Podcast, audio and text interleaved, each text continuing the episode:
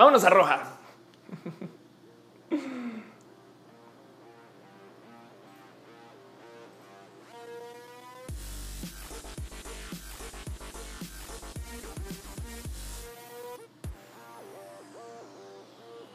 Hey, banda, ¿qué tal? Sean ustedes bienvenidos a al rojismo roja, rojísimo de las rojas, rojeando con.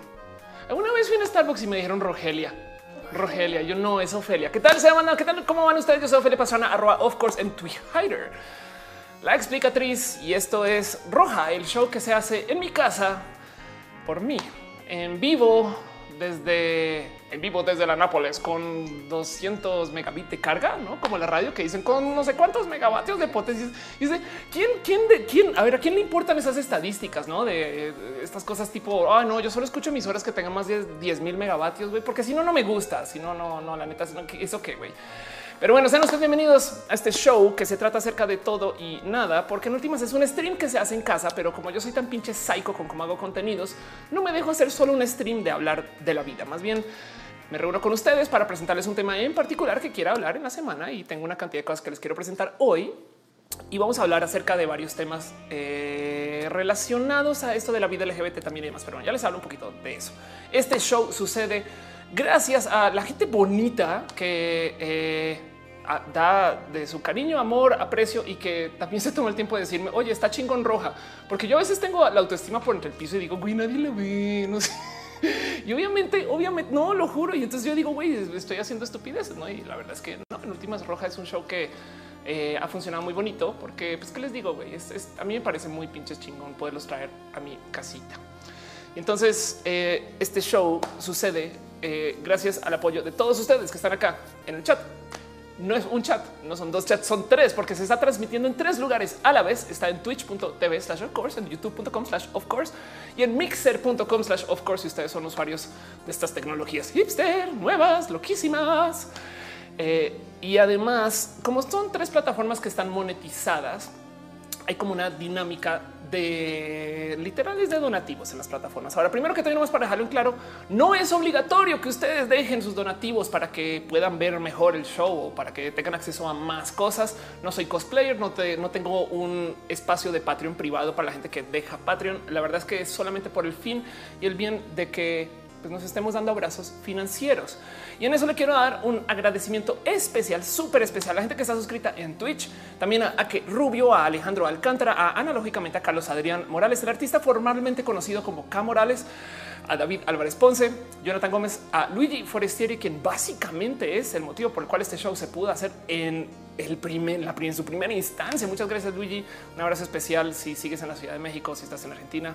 Eh, y todo ese apoyo bonito que hiciste que este show se pudiera hacer o, en fin el caso. Y también un abrazo especial a Trini Patacoins y a Jair Lima, eh, que son las personas que están en mi Patreon. Y de nuevo es eso, son abrazos financieros. Eh, justo en, en, sobre en YouTube, en Twitch hay sistemas para que puedan dejar donativos. En YouTube hay un simbolito de dinero y lo que hace el simbolito de dinero es que Em, hace que su mensaje, como lo escriban, salga en brillante, ¿no? Y eso en últimas, pues no es más que eso. Yo, evidentemente, pues luego tomo la lista de la gente que deja donativos ahí. Se le llama super chat porque la gente de YouTube es súper creativa. Y en Twitch hay una cosa que se llama cheers y de nuevo son esos abrazos financieros. Todos los abrazos financieros a mí me gusta celebrarlos y tenemos esta convención en el chat de darnos piñas, piñas, porque no hay nada más bonito del mundo que regalarle una piña a una persona, a menos que vivas en Argentina, en cuyo caso regalas ananas ananas y mejor dar ananas en Argentina y piñas es básicamente el resto del mundo, del mundo. No, sí, solo ananá en Argentina, no? y en Brasil puede ser. Bueno, en fin, entonces eh, para las personas que no les gusta usar piñas, porque pues también hay hipsters y hay gente que tiene teclados diferentes y eh, modos diferentes de ingresar información a su computadora. A veces nos damos otras frutas o doritos. Pero bueno, por si de repente, de repente le salta a ustedes una y por qué chingados la gente se está regalando piñas, es por eso, es porque alguien de un donativo y eso es. Pero bueno, y pues dado, dado que estamos acá ya juntos, dado que hoy es lunes de vernos, dado hoy es lunes de estar en cariño, en amor, en aprecio, en cariño y en amor y en aprecio y en cariño. en amor. Estoy idiota. ¿eh? Dado que estamos reunidos para ver esta cosa que se llama roja, pues cada vez que nos encontramos todos en el mismo lugar y que nos sentamos a pensar un poco acerca de por qué estamos acá y qué vamos a hacer y, cómo, cómo podríamos ser mejores personas, ya que estamos todos acá platicando en estos tres chats útiles, prácticos, bonitos y veloces que nos dan acá las plataformas. Y pues me cae el 20 que pues si bien nos sacamos, si bien nos hemos reunido, pues valió la pena considerar que podríamos hacer algo con nuestra fuerza, por el bien o por el mal. Y en mi opinión, estamos todos en guerra contra el color que no sea el color rojo, porque el show se llama roja, lo dice ahí. Así que yo paso por una cuenta que está en Twitter eh, y me doy una lista, me doy una miradita por todas estas cosas que no son realmente el color rojo. Y pues, como pueden ver, esta es la cuenta de Bote Colores. Bote Colores, eh, pues para mí es como una lista de todos los dignos enemigos de este show, toda la gente y personas y momentos y situaciones que me han causado conflictos y problemas y que eh, saben que da un poquito como de lata en la vida. Y pues siempre agarro el último color que haya tuiteado el bote colores para pensar en quién no es rojo. Y pues en este caso, bote colores tuiteó Violeta Chiquito. Violeta Chiquito es un muy, muy, muy triste momento en mi vida en primaria, o sea, entrando a la primaria. Creo que en México hay, hay transición en México. Sí, bueno, también hay transición trans como la mía, no? Pero, pero hay transición, o sea, kinder, ah, transición primero. Sí, hay graduaciones de kinder. Hay graduación, y pero entre kinder y primero hay transición. Es que en Colombia sí. Kinder, después es preprimaria. Preprimaria. Ok, y después primaria. Pues bueno, esto es una historia de la preprimaria, de la preprimaria. O sea, no, no es primer grado, es la preprimaria. Es cuando justo estaba em, tratando de eh, pues aprender a dibujar y a colorear y estas cosas. Y me acuerdo que Em, en ese entonces niño chiquito eh, tenía una amiga que pues la verdad es que era éramos eh, o sea era mi amiga porque llevaba comida extra todos los días no y entonces yo pues como si fuera Bill Chango pues estaba así ay mira mira tienes un poquito más déjame morder de tu sándwich no y yo creo que me estaba entrenando para algo pero, pero pues era mi amiga, ¿no? Y entonces recuerdo que cuando estaba en transición, o sea, la preprimaria, en últimas, pues me gusta como jalar el cabello, ¿no? Y hacerme ahí al lado y hacerle chistes y demás. Em, y pues como pues siempre he sido una persona un poco decidiosa con este cuento, eh, tengo un recuerdo así horrible, horrible de esa, una clase en particular donde la profesora estaba pidiendo que coloreáramos una bandera. Y puede que ustedes no lo sepan, pero el color violeta se usa muy poquito eh, en las banderas en general, porque la tinta de por sí es muy compleja de conseguir y, y era mucho más compleja de conseguir en la época en la que se diseñaron todas las banderas. Es una realidad. Pero me acuerdo que en algún momento nos tocó una bandera que justo tenía así como destellos, no color violeta. Y pues esta niña, María Fernanda, de hecho se llama María Fernanda, se acerca conmigo y ella justo no tenía sus colores y me dice: Me prestas tu color violeta. Y pues yo busco así como rápido, como entre mi cartuchera, que se llama cartuchera en México, así donde guardo en mi, estuche. Ok, busco en mi estuche así rápido y de repente saco y resulta que tenía un violeta, pero era muy chiquitito, muy chiquitito. Entonces, pues se lo doy, no? Y, y mires de, si quieres, te lo regalo, te lo regalo para que hagas cualquier cosa con él. Y María Fernanda, me acuerdo que en ese entonces lo usó y, dibujó y le rompió la punta un poquito. Entonces, esto que, que, el sacapuntas, este grandote del salón y esas, no? Em, y, pues sale, no tiene su color y se volvió un poco más pequeño y se volvió como esta como seña de confianza entre los dos, no? Y era como nuestro color compartido. Hasta que un día vi que se lo regaló un güey y, y no era mío y pues le desarrolló un odio horrible a los violetas, sobre todo pequeños. Por eso es, una triste historia. Perdón, perdón. me, me, salgo de carril con esto. Es, que cada vez que un color diferente pienso en estas situaciones y pues así pues, dice la Let's era tamboreadora que le decíamos violenta. Exacto, exacto. Liz Jordan dice violeta chiquita se compró una Monster Truck para compensar sus rollos mentales. Anda. Eh, Dicen, están dejando piñas. Ah, no manches, Ven, mi banco dejó un abrazo financiero. Muchas gracias, Ben, te quiero. Gracias por apoyar este show y estas cosas bonitas que es roja, pero bueno, ya tengo el pelo hecho una locura, ¿no? Eso es porque ya me, ya me despeiné pensando en esta María Fernanda, güey, qué rabia, güey. Pero sí, en caso es que Violeta Chiquita me, me, me recuerda mucho, sobre todo este momento cuando yo era una persona muy justo chiquita, no hoy en día soy alta y entonces como que ya tengo estos pedos de ay, mando, güey, pero pues son esos momentos de, sabes, como aprendiendo a enfrentar a que sí te van a romper el corazón y que pues estas cosas que tú das igual se las van a dar a alguien más. así las cosas, no es horrible, horrible. la locomotora dice Violeta chiquita, como el de mi ex. Dice Sergio Franco, ya no puedo con esas historias, me confundo. Si sabes que son todas inventadas, ¿no? Dice Diana y de Violeta Chiquito es el patrocinador de las pederastas. Exacto. Sí, la verdad es que sí. Omho dice el maldito Violeta Chiquito siempre me pone muebles en la noche para que me pegue. Justo. Sí, justo. Sí. Y a propósito, ¿eh? sí, a propósito. exacto. Ah, Filomeno Smith dice vergüenza siempre acompañando a Violeta Chiquito. Exacto. Em, dice Liz Jordan, una amiga lo usaba de manera soez y decía que le gustaba que le pusieran Violeta el chiquito. ¿Qué les pasa, banda? ¿Qué pedo con ustedes? Ay, ay, ay, ay. Carrillos, eh, perdón, Carlillos dice el violeta chiquito me esconde los calcetines en la mañana. Anda. Marta González dice hacia la vida, hacia la vida. Ricardo Saldívar dice cuánto tiempo lleva el en vivo? Nada, lleva literal segundos. Acabamos de arrancar. Está nomás hablando un poquito acerca de eh, el enemigo de la semana. Eh, no más me gustaría también hacer un poco de hincapié en este color que salió. Afortunadamente no salió durante el show, pero me lo compartió Panchito Vargas. Panchito, gracias por pasar este dato. No, sé cómo me divirtió este tema porque de repente me dice qué pedo con este color morado, color de bot que empieza a reconocer que debería tener derechos laborales.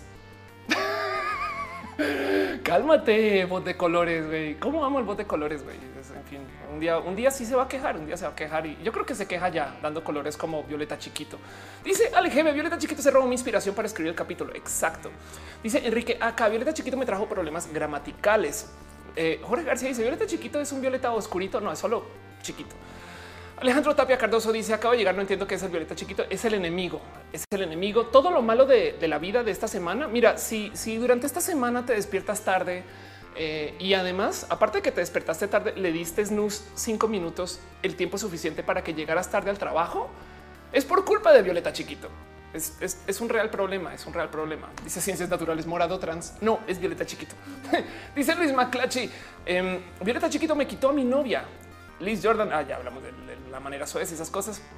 Y así, y así, así, todo es así. Bueno, antes de arrancar formalmente con este show y con las cosas que suceden en este show, perdón, es que estaba como encontrando un poquito mi centro y todo lo que tengo que hacer porque estoy trabajando acá en una cantidad de cosas al tiempo mientras estoy hablando con ustedes.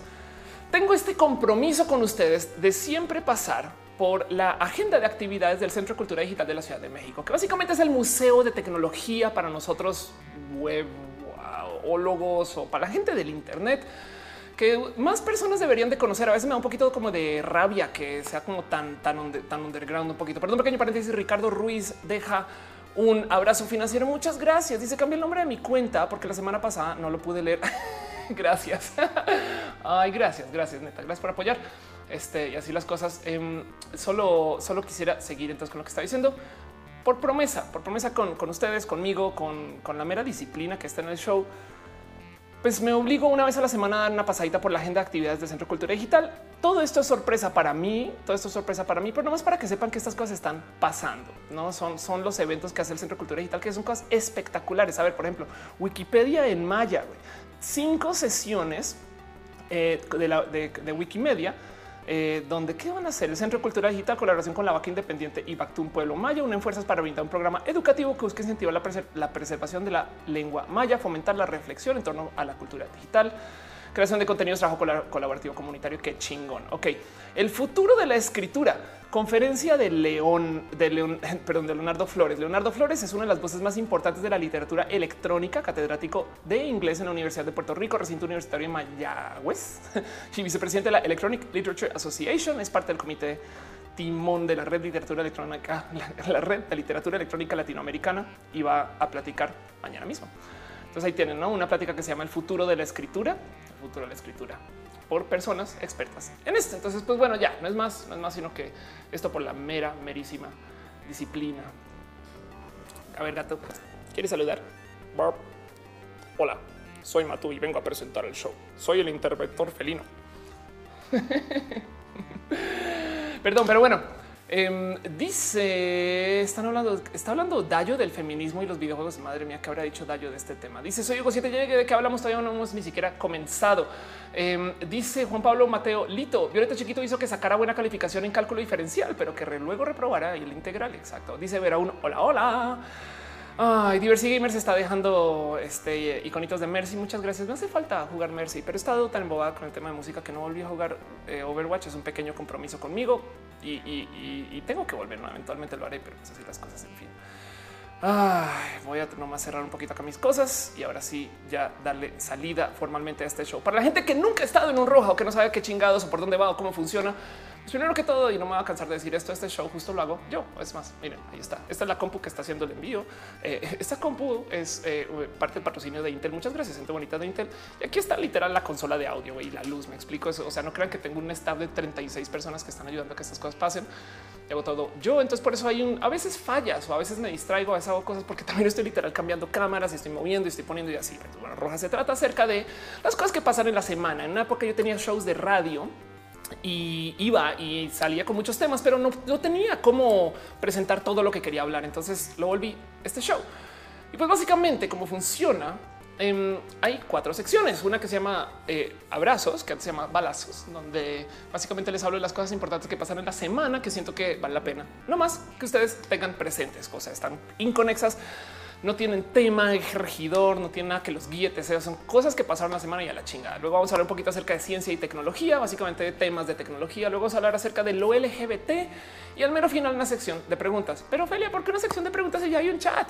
Pues porque resulta que eh, a veces en lo que estoy presentando temas no me da chance de ver lo que se está escribiendo en el chat y por eso les los invito a que al mero final lo dejen para que lo vaya viendo. No obstante, yo trato de levantar todas las preguntas que pueda a lo largo del show. ¿Hace sentido? Eh, o sea, no creen que no crean que los tengo totalmente ignorados. Dice Metalocard XX2K es normal. Eh, odio el marketing como curso o como le digan. Sí, mira, que no se te olvide que parte del proceso, es, supongo que esto es universitario y parte del proceso universitario también es enseñarte un poquito acerca de eh, el ajustarte a, cosas que no son lo tuyo. Me explico. Es, también hay un poco como de esto que en el videojuego le llaman grinding. Entonces, sí están, hay cosas que están hechas un poquito desde lo incómodo, pero para que le chambes, para que sientas lo que es hacer cosas incómodas, porque de cierto un poquito así es la vida y la gente que educa piensa que eso es un buen modo de enseñarle cosas a la gente. En fin, las cosas. Ah, dice Violeta Chiquita es el previo a rojo el chinito. Claro, Peringuis dice cuando haces algo, cuando haces algo en Medellín. Ah, de hecho, tengo un pendiente con una gente en Medellín porque se supone que hoy en noviembre, pero me apareció otra fecha posible acá. Entonces no he logrado consolidar eso, pero es muy probable que noviembre esté en Medellín, así sea un tiempo cortito con la gente de Ego City. Pero bueno, así las cosas. Ciencias naturales está preguntando por Nercor. Desafortunadamente no podía estar en Nercor porque hago muchas cosas. Y perdón, sí, Saturn AL dice saludos a Noelia. Sí, pero perdón, pero súper mega, por supuesto. Noelia está acá como siempre, porque Noelia este, cree en mí y, este, y me acompaña. Entonces, pues aquí está Noelia y está hola. Desde hay gente que piensa que Noelia está switchando cámaras y demás. No, no, Noelia está ya como en la oficina. Me explico. Esa es, mi mesita. Y entonces ahora Noelia se hace allá y, espera con mucha paciencia que yo acabe el pinche show. Y a veces me tomo tres horas y Noelia sigue ahí y me comienza a hacer ojitos de ya, ya, ya, ya. Pero, pero es, la, compañía más cool del mundo. ¿Qué les digo? Entonces, así las cosas. Ahí está Noelia. Noelia también a veces entra al chat y dice cositas. Pero bueno, muchas gracias estar. Eh, muchas gracias a ustedes por estar acá hoy era así, es que les digo. Vámonos formalmente con el show. Vámonos a nuestra primera sección, una sección que se llama Roja. Ah, tantas cosas que platicar. Pero bueno, esta semana del debería decir fechas de adelante. No, esta semana pasó una cantidad de cosas en el tema de eh, lo financiero en particular. Traigo un tema ahí como medio enredado que no sé si va a ser Canvas o un video o, algo, porque fíjense que hace una semana la gente bonita de PayPal me pasó, eh, pues se acercó conmigo y, me pasó así como la consigna de que, los ayuda a, mover su mensaje y demás, porque están haciendo una cantidad de cosas. Pero luego también estoy hablando con la gente de Mercado Libre, pero cuando estuve en Guadalajara, estuve hablando con la gente de eh, Bill Pocket quienes hacen también este sistema de cobros en línea. Y les conté también en este show que lo que antes era fondeadora, que luego se volvió Kickstarter, ya volvió a ser fondeadora. Yo ahora son un banco. Entonces estamos pasando por un pequeño como boom de los bancos. Si quieren verlo digitales, pequeños, independientes, entre comillas, como que tan independiente como se puede considerar un banco. Y eso todo tiene que ver con la famosísima ley fintech en México, de la cual de paso hoy eh, Banxico eh, añade, añade el Bitcoin eh, como moneda permisable, por así decir, Bitcoin con permisos de Banxico para operar. Eh, y esto me parece una noticia importante, nomás para que lo tengan en radar, porque primero que todo aquí ya hemos hablado de Bitcoin en este show. Dice las, institu las, instituciones van a poder otorgar beneficios no monetarios a sus clientes a través de contratos que especifiquen la paridad que van a tener sobre el Bitcoin. Esto, esto, es, importante. Y eh, ahora digo también de paso dicen no, esto yo creo que pasa totalmente ignorado gracias a que fue con Bitcoin. Dicen no solo puedes hacer con criptomonedas, sino que también lo puedes hacer con moneda extranjera. Entonces hay que ver qué repercusiones tiene esto pero no duden que eh, alguien va a querer usar el sistema de Bitcoin para quizás usarlo como modo de guardar valor o algo así. Es, es que el tema con Bitcoin es, es una moneda global que de cierto modo no tiene mucho respaldo porque no tiene mucho uso. O sea, no, no es como que digas tú, oh, claro, sí, por supuesto, cuando yo pagué mis estas cosas, no?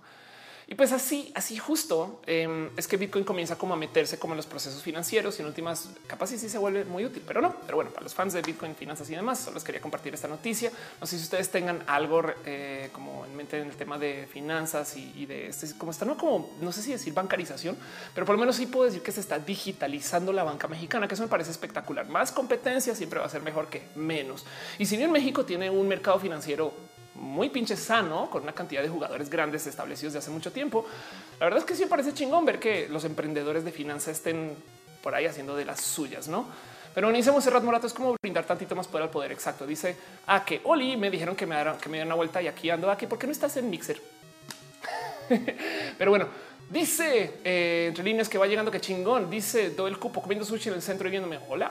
Dani González dice en Colombia Rappi se está volviendo como un banco microbanca. Está interesante. Bueno, Rappi además hay que mencionar es un ahora oficialmente un unicornio eh, una startup unicornio. Eso quiere decir que es una startup que llega a evaluación de mil millones de dólares y mal no estoy. O bueno, hay, hay, hay una cantidad de dinero en evaluación que ya hace que se considere unicornio, que comenzó desde hace muy poco, que comenzó hecho casi que en casa y Rappi es un monstruo. Y, eso que Rappi todavía no ha explotado con lo más cabrón.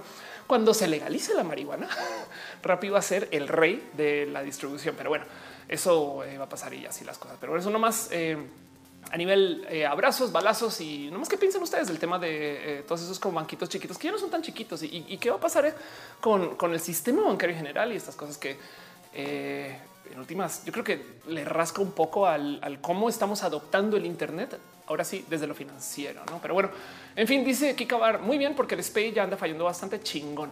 Em, dice eh, Eman Dios, eh, noticiame hola. Adel Ote dice: Me da miedo Bitcoin y que al rato todo el dinero en la red desaparece a causa de hackers. Sí, pero, pero mire, parece chiste. Hubo un robo de SPAY hace nada donde todo estaba en bancos formales y uh, sí, total, no? Pues ni modo, no, ni modo. Dice Piro Galván: Antes el Bitcoin era para el mercado negro y quizás todavía también. Eh, dice que acabar eh, un billón. Rappi cumple con un one billion, one billion. Entonces, oficialmente, eso es lo que le da su estatus como de unicornio, no? Dice Metal Carco, ojalá pudiera ir a Lima. Quisiera ir a Lima. Dice a Lima. Ciencia natural. Dice Campas revive, Campas va a revivir. Sí. Que bueno, Campas ya tiene, tengo cosas nuevas, etc. Pero ya, eh, Bral dice cuando vuelvo a Guadalajara tengo planes para ir para el 5 de octubre. No he cerrado eso todavía por literal irresponsable. Debí haber hecho eso hoy, pero bueno, no pasa nada. Bueno, vámonos con nuestro próximo abrazo de la semana. Cosas que pasaron la semana. Esto me parece sumamente importante. Pues primero que todo, eh, tuvimos los Emmys para los que lo vieron. Yo la verdad es que tengo que admitir que no estuve muy clavada con el tema de los Emmys, em, pero vimos a nadie más y a nadie menos eh, que a Jonathan Van Ness, que por si no conocen es básicamente, eh, básicamente Queer Eye for the Straight Guy, quien se presentó, se presentó al evento. Em, en un outfit que es absolutamente, totalmente y completamente queer, no está gender bending, podrían decir alguno. Y pues ya saben cómo se pone la gente cuando un hombre se pone falda. Entonces ya fue la locura, pero entonces despertó mucho porque técnicamente no está en drag, pero sí, pero entonces no se está transvistiendo, pero entonces no está diciendo que es vieja y entonces le entró a este pedo de gender queer o gender fluid. Y pues mucha gente lo agarró como medio, medio a la mala. Aquí estoy levantando eh, un tweet de Georgie, que pues obviamente tiene una audiencia que es totalmente LGBT. Pero como dice, a ver, mensas, esto me gusta mucho como lo puso, a ver, mensas, primero que todo, mensas, ¿no? Porque Georgie, y dice, esto es más que si te gusta o no el vestido. Es una persona queer en los Emmys, vistiéndose justo como quiere y viéndose bien pinches bueno. ¿No? Y sí, yo creo que esto es algo sumamente importante que vale la pena recalcar y que tengamos aquí como muy presente, porque el tema de, miren, últimamente estaba escuchando mucho a chicos gay, que ya no sé si puedo llamar chicos, porque me han estado diciendo es que ya no sé si me quiero identificar, identificar como hombre. Entonces, pues evidentemente tú saltas y dices, ah, bueno, pues no pasa nada. Si tienes una transición por delante, pues hay mucho que hablar, ¿no? Y me dicen, no, tampoco quiero ser vieja. Eh, y, y entonces comienza como a salir a luz este como deseo de la vida queer. Miren, un ejemplo espectacular es nada más y nada menos que el mismísimo Juan Carlos Nungaray, que me entrevistó hace nada eh, y se publicó un video ¿no? diciendo soy gender fluid. Y si se fijan, no es como que exactamente esté viviendo eh, una vida como que haciendo drag o transvistiéndose demás. Es simplemente un güey, ya me cansé, no quiero ser ni de aquí ni de allá. Y pues voy a agarrar las cosas que me gustan de güey, como quiero agarrar las cosas que me gustan de vieja y voy a hacer otra cosa, güey. Y miren, nomás para dejarlo en claro y porque lo explica una cantidad de lugares, queer es un muy irónico nombre para el no tener nombre. Hace sentido, es, es como un estado postidentitario, lo cual quiere decir que básicamente trasciendes eh, la situación de la obligación identitaria, por lo menos en el tema de género, eh, pues, si hablas de lo gender queer, y, simplemente eres, ¿no? Entonces mm, ya dejas de, dejas de, fijarte en qué parte del binario estás y estas cosas. Y me he topado con que mucha gente justo como que ha querido como acercarse mucho hacia la vida queer. Me parece espectacular. Otro ejemplo de una persona queer hace nada hablé con una chica. Si es que pues, pues, ya ven por porque necesitamos la E. Hablé con una chica lesbiana eh, que eh, quería quitarse, hacerse eh, cirugía eh, top surgery. Entonces quería no tener boobs. Ya quería tener pecho plano de güey pues entre comillas, no, pero pues no quería transicionar. Me dice, no quiero ser güey, solo quiero tener no el pecho así ya. Así entonces me parece espectacular que eso se pueda dar, que exista. Y les digo desde ya que para allá vamos. Primero que todo, para la gente que se escandaliza con que se están acabando los hombres y las mujeres, que ya nadie quiere ser hombre. ¿eh? Solo quiero dejar en dicho que lo único que está acabando es la obligación del binario. No, el binario seguirá existiendo por mucho tiempo. Yo soy una vieja binaria, no soy binarista, que es otra cosa, pero eh, me encanta, me encanta ver estas expresiones de diversidad y ojalá eh, sigan ad nauseum, no ese tipo de cosas. Dice Retesam, la paradoja ser queer. Exacto. Dice Jera, dice eh, JMN es como el animal espiritual de todos. Exacto. Kokoro Kai dice cuál es la diferencia entre gender fluid y gender queer. Eh, es una buena duda. Es una, pues sí, una buena pregunta. Mira, primero que todo, cada vez que hablo de lo identitario, tienes que tener muy presente que lo identitario es algo que tú te autoasignas. Me explico.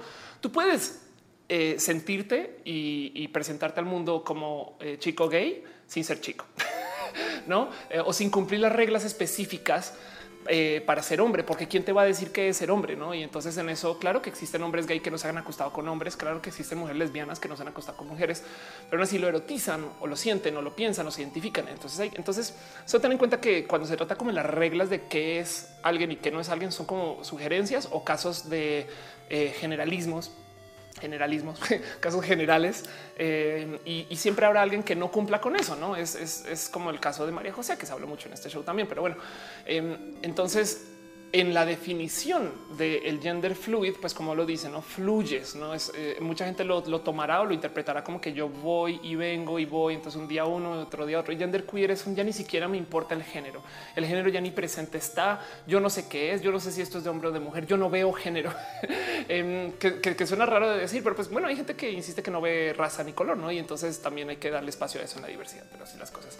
Dice que Gino, la off de que hablamos, todavía estamos haciendo eh, abrazos, balazos. Perdón, un pequeño paréntesis. Vi que Polaris dejó un cheer. Muchas gracias. Muchas gracias por apoyar este show. De verdad, de verdad, de verdad. Pero bueno, ay, dice Scarlett, pero si eso es solo ropa y ya, porque asusta tanto, pues porque la masculinidad frágil es lo único que tengo que decir de eso. Juan Pablo Mateo Lito dice: Me pasa eso. Yo me identifico como hombre cisgénero, pero me encanta referirme a mí mismo en pronombres femeninos, al igual que mis amigos gays. Y también me encanta hablar todo en femenina. Chingón.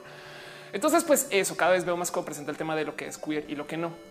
Y lo digo porque miren, solo quería hacer en este balazo slash abrazo eh, una pequeña celebración de cómo han cambiado las cosas, cómo, cómo hemos, hemos llegado a un momento. Yo creo que si bien marcado en situaciones específicas, en el caso de algunas personas, yo sé que yo sé que esto es no es el no es el general, o sea, yo sé que no es el estándar. Pero me gustaría nomás celebrar que sí hay cosas que han estado pasando que son muy bonitas. El otro día eh, me pasaron esta nota de una alumna en un colegio Nayarit, donde dice el Centro Bachillerato Tecnológico Agropecuario número 156, ubicado en Kimchis, en Tecuala, Nayarit, emitió un comunicado oficial que reportó las ofensas y descalificaciones emitidas. Se encontró un estudiante transgénero que va este, en falda al colegio. ¿no? Y el cuento es que al parecer el director o, o rector, no sé si se usa este nombre en México, la defendió, estaba muy de su lado y entonces básicamente estaba encargado de hacer que ella pudiera ir. Y eso me parece una noticia espectacular porque de nuevo estamos hablando de Nayarit. Y esto me recordó que, y esto también lo presenté acá el año pasado, hubo el caso donde en el Reino Unido se presentó un uniforme de género neutro para niños. Es que de nuevo niños, no? Que también me recordó esta noticia de cómo en Japón están permitiendo que eh, estudiantes trans se vistan del género, entre comillas, que se identifiquen, no? Y pues es una historia que yo vengo siguiendo mucho desde hace mucho tiempo, porque como lo tuiteaba en ese entonces, yo decía, güey, yo no pude hacer esto en el colegio. De haber sabido acerca de mi transición y que esto se podía hacer, lo juro que lo hubiera intentado, no? Pero eso, esto en mi cabeza ni siquiera pasaba el hoy. Claro, por supuesto, a huevo, claro que puedes hacer eso. Y pues bueno, siempre que se habla de uniformes y demás, no podemos olvidar a la matriarca de la demanda y la tutela del uniforme. Este es un caso colombiano, Kim Zuluaga, quien desafortunadamente no está tan presente en redes sociales porque es una persona espectacular, paisa, eh, quien literal esto, esto es del 2014. Ella, por así decirlo, demandó a su colegio para poderse poner uniforme, no? Eh, y así las cosas. Entonces, pues estas noticias les digo algo, miren, me dan un poquito como de esperanza de uy, qué padre poder ser trans en el colegio y así las cosas. Perdón, pequeño paréntesis. Gaijin se suscribe con Twitch Prime. Muchas gracias. Muchas gracias. Muchas gracias. Estamos en septiembre también, no se aprovechen. José Manuel le dice: Yo me identifico como alguien queer y es realmente complicado lidiar con que las concepciones que se tiene la gente de ti al final me encanta que me digan lo que sea y que es que se reconozca que existe la gente LGBT. Totalmente de acuerdo. Metalucar dice todos, todos se quitan el miedo de ser quienes son y yo sigo con el miedo de expresarme como la mujer que soy. Ah, ¿Será que es diferente las personas? Sí, evidentemente cada quien tiene un proceso completamente diferente y cada quien tiene bestias y monstruos y, motivos. Y, y, lo único que tengo que decir es cuando ya sales de la tormenta te da un poco de rabia porque no lo hice antes, pero no, Paul, no lo podías hacer antes. Tenías que cumplir con algo para poderlo enfrentar. No es como un pedo muy tipo como en un RPG hasta que no llegas al nivel necesario para poder enfrentarte al jefe. Pues ya. Y así las cosas. Dice Cristal Dama, yo soy cuyo por practicidad. Anda. Eh, dice eh, Salve Esqui. Hola, feliz. Espero que puedas contestar esto. ¿Un hetero se puede enamorar de un gay? Sí, sí, claro que sí. Y, una persona, un chico gay también se puede enamorar de un hombre hetero. Y entonces vamos a tener un problema. Eh, lo, complejo aquí es quién erotiza que, em, eh, porque primero que todo, puede que esa persona hetero igual y maneja una pulsión bisexual, pansexual o homosexual de closet horrible y está viviendo una vida heterosexual y no se ha dado cuenta. Sí, y además exacto, como dice Noelia, nadie, nadie es 100% hetero también, a fin de cuentas. Así que yo vivo bajo la teoría de que la gran mayoría de la, población es eh, bi o pansexual. Y, hay algunas personas que son más este, hacia lo hetero y unas personas que son más hacia este, lo homosexual pero la gran mayoría de la gente es biopasexual y se les enseña a vivir un género. Entonces, por eso hay un grupo de personas que no entiende que alguien sea explícitamente homosexual. No es como a ver un momento. Yo me aprendí a castigar mi gusto por los hombres. Entonces, ¿por qué chingados ese güey no? Pero eso es una teoría, teoría, no teoría sin fundamentos. De hecho, Jonathan García Trejos dice una chica trans que sea así es atractiva para él. Sí, es cuestión de atracción. Ándale. Angie Ferrer dice, eh, bueno, a ver, ojo, porque eh, bueno, sí, en fin, el, cuento es si un hombre, no más para dejar claro, si un hombre le gusta a una mujer trans, ese hombre es heterosexual. Ok, no sean culeros, porque hay gente que dice, oh, yo no sabía que era gay. Es de no, no eres gay, no es un hombre, estás, estás erotizando a una mujer. Perdón, no? Entonces, así las cosas del caso. Bueno, con todo lo demás y luego, justo esto suena, muy divertido porque parte de toda esta discusión del género neutro, de los cambios, pues ahorita nos está tocando. Y una de las cosas que platicaba con Noelia hace nada, literal, antecitos de arrancar el show, es como muchas veces Em, cuando piensas en todos los cambios que están pasando, pues yo a veces traigo esta duda de güey, esto por qué chingados está pasando hasta ahorita, no? O sea, porque, porque hoy tenemos el tema de los feminismos y las viejas están inconformes desde hace mil años, no? y entonces tocó pasar por una cantidad de cambios y demás, estructura de transformación de sociedad y, en fin. Em, y, y, luego de las cosas que más me divierte es de ver cómo hay gente que se escandaliza del transvestismo como si fuera algo totalmente nuevo. No es de repente salen con su cuento de sí, claro, Ahora resulta que los ya nadie quiere ser yo no mames, güey. O sea, siempre, siempre les digo, em, tú tenías a rockeros, literal rockeros de los ochentas con sus cabellos y todos maquillados. güey. David Bowie se transvestía en los sesentas y un caso, un caso espectacular que tuiteó este cuacarraquear Jorge Vázquez cuando dice, güey, Box Bunny es el personaje animado más transgresor. Se dicen, olvídense de South Park, Ricky Morty, Family Guy. En los 50 Box Bunny ya cuestionaba los conceptos de masculinidad, diversidad de género y tiene toda la pinches razón. Es como que de repente ahora resulta que dicen hoy no entiendo. O sea, la tele les está enseñando. No mames, güey, eso ya tiene mucho pinche tiempo. Perdón. André, Ulloa dice: Hay un llamado porque la bisexualidad nos vuelve humanos. Anda, eh, donde explica que la bisexualidad le quita la agresión a nuestra conducta. Ándale. Alejandro Mejía Santa Cruz dice: Hola, ya llegué. Hola, Alejo. Siéntate, por favor. Lalo Peringuis dice: Sé que ya hablas antes de la Casa de las Flores, pero quiero preguntarte qué opinas del personaje bisexual de esa serie. Yo siento que nos pone más en el estereotipo que somos infieles. Sí, un poco. La verdad es que ese personaje no fue llevado con tanto tacto. Yo creo que muchos personajes no fueron llevados con tacto.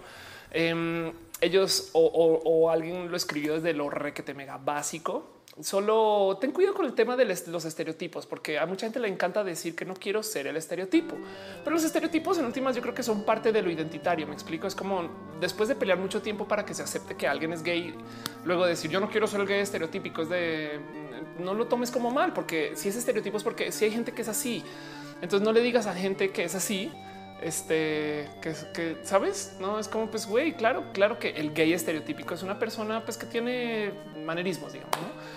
Pues está chingón. Eso es parte de la diversidad. Tienes que permitir que eso también exista. ¿no? Entonces, solo, solo ten un poquito de cuidado con eso. Dice Ribo Flavina. Aparte, además, Vox le metió unos besos a Elmer sin pedos y tienes toda la razón. Kevin Trill dice, pero yo estoy con chicos hetero que les gustan los chicos femeninos. Entiendo que la preferencia es por género, feminidad, etc. Y claro que se respeta porque lo científica cada quien. Pues sí, exacto. Y, es que hay que entender que cuando se trata de lo que se erotiza, o sea, el cerebro es bien pinche loco. Güey. Así que el punto es, por eso es que la lección real debería ser, debería de ser basada en este tema de la diversidad. Me explico, es ten la mente libre, güey. No, no, no te metas a, no trates de reencasillarte para diagnosticar quién eres. Una de estas cosas que yo he hablado en este show es como por motivos de la vida yo me volví el, el sombrero, el sorting hat de Harry Potter, pero de lo LGBT. Entonces me escriben con su pócima de eh, atracción y gustos y demás y me dicen al final, ¿y qué soy? No, yo feliz que resulta que soy un hombre cisgénero que le gusta vestirse, pero solo los domingos ¿eh? y cuando me visto me pongo tacones altos, pero solo tacones altos y entonces salgo, pero pues a veces estoy con mujeres, estoy con hombres. que soy yo feliz? así de güey, sabes que eres queer, no? Tú sé quién quieras ser y, no te voy a identificar, pero entonces eh, yo podría argumentar que soy una persona que hace súper drag, no? Y entonces soy un hombre que hace mucho, mucho, mucho drag, este, tanto que ya me hormonicé y no y así, pero, pero me gusta, me gusta eh, eh, identificarme y, lo vivo y, me siento y me al espejo y digo, pues eres vieja, pero en, eso yo, creo que hay que tener mucho cuidado en no caer en la trampa de otra vez volver a estar en una letra porque entonces luego capaz si resulta, digamos que resulta que si tienes tantito de atracción biopansexual y erotizas y, en casos muy marcados, sabes? Pero resulta, pero de repente te metes a estos castigos de no, pues es que resulta que yo, pues la verdad es que soy gay. Entonces no me deberían de gustar las niñas.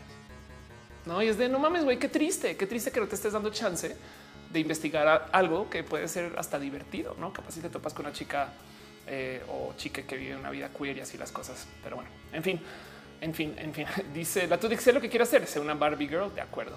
Dice Dan 010690 que dijiste Dan. ¿Qué onda con la noticia del Reino Unido sobre el hombre que fue acusado de violación un año y medio? Ah, ya eso es, eso es tema. Lo vamos a hablar cuando llegamos a lo LGBT. Eh, Karen White. Y no sé si es un hombre de paso. Hay que hablar de eso, pero, pero bueno, ya, ya cuando llega ya. Alejandro Urbano eh, dice sobre eso el estereotipo que hay una amiga mía no quiere aceptar que yo soy gay porque ella tiene amigos gay muy amanerados y yo no soy así.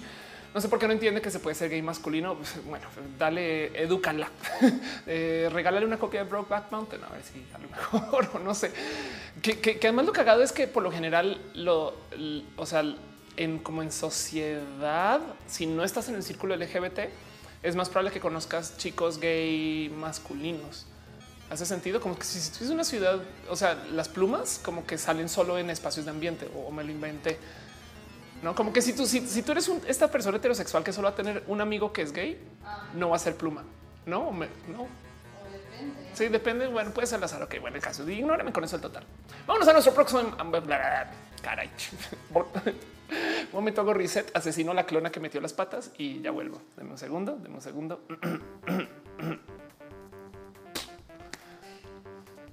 Peor chiste hoy, ¿no? Vámonos con nuestro próximo abrazo de hoy. Em, ¿Se acuerdan una vez que hice un show donde hablaba acerca de cómo ya no iban a haber edecanes por parte del gobierno y entonces le dedicamos todo el show a platicar qué es un edecan y qué es una modelo y entonces por qué son diferentes? Y de hecho eh, me escribió eh, una chica que, se dedica a hacer porno en Medellín que se llama Maranta Hank, súper buen pedo. Y entonces yo aprovechando que estoy hablando con experta del rubro, le digo cómo se le dice en Colombia a las viejas edecanes y me dice pues una modelo de protocolo. Pero bueno, ¿se acuerdan ese día que hice ese show?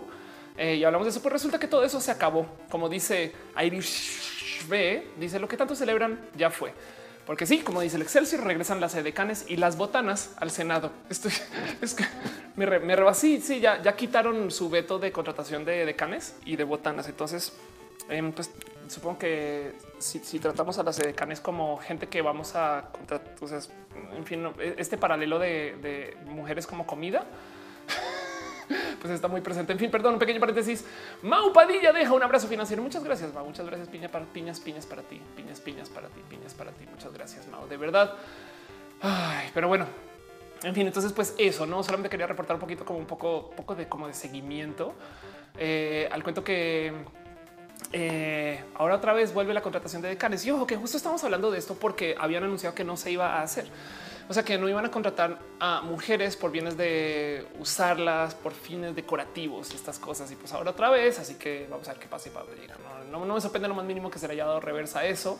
Y solamente me rebasa que exista una industria de la EDECAN, eh, sobre todo teniendo en claro que hay muchos modelos cosplayers, por ejemplo, que literal no les pagan. Hace nada me estaba en, me estaba en una entrevista con eh, Artemisa que hace eh, Santiago, que hace drag y está hablando con Artemisa acerca de cuánto se le paga una draga por su trabajo. Y me dice, mira, pues a veces toda la noche de ir, bailar, cantar, hacer show, no sé qué, lo y te vas a la casa con 500 pesos, que puede ser bien visto por muchas.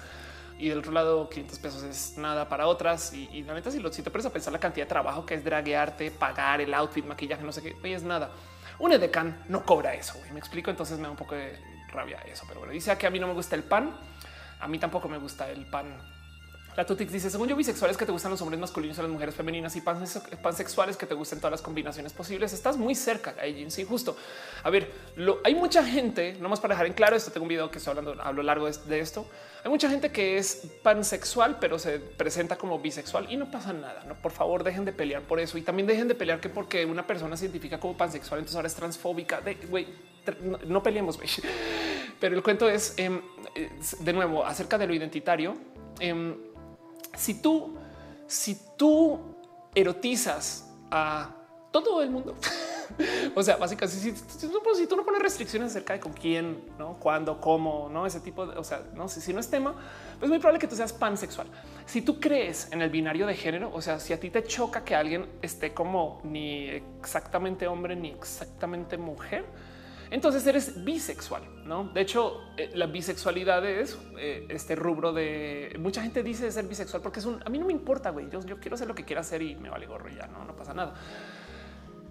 Y, justo llegó mucha gente que es no binaria a decirle a los bisexuales, oye, ¿puedes por favor no usar el término bi? Porque entonces bi insiste que solo hay dos géneros y la verdad es que hay más de dos géneros. Entonces, pues qué pedo, ¿no? Entonces dijeron, pues entonces soy pan y ya.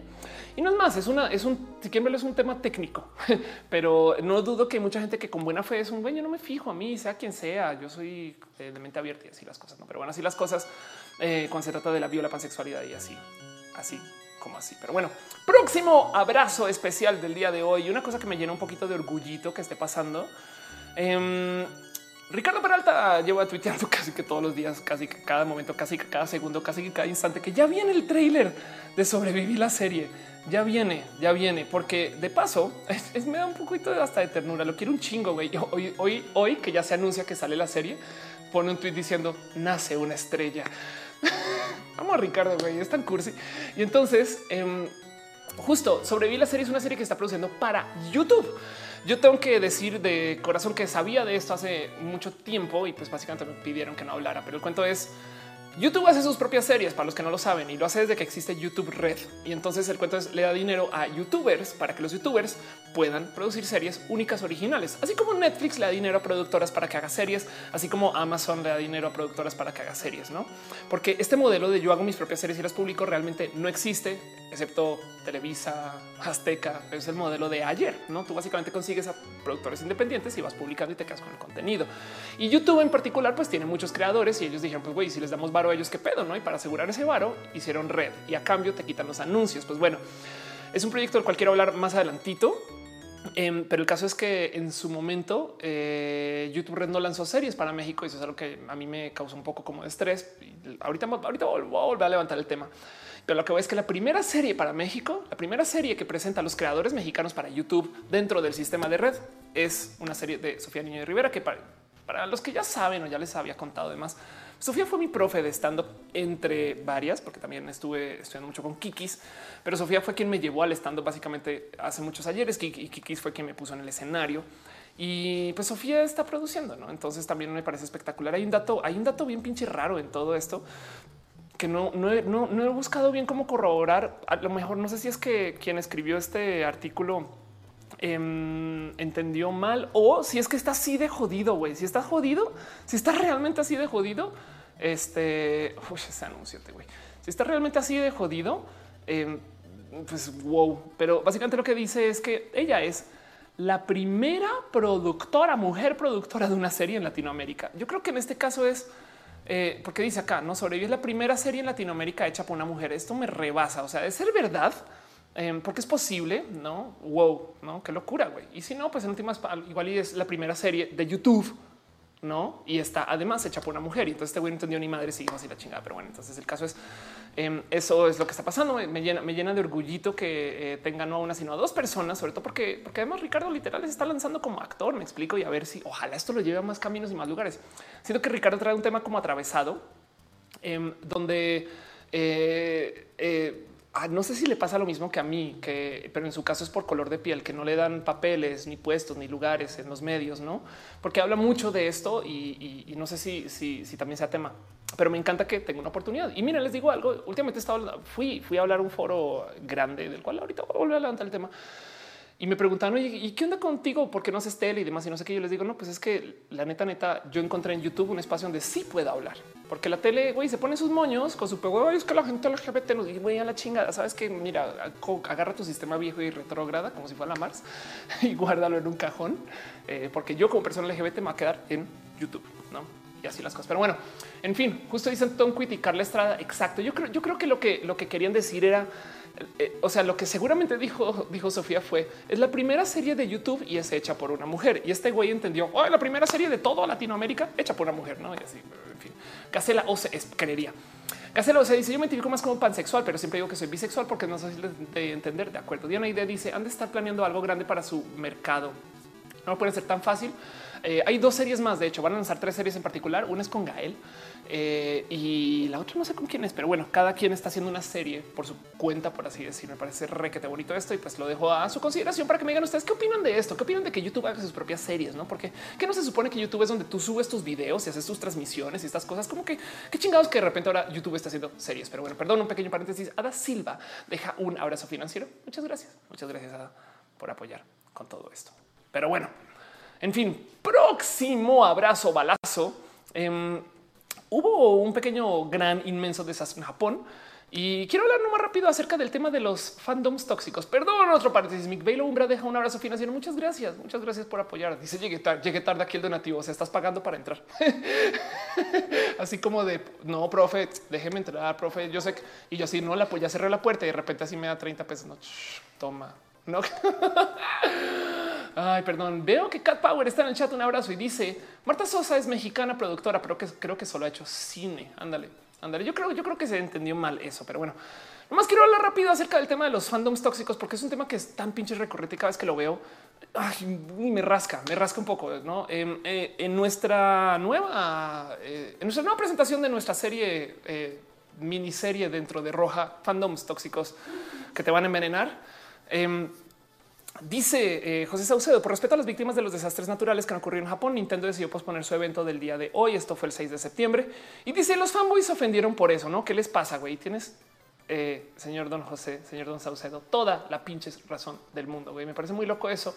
Porque además hay que tener en cuenta que... Eh, miren, últimamente como que los grupos troll han estado muy pinches empoderados. Eh, esto, esto para la, gente que es fan de Ariana Grande, mi nuevo tema, porque dice eh, Iván Ceja, tuitea hoy le suspendió los comentarios en Instagram a Ariana Grande porque su ex acaba de matarse de sobredosis y los fans la están culpando a ella. No, entonces, qué pedo humanidad digital y tienes toda la razón, Iván. Me sorprende, me sorprende que esto pase.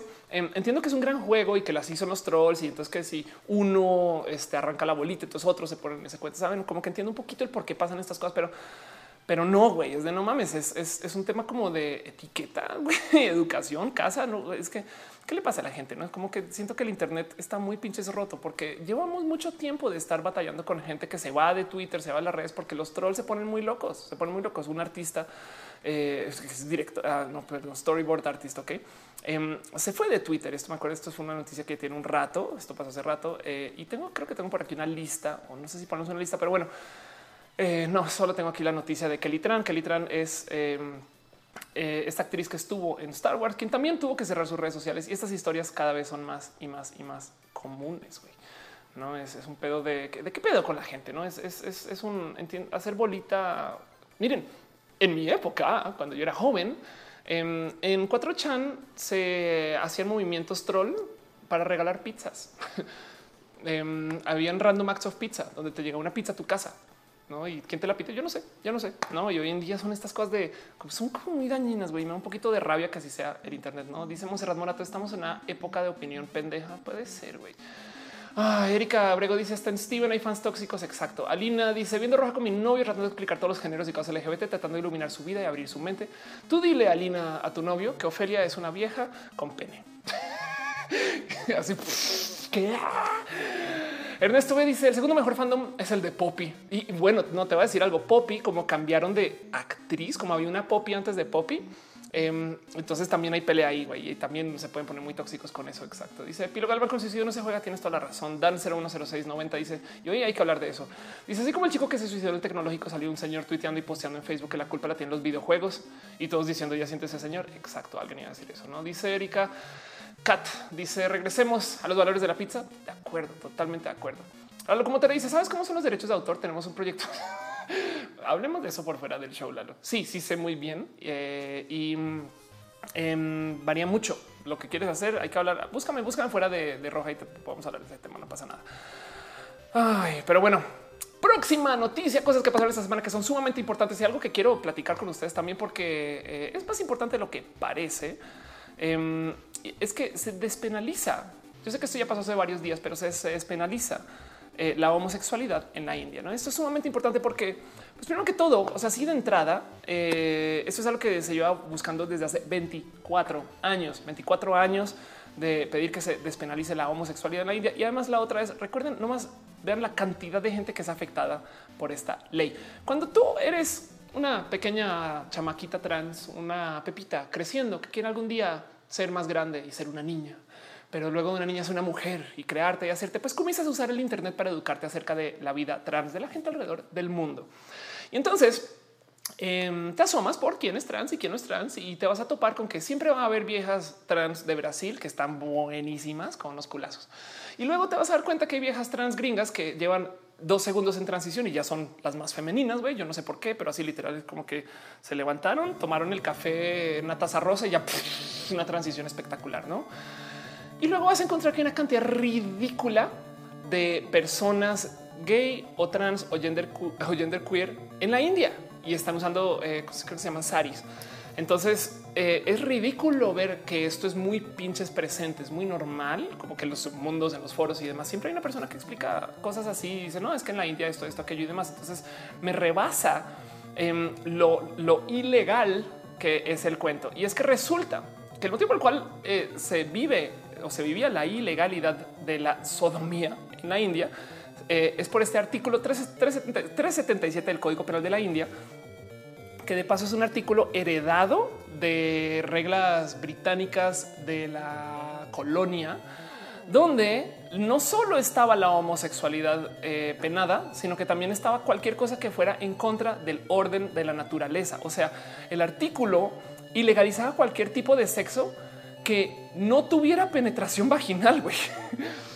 Y, eso, o sea, hay una cantidad de cosas que tú dices, güey, qué pedo. Ahora que se acabó aplicando para casos de homosexualidad, sí, que en la gran mayoría del, uso y de la aplicación de esta, de esta ley eh, se usó para castigar a personas gays. Sí, pero pues básicamente bien podía esto en la India llegaría a decir, no, pues es que, pues, güey, es que tuve sexo anal, ¿no? Y entonces eso ya es ilegal o era porque como dice aquel que voluntariamente tenga contactos carnales en contra del orden de la naturaleza con cualquier hombre, mujer o animal será castigado con encarcelamiento de por vida o bien con pena de prisión por un periodo que podrá extenderse hasta los 10 años. Además, también será susceptible de multa. Y donde esto se pone importante em, e, es en entonces se pone importante eh, ese, es en que esta regla, esta ley viene de la colonia británica, lo cual quiere decir que hay una cantidad ridícula de colonias y excolonias que todavía tienen este mismo artículo tal cual en sus leyes. Hace nada, ah, caray, eh, había una youtuber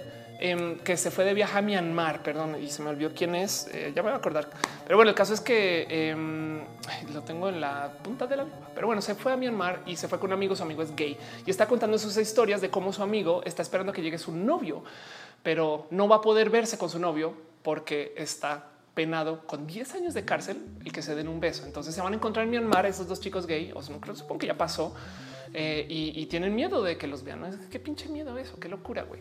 Eh, ¿Quién es esta chica? Güey, a mí me carre bien, güey, pero se me fue. Perdón, estoy bien pendejo por hacer show, porque apenas prendo la cámara, pierdo coeficiencia intelectual. Pero bueno, si alguien sabe quién está hablando con esa ligerísima pista, eh, pues díganme, ah, gracias, Marco Guarneros. Es Maire, Maire, gracias. Sí, exacto. Maire fue a Myanmar eh, y fue con un amigo gay. Maire, Maire es Maire Wink, para los que no ubican. Es bonita persona, Maire. Eh, y pues eso, no es, es y, justo la ley que mencionaba este chico con el que estaban cuando estaban en Myanmar es esta misma ley que acaban de despenalizar en la India. Entonces, qué rabia, güey, qué rabia que esto se haya, así que en verlo se haya llevado a todas las colonias, no?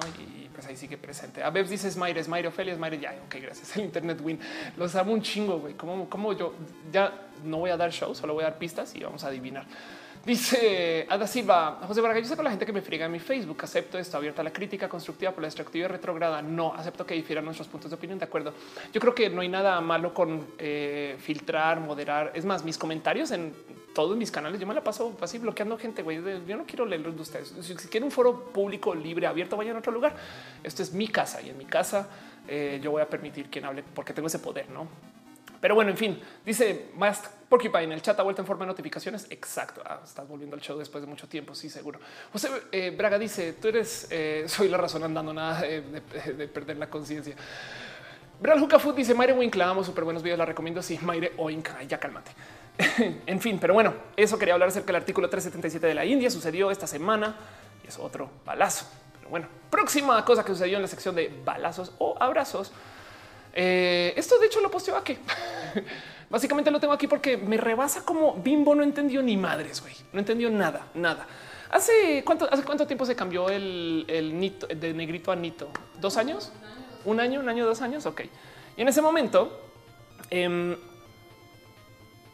pues sí, la verdad es que tener un, producto comercial que se llama negrito y que muestra un negrito este ahí sí estereotípico y demás y que como que se burle o aproveche del estereotipo, pues sí no está tan bonito, no?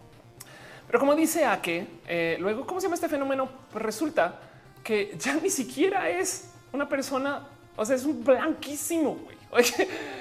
Entonces me cae el 20 de güey, Bimbo no entendió, o sea, está mal que se le diga negrito porque se puede tomar como despectivo, estereotipa dentro de, digo, acabo de decir que los estereotipos también, no, pero espero me entiendan, no es, es, eh, es, un uso, o sea, le estoy diciendo a la gente afroamericana que todos son estas personas tribales de África y pues eso puede ser malentendido. Entonces está chingón que se le hayan llevado a Nito, pero no está cool que ahora lo hagan una persona blanca. No es como que siento que, en fin, como que siento que Bimbo no entendió, no entendió lo que está pasando. Digo, por un lado, alguien me envía alguien en Twitter diciendo, pues Bimbo está pensando, güey, si no es de raza, no hay pedo, no solucionado. Ya hacemos que no, pero en últimas me da, me da un poquito de rabia porque, como dice Rivo Flavina, la palabra correcta aquí es whitewashing. Así, así es un, es un, pues justo a ver, eh, nosotros estamos defendiendo un pro de la diversidad, no para que lo elimines? Eso es, como si un restaurante dijera, no, pues es que una vez llegó una persona trans a la puerta, no la dejamos entrar, se quejó de que no dejamos entrar a personas trans, entonces ya no vamos a dejar que entre ninguna mujer. Y es de no, no, no, no, no, no, no, no entendiste, güey, no entendiste. No me da un poquito de rabia que no haya entendido. Bimbo es una compañía muy compleja con el tema de diversidad. Cuando llegué a México me habían dicho que justo Bimbo tenía problemas porque eh, hasta ni siquiera te dejaban trabajar en la empresa si eras divorciada ni hablar de gente de la diversidad. Hace unos años me tuve que comer mis palabras un poco porque justo alguien me decía, no, es que yo trabajo en diversidad en Bimbo y yo así de trabajas en qué? y, me cuenta de cómo le cuesta mucho llevar políticas de diversidad dentro de Bimbo, pero que quieren como que crecer ese espectro y permitir que la gente eh, viva, ¿no? De, pues de, modos un poco más modernos, ¿no? Pero en últimas Bimbo sigue siendo esta empresa que le pertenece a los Envidge, que son súper conservadores, que apoyan a los movimientos de los conservadurismos y que en últimas, en últimas, en últimas, en últimas, yo creo que no me sé, no me parece que esté tan fuera de lugar que de repente digan, güey, ya hazlo blanco. No, ella sí. Dice más porque se llama bimbo washing. Exacto. Dice Crisis, le hubieran puesto rico negro, delicioso negro, deliciosamente negro, negrote.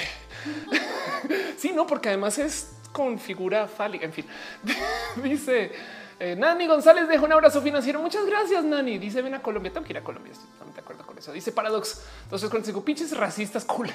¿Qué tienen mal las personas negras? Ándale. Cat Power dice deberían de solo ponerle bomboncito y, y poner una chica. Entonces hay problemas. Kiwi dice ay Dios. Ay, perdón, piñas, piñas, piñas, piñas, piñas, piñas para todos ustedes y demás. Solamente les dejo ustedes. ¿Qué opinan ustedes de esto? ¿Qué piensan ustedes acerca de?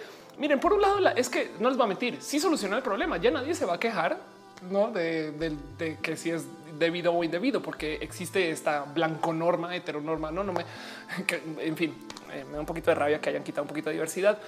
Y, creo que tiene que ver con que igual y seguían con güey, se están quejando. Este, pues sí, güey, pero porque, pero no entendiste por qué se están quejando entonces. En fin, así las cosas. En fin, dicen no somos con BBVA, BBVA Bancomer va a despedir a 1500 empleados por la sustitución de los cajeros y la digitalización de sus servicios. Wow, qué locura. En fin, en fin, en fin. Erika Abrego dice nunca voy a ver al Nito igual. Ya no es Nito, ya, ya no es Nito. Ya yo, yo siempre lo vi así. O sea, yo siempre lo vi así, que nadie lo vio así, güey. Porque lo vieron de niños, no? Yo porque llegué tarde a México, entonces pues obviamente voy y veo que en la tienda hay una cosa que dice negrito y, sabes, y lo agarras en la mano y dices, qué raro este producto, ¿no? Ay, pero bueno, próximo abrazo. Dejen dejando de lado ustedes la opinión acerca del cuento de negrito, bimbo y estas cosas o nito.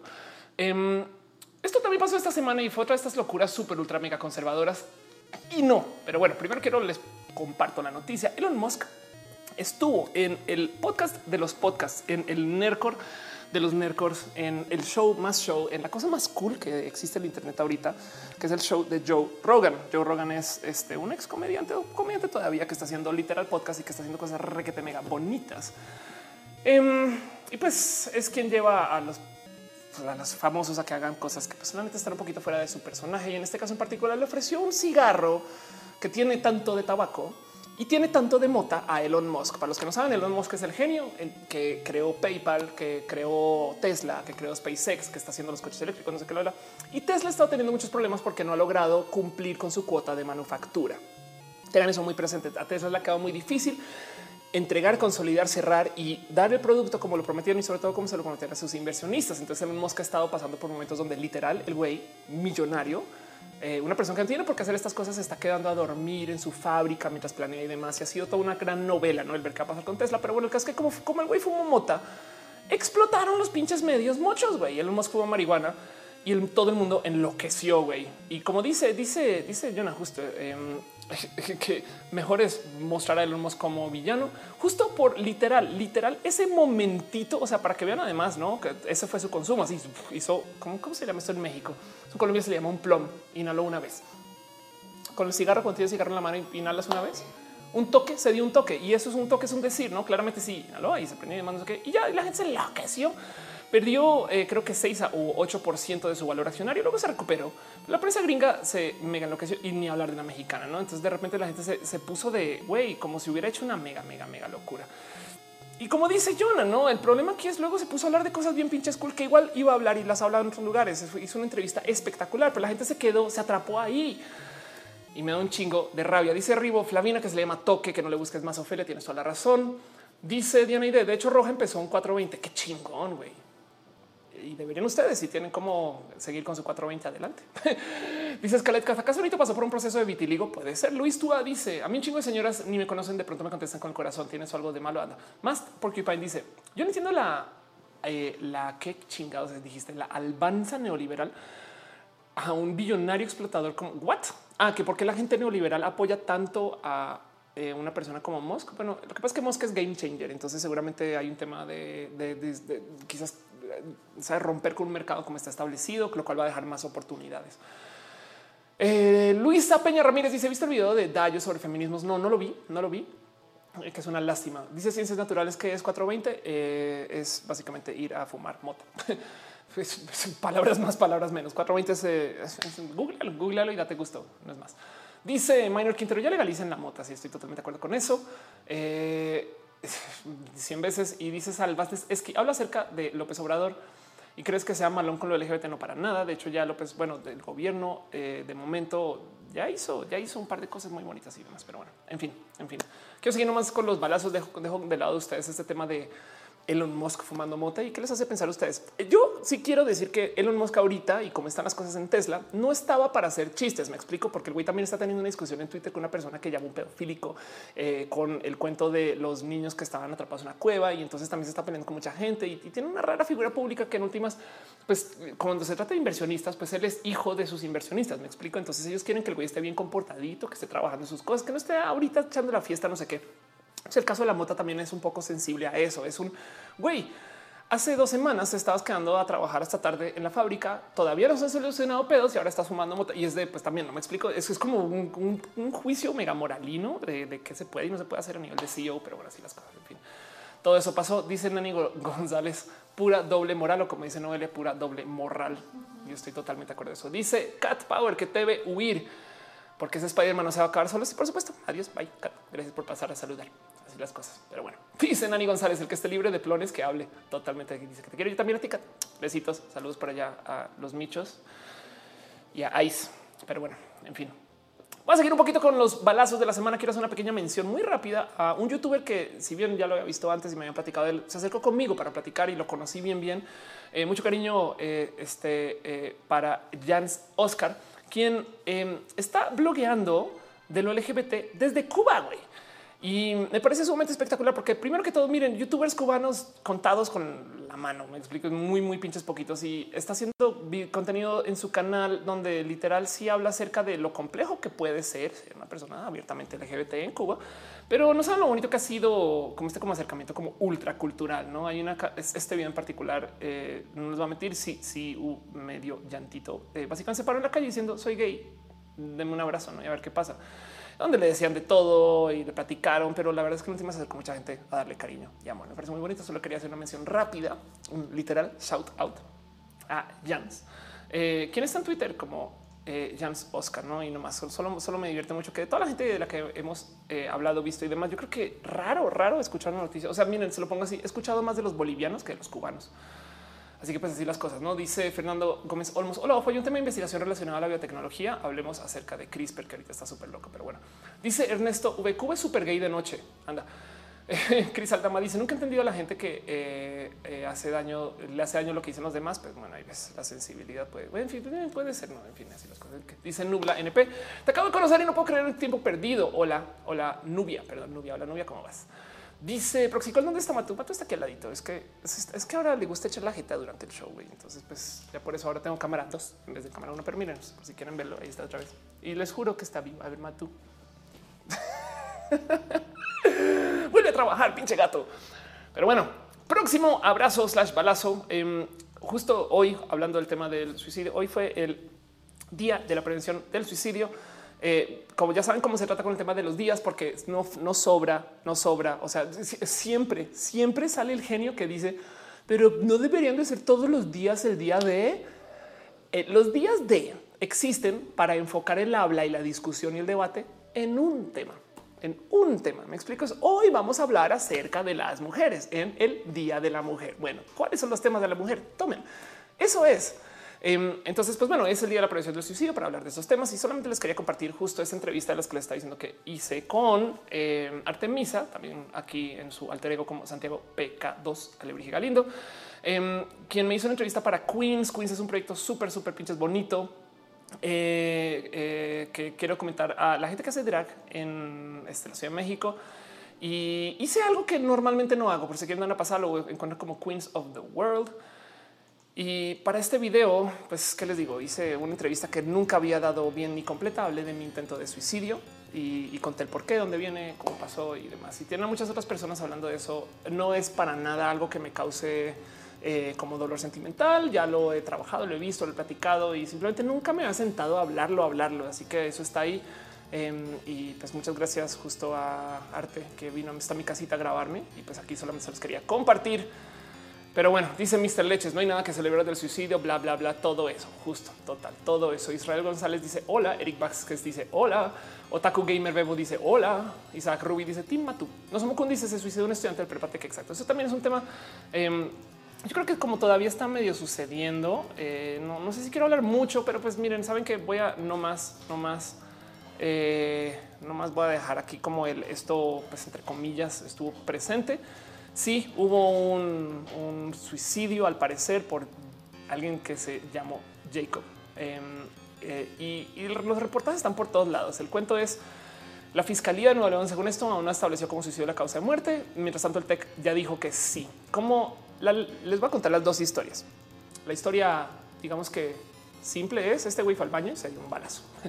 La historia novelesca o amarillista eh, y que han estado publicando algunos otros medios es una chica se quería suicidar en el baño y él fue con ella, la intentó detener de su este ataque contra ella misma y se disparó él en, este, en el proceso. Entonces, como sea, eh, trae un poquito de luz. O sea, en ambas situaciones tenemos un caso de dos personas o una que pues, tenían ideaciones suicidas. Y como persona trans, yo les puedo decir que esto puede ser común y, es una lástima que no se pueda hablar más. En mi opinión, mientras más se hable, mejor. Así sean las cosas negativas. Me explico. O sea, nada solucionamos con evitar hablar de esos temas. Y tenemos una, yo tengo muchas amigas que a veces me dicen es que la neta, neta, sí tengo ideación suicida. yo, ay, qué chingón. Y cuéntame qué has pensado, no? Es súper rudo decirle a una vieja trans, cuéntame tu intento de suicidio. Y primero que todo, además, porque yo no soy una persona calificada para hablar de esto. Me explico. Yo soy psicóloga. Mi mamá, de hecho, tiene un centro de suicidio en Bogotá. Eh, y habla mucho y lidia con muchos pacientes de suicidio. Le he visto hacer cosas que son literal dignas de eh, negociador de terroristas, como si fuera Hollywood, donde le llaman a la mitad de la noche y le dice, doctora, me va a quitar la vida ya. ¿no? Y ella tiene que hablar con estas personas y, tratar de, si quieren verlo, desmontar la situación. ¿no? Entonces, em, el suicidio no es tema para tanto chiste. Soy comediante, no puedo decir que no es para chistes, punto. Tengo que dejar un campo, pero eh, sí creo que es mejor hablarlo y no. Eh, que, que, que sí creo, sí creo que es mejor hablarlo que quedarnos callados con esa palabra. Las cosas. En fin, dice Omar Martínez, tarde pero llegue, que chingón. Dice Darvel, ese tipo se pasa, anda. Dice Freirito, sí, ya sé, eso. Hoy saben que miren, voy a hacer algo. Hoy fue el peor día para esto. Mm, mm, mm, voy a censurar un poquito este show. Minor Saldaña dice, seguramente ese tema del teclado vamos a la Rosa de Guadalupe, no lo dudes. Eh, dice Hannah Scarlett que le gusta la chichichida, güey. ahora va a haber, no es free de chichi, no? Monserrat Moreto dice, como decían en sin comentarios. Anda, ¿qué dijeron en sin comentarios?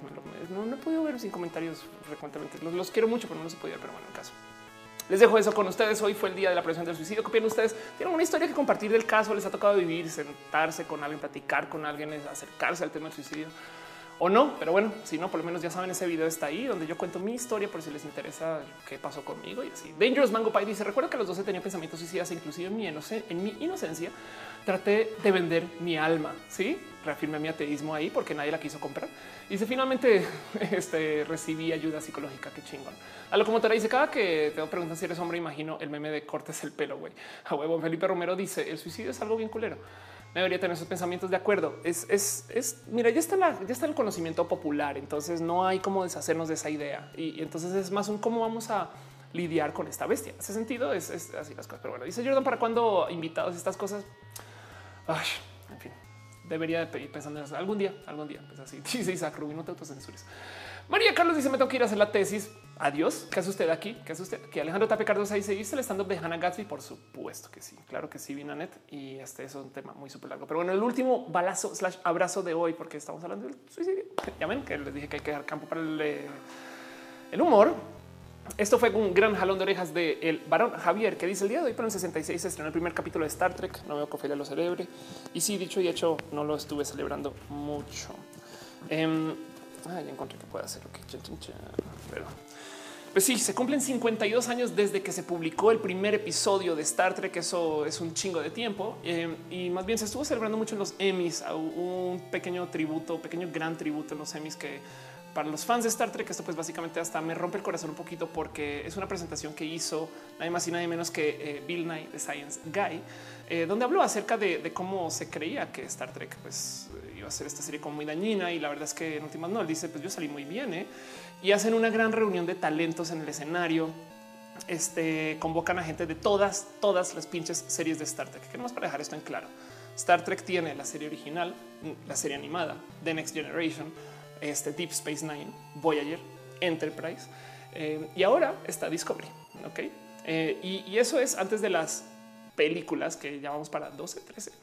Eh, es un chingo de contenido. Entonces imagínense nomás la cantidad de actores que hay detrás de esto. Y si son 52 años, la cosa que me súper mega llegó al corazón de esto es em, la reunión fue además eh, con los talentos de la última este, temporada con nadie más y nadie menos que de Shatner. Shatner fue el capitán Kirk. Piensen ustedes que este güey estaba hace 52 años publicando su primer episodio. Esto es una vida. Una persona debe tener ochenta y tantos años. Está en escenario platicando, ¿no? Y, casi que medio entregando la batuta a los que vienen. Entonces fue emotivo, serio, seco y hasta como triste, ¿no? Es, es, y quién sabe cuántas de estas le quedan a Shatner, ¿me explico? Y acerca de Star Trek en particular, yo creo que esto lo he contado mil y un millones de veces, pero es mi serie favorita porque es una serie positivista que insiste que en el futuro sí llegamos a las cosas cool y que sí la logramos y que le hicimos y demás. Y encima de eso que celebra la diversidad.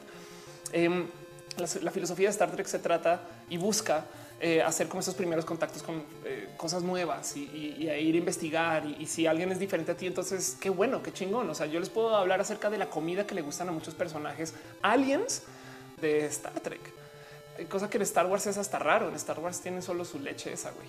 Pero bueno, Frank Pinedo dice: eh, Yo tuve un pasado muy asfixiante que me llevó en su momento a estar cerca del suicidio. Por suerte, tuve un momento en el que decidí que tenía que cambiar porciones de mi vida por mi bienestar. Qué chingón. Ok, ándale. José Braga dice: Quiero opinar, cambia rápido el tema. No te preocupes, porque para eso sigue el chat acá y así las cosas. Dice Arturo, ¿por qué no JRBD en la miniatura? Porque ni siquiera puedo llegar al tema del que quiero hablar. Y yo creo que con eso eh, voy a eso, voy a eso. Ya les cuento de RBD estas cosas. Pero bueno, perdón. Fogastego se suscribe con Twitch Prime. Muchas pinches gracias. Piñas para ti, piñas para ti. Así las cosas. Yo de Grunt Mixer dice a potato flew around my room. Pero sí, así las cosas. Dice más porque cada vez veo el futuro menos positivista y más cyberpunk. Sí, pero te digo algo, es un estado mental. Sabes, hay que entender que, eh, por ejemplo, en el tema de medicinas, si bien hay una cantidad de cosas que están rotas, dañadas, llevadas de la chingada, estamos mucho mejor que hace 100 años.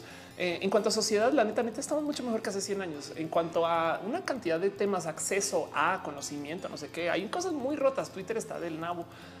Pero, güey, imagínate decirle a alguien de 1800 que Twitter te sirve para decirle a alguien al otro lado del mundo cosas de modo, entre comillas, telepáticos. ¿no? En fin, pero bueno, Felipe Romero dice Star Trek es demasiado clavado, más sus fans. No sé nada de Star Trek. No te preocupes, pero sí. Justo es una serie que me gusta porque es así positivista. bueno, un Lemus dice ayer me enteré que una compañera que iba conmigo en la secundaria hace un año se suicidó. Varios fueron a despedirla. Hoy es el día mundial contra él. Qué cosas ahí tienes. Polaris dice Star Trek tiene un muy grande lugar en mi corazón. Gracias a mis padres de familia. Qué chingón. Jesse Macho dice ya habla de Bitcoin Iván Zico. Ya hablé de Bitcoin Iván Zico. Ya fue lo primero que presenté cuando comenzó el show. Más bien vámonos formalmente a lo que es el show, al por qué tengo una pleca de RBD. Ya llevo al aire una hora y media y no manches, qué estupidez. O sea, Ofelia aprende a planear bien. vámonos con nuestra primera sección formal. Vamos a hablar un poquito acerca de ciencia y tecnología. Yo no sé por qué le llamo ciencia y tecnología. Es con el core del cuerpo, del centro, el, lo importante. Vamos a hablar de lo que quiero hablar, de lo que está en el eh, en la portada de. Vamos a hablar de RBD. Mentiras, voy a hablar un poquito acerca de un tema que me trae así como colgado esto que eh, en últimas es mi análisis. Puede ser un potencial ensayo largo para Canvas.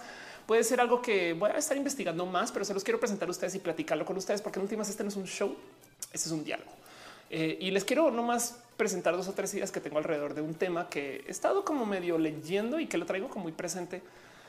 Y es este cuento de la nostalgia que si bien para los que me conocen de hace rato saben que yo ahí están, colecciono consolas de videojuegos y juegos asociados con esas consolas de videojuegos. Entonces he estado muy cerca del mundo de la nostalgia. Estamos muy atrapados en que de repente ahora todo es nostalgia, pero la verdad, verdad es que llevamos mucho tiempo de lidiar con, llevamos mucho tiempo acercarnos con eh, que sí, pues mis, papás fueron nostálgicos para otras cosas. Mi papá es bitlomaníaco, me explico que si lo piensan, yo nací en el 82, entonces para mi papá ser bitlomaníaco está recordando cosas de 20 años antes. Es como nosotros pensar ahorita en cosas de los 90 para un bebé que acaba de nacer. No es, tampoco está tan lejos de, en fin.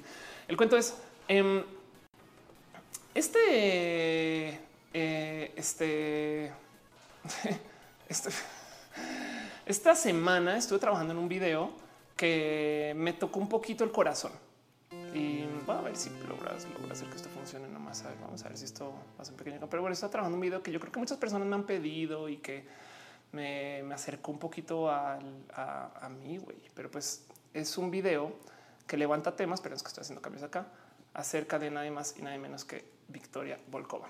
Esto es un video que publicó Vico. eh, cuando estaba casi casi que recién llegada cuando a mi depa. Gracias Ariel por volver a compartir esto.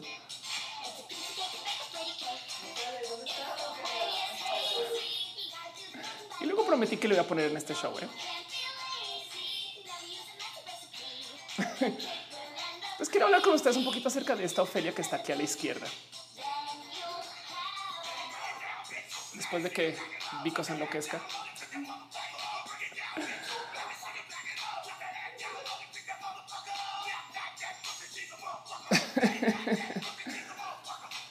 que les digo, así eran las cosas, así las cosas. Cuando estaba en mi depa, güey. Em, para las personas que no saben o que qué chingas está mostrando Felia o qué está pasando, eh, Vico y yo fuimos roomies como por dos años, güey. Y, y, y, hay una larga historia que he medio pisteado acá y he medio hablado allá y hay gente que tiene como una noción de y tengo amigos cercanos eh, con, con, quien, eh, bueno, hemos hablado mucho de este tema en particular. Pero el cuento es, por fin hice un video hablando de todo esto. Por fin senté cabeza y dije, güey, voy a hablar de todo el tema de Victoria Volkova porque ella vino a mi casa, la entrevisté y eh, me quedó como el, no puedo hacer una Así que una presentación estándar acerca de, de, lo que es Vico. Entonces ya tengo el video hecho. La verdad es que se está, eh, está en render y estados de publicar. Esto fue que lo tuiteé anoche. Eh, para los que no saben, yo siempre agarro pantallazos de mi Final Cut de la última sesión y lo subo con un hashtag of edit. Entonces, pues aquí está. Esto ya quedó. Es un medio recordatorio de que ya viene eh, y esto está pasando. Y el motivo por el cual este video de repente me tocó tanto el corazón, aparte de volver a pensar en mi ex roomie, no? y, y y, quién, quién es y quién soy y demás, fue porque me obligó a sentar cabeza un poquito con quién soy. Eso es un poquito lo que quiero platicar con ustedes. Yo sé que ahorita, ahorita voy al tema de la nostalgia y les va. Eh, pero, pero el cuento es que cuando estaba haciendo este video, senté cabeza con. Hoy en día eres una vieja que eres, wow, perdón, que eres presentadora, eh, que tiene trabajo, que son espacios, en espacios televisivos, que está haciendo una cantidad como de trabajo como relación a la comunicación. Y pues esto no era así. Esta oferia de las que les quería hablar en ese video con, con Vico era una feria muy tímida, una persona que no sabía cómo hablar en cámara. De hecho, yo me veo en los videos de Victoria cuando hacía estos en vivo para Vico y me daba esta pena decir casi, casi que hola y que yo hice las cosas, no como que recuerdo un poquito eh, el qué onda conmigo y senté cabeza con que estaba como cambiando mucho el quién soy y qué soy. Y pues es que todo este cuento de la nostalgia salió a luz otra vez porque esta semana pasada tuve una entrevista que ojalá salga pronto con él. él es eh, Enrique Lascano. Enrique Lascano, ¿no? Enrique Lascano que tiene un show que se llama Las noches con él, donde primero que todo fui y vi el pinche foro de mis sueños, güey. Es un salón de fiestas inmenso que tiene espacio para audiencia, que tiene una tarima para música y que encima de eso tiene atrás un espacio así súper grande para que puedas poner una como un anuncio totototote de, de quién está en el show y demás. Entonces puede ser todo así como en vivo, güey. O sea, eso es lo que se ve desde el foro de las noches con él. Me explico cuando imagínes un roja donde este famoso roja en vivo que he tratado como de poner a andar estas cosas, no? Eh, primero que todo, y eh, que, que, me dio, no les miento, envidia, güey, envidia, envidia total. Y entonces eh, senté cabeza un poquito con qué pedo. Y en esta entrevista, justo Lascano, de repente, ya ven que se cayó el micro. En esa entrevista, Lascano de repente dice: ¿Dónde se ven ustedes? Porque me tenían a mí y al arroba Explorer. Explorer es eh, una cuenta de Instagram muy chingona. Perdón, ese chiste del micro. Y um, Lascano dice: ¿Dónde son ustedes en 10 años? Y yo le digo: En tu trabajo, güey. Porque está pensando, esto es roja, esto es las noches con él, bien podría ser las noches con ella, eh, y bien podríamos tener música en vivo, y bien podría estar haciendo performances y estas cosas. Y, senté cabeza con qué pedo con que tú, esto ahora es lo que deseas, y hace cinco años, justo cuando Vico vivía en tu, en tu casa, tu depa, ni sabías, güey, ni tenía la más mínima idea. Entonces siento cabeza un poquito con quién soy, para dónde voy, que no, este, eh, en fin, como que, como que de repente eh, me da un poco de de como raro eh, el, pensar que yo no sé cómo me estoy formando como persona. Y entonces Lascano de repente dice, pues sí, porque ahora lo moderno es lo que están haciendo ustedes. Y yo no, pero a ver, un momento, yo quisiera tener tu show. Y me senté a pensar, ¿por qué de repente estamos glorificando algunas cosas de los 90 y otras no? ¿No hace sentido? Más porque dice con los books, de acuerdo, perdón. Eh, dice... Eh, el vejedero que donde consigues es hermoso. Una página que se llama muki.io. Aldo Alfredo dice todos inician así de tabla frente a la cámara. Hay gente que tiene pacto con el diablo y son la excepción. Ándale un poquito así total. Entonces, eh, si bien miren, si bien normalmente me gusta futurologiar y por dónde van las cosas, a raíz de este video con Vico, esta plática con Lascano y esto que traigo así como medio enredado, me senté a pensar un poquito en cómo llegué hasta acá, no? El video lo va a publicar mañana pasado. Yo creo que ojalá mañana, que depende de render y subirlo y estas cosas pero senté cabeza con un ahora que quieres hacer. Y senté cabeza con ahora llegaste acá porque güey, es que ya no puedes hacer cosas de la tele porque las cosas de la tele, la neta, están súper mega desapareciendo y por un motivo muy pinches raro que, todavía me parece un poco eh, bonito de ver. Pero es que hoy en día ya nadie puede ser una estrella masiva. Yo sé que hay influencers, yo sé que hay influencers, pero hay una micro tendencia que ya no es tan micro eh, hacia eh, eliminar, si quieren verlo como los artistas mega masivos, ¿no? En una época los medios de comunicación solían ser estos medios ultra grandes y luego aparecieron cosas que se llaman medios eh, de nicho o medios especializados. Entonces es una revista solo de videojuegos. Entonces ahora como anunciante tú vas y compras un anuncio en la revista de videojuegos. Lo mismo pasó con la tele y el cable. En el Internet teníamos estos sitios que se llaman portales y luego los medios especializados. Y ahora está pasando esto como con influencers y también lleva un rato pasando con artistas. Vamos para eh, demostrar este punto un poco. Em, es la lista de la música de los discos más vendidos de la existencia. Yo sé que lo he mostrado varias veces, pero el disco más vendido ever eh, es Thriller de Michael Jackson con 47 millones de copias. ¿Millones de copias son? Sí, son millones de copias. Perdón, estos son, bueno, son qué, qué, unidad es esto? Ok, madre mía, ¿por qué no dices unidad? Pero bueno, el disco más, ah, perdón, sí son millones, sí, pero 47 millones de copias vendidas de Thriller, luego Eagles, luego ACDC, luego Pink Floyd, luego Meatloaf. Entonces quiero que vean algo. Estos son los discos más vendidos de la historia del 82, del 76, del 80, del 73, del 77, del 92, del 76, del 77 y del 77. Lo cual deja la pregunta, bueno, primero que todo, ¿qué pedo, güey? ¿Ya nadie hace música? Eh, y justo dice Rivo Flavina, eh, hace como un mes que Eagles resultó ser el más vendido. Ándale, qué chingón.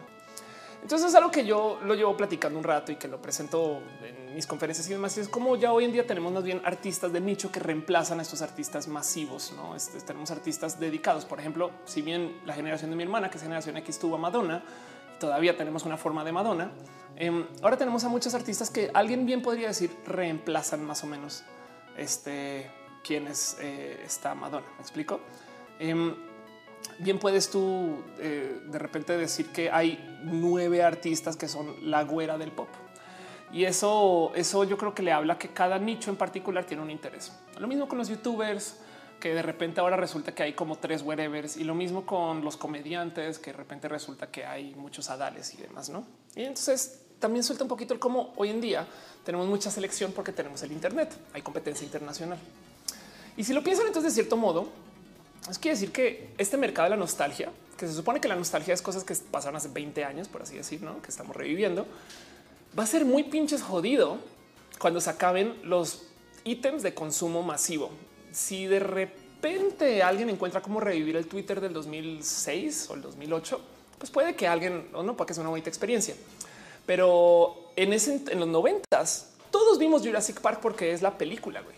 Hoy en día hay Fast and the Furious, Megalodon, este eh, tenemos eh, competencia entre eh, Misión Imposible y James Bond, por así decirlo. Y estas películas, de cierto modo, no necesariamente están vistas por muchas personas. Hay gente que se salta unas, ve otras y demás. Es como va a ser, es muy fácil tener nostalgia del Nintendo, el Super Nintendo y el Sega Genesis, pero hoy en día tenemos cuatro o cinco consolas a la venta. ¿no? Entonces, imagínense en 20 años qué va a despertar la nostalgia. Me explico. Las nostalgias también van a tener que ser de nicho lo cual quiere decir que de cierto modo se acaba la mega nostalgia también. Y eso, eso eh, yo creo que remonta un poquito al, al quién, quién, quién eres ¿no? y cómo te haces y cómo te formas. Ok. Dice Río, Flavina que no hay despacito. Fakely, sabes que es que son álbums, son álbumes, capaz y por canciones diferentes. Más Porcupine dice la nostalgia es el despacito de las emociones. Anda, Master Pecky dice los conteos actuales para ese tipo de tablas se encuentran las ventas digitales. Hay que ver. Dice Brenda Carreño, ¿cuál será la off del futuro? Pues una buena pregunta, porque además para ese chiste hace 20 años no existía off. No. Y lo digo porque justo hay un como discurso de la gente establecida en su rubro que hace nada me tocó vivir con la gente de la impro y no, no quiero hablar mucho de eso, pero de cómo hoy en día, no sé si saben, pero los youtubers últimamente se han estado sintiendo un poco em, como atrapados en que YouTube se les cambió del total. güey.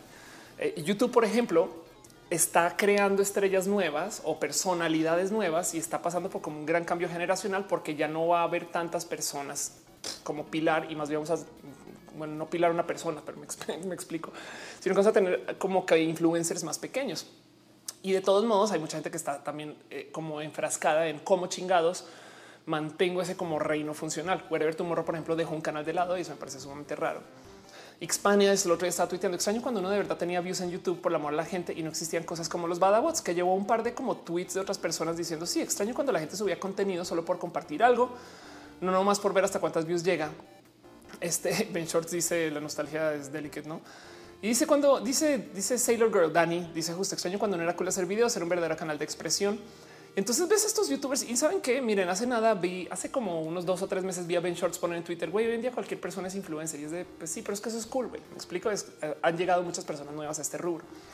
Em, y yo creo que tiene que ver también con el cómo el Internet justo en esto que se acaba la mega nostalgia, se acaban, o sea, cada vez vamos aplanando más y más los gustos porque hay más, más ofertas.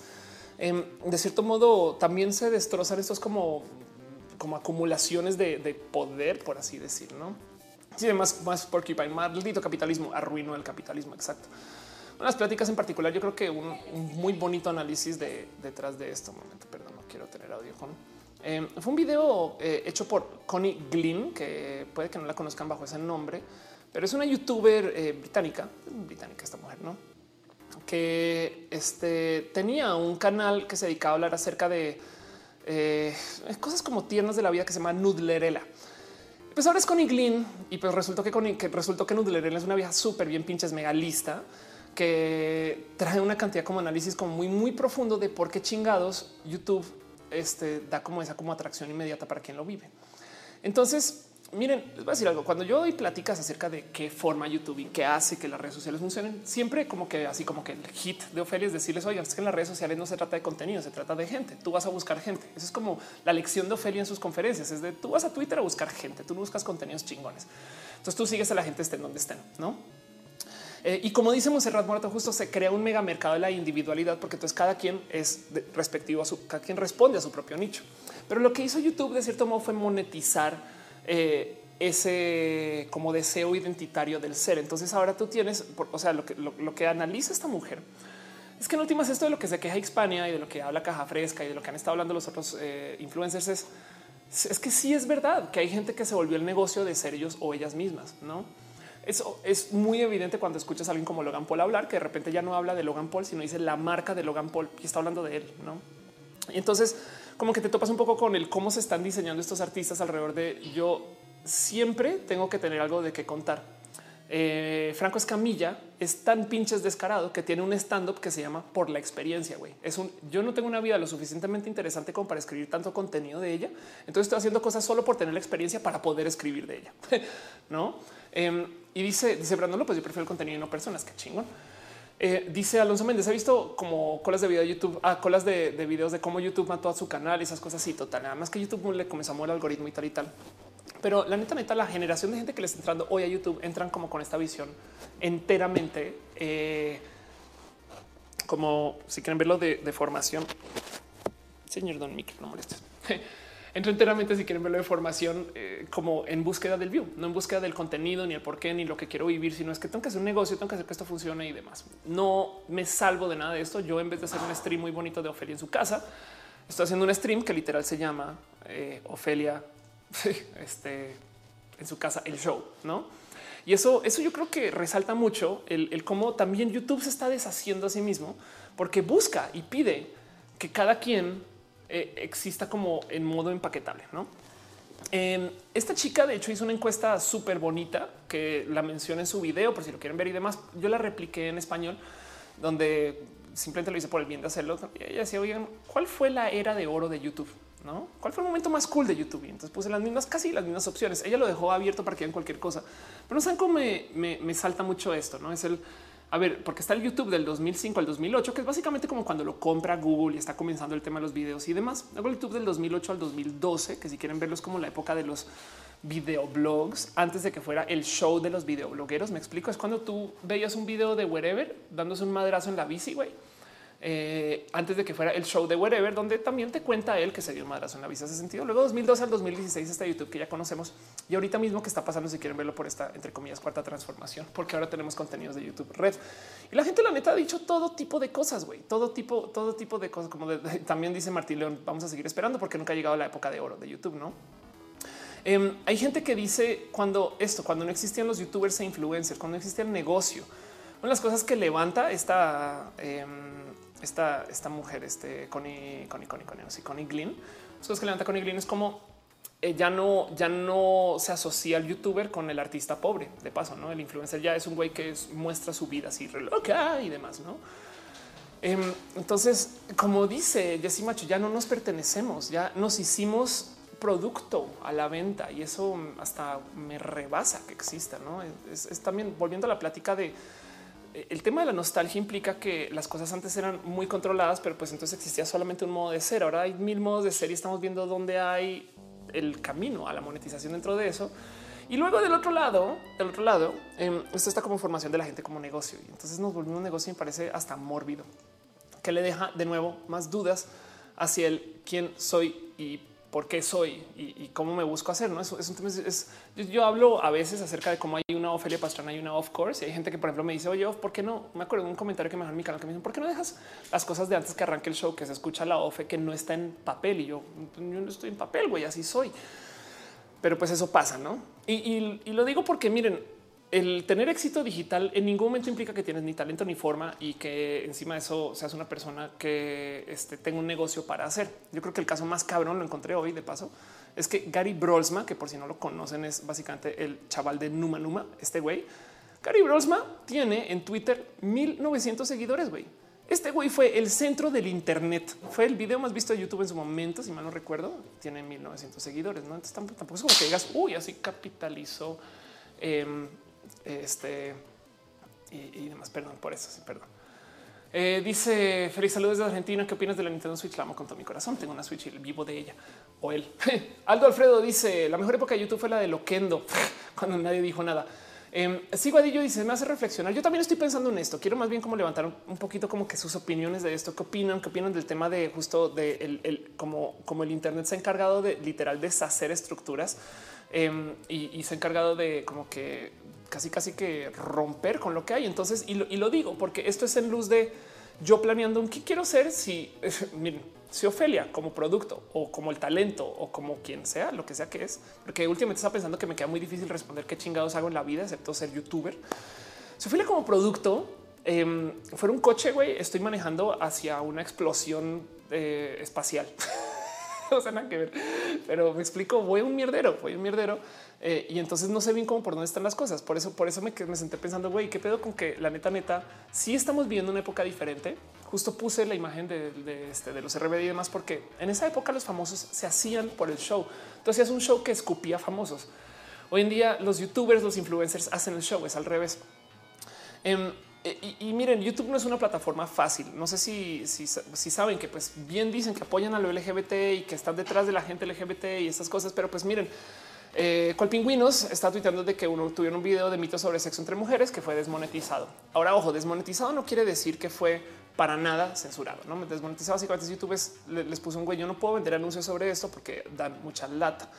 Pero pues yo puse el grito en el cielo con un tema más o menos similar porque hice un video acerca del lenguaje incluyente que fue totalmente eh, anotado, este, perdón, no quiero decir censurado, pero fue, fue limitado. No, básicamente lo marcaron como un video para, para mayores de edad. Em, y se los juro que este video no era para eso. Puse mi apelación y acabé hablando con alguien de YouTube de México mismo y le quitaron esa restricción. Y eso es porque los trolls también se encargaron de, reportar lo que yo no dudo que fue lo mismo que le pasó a pingüinos. O sea, YouTube tiene pedos, güey, saben como plataforma.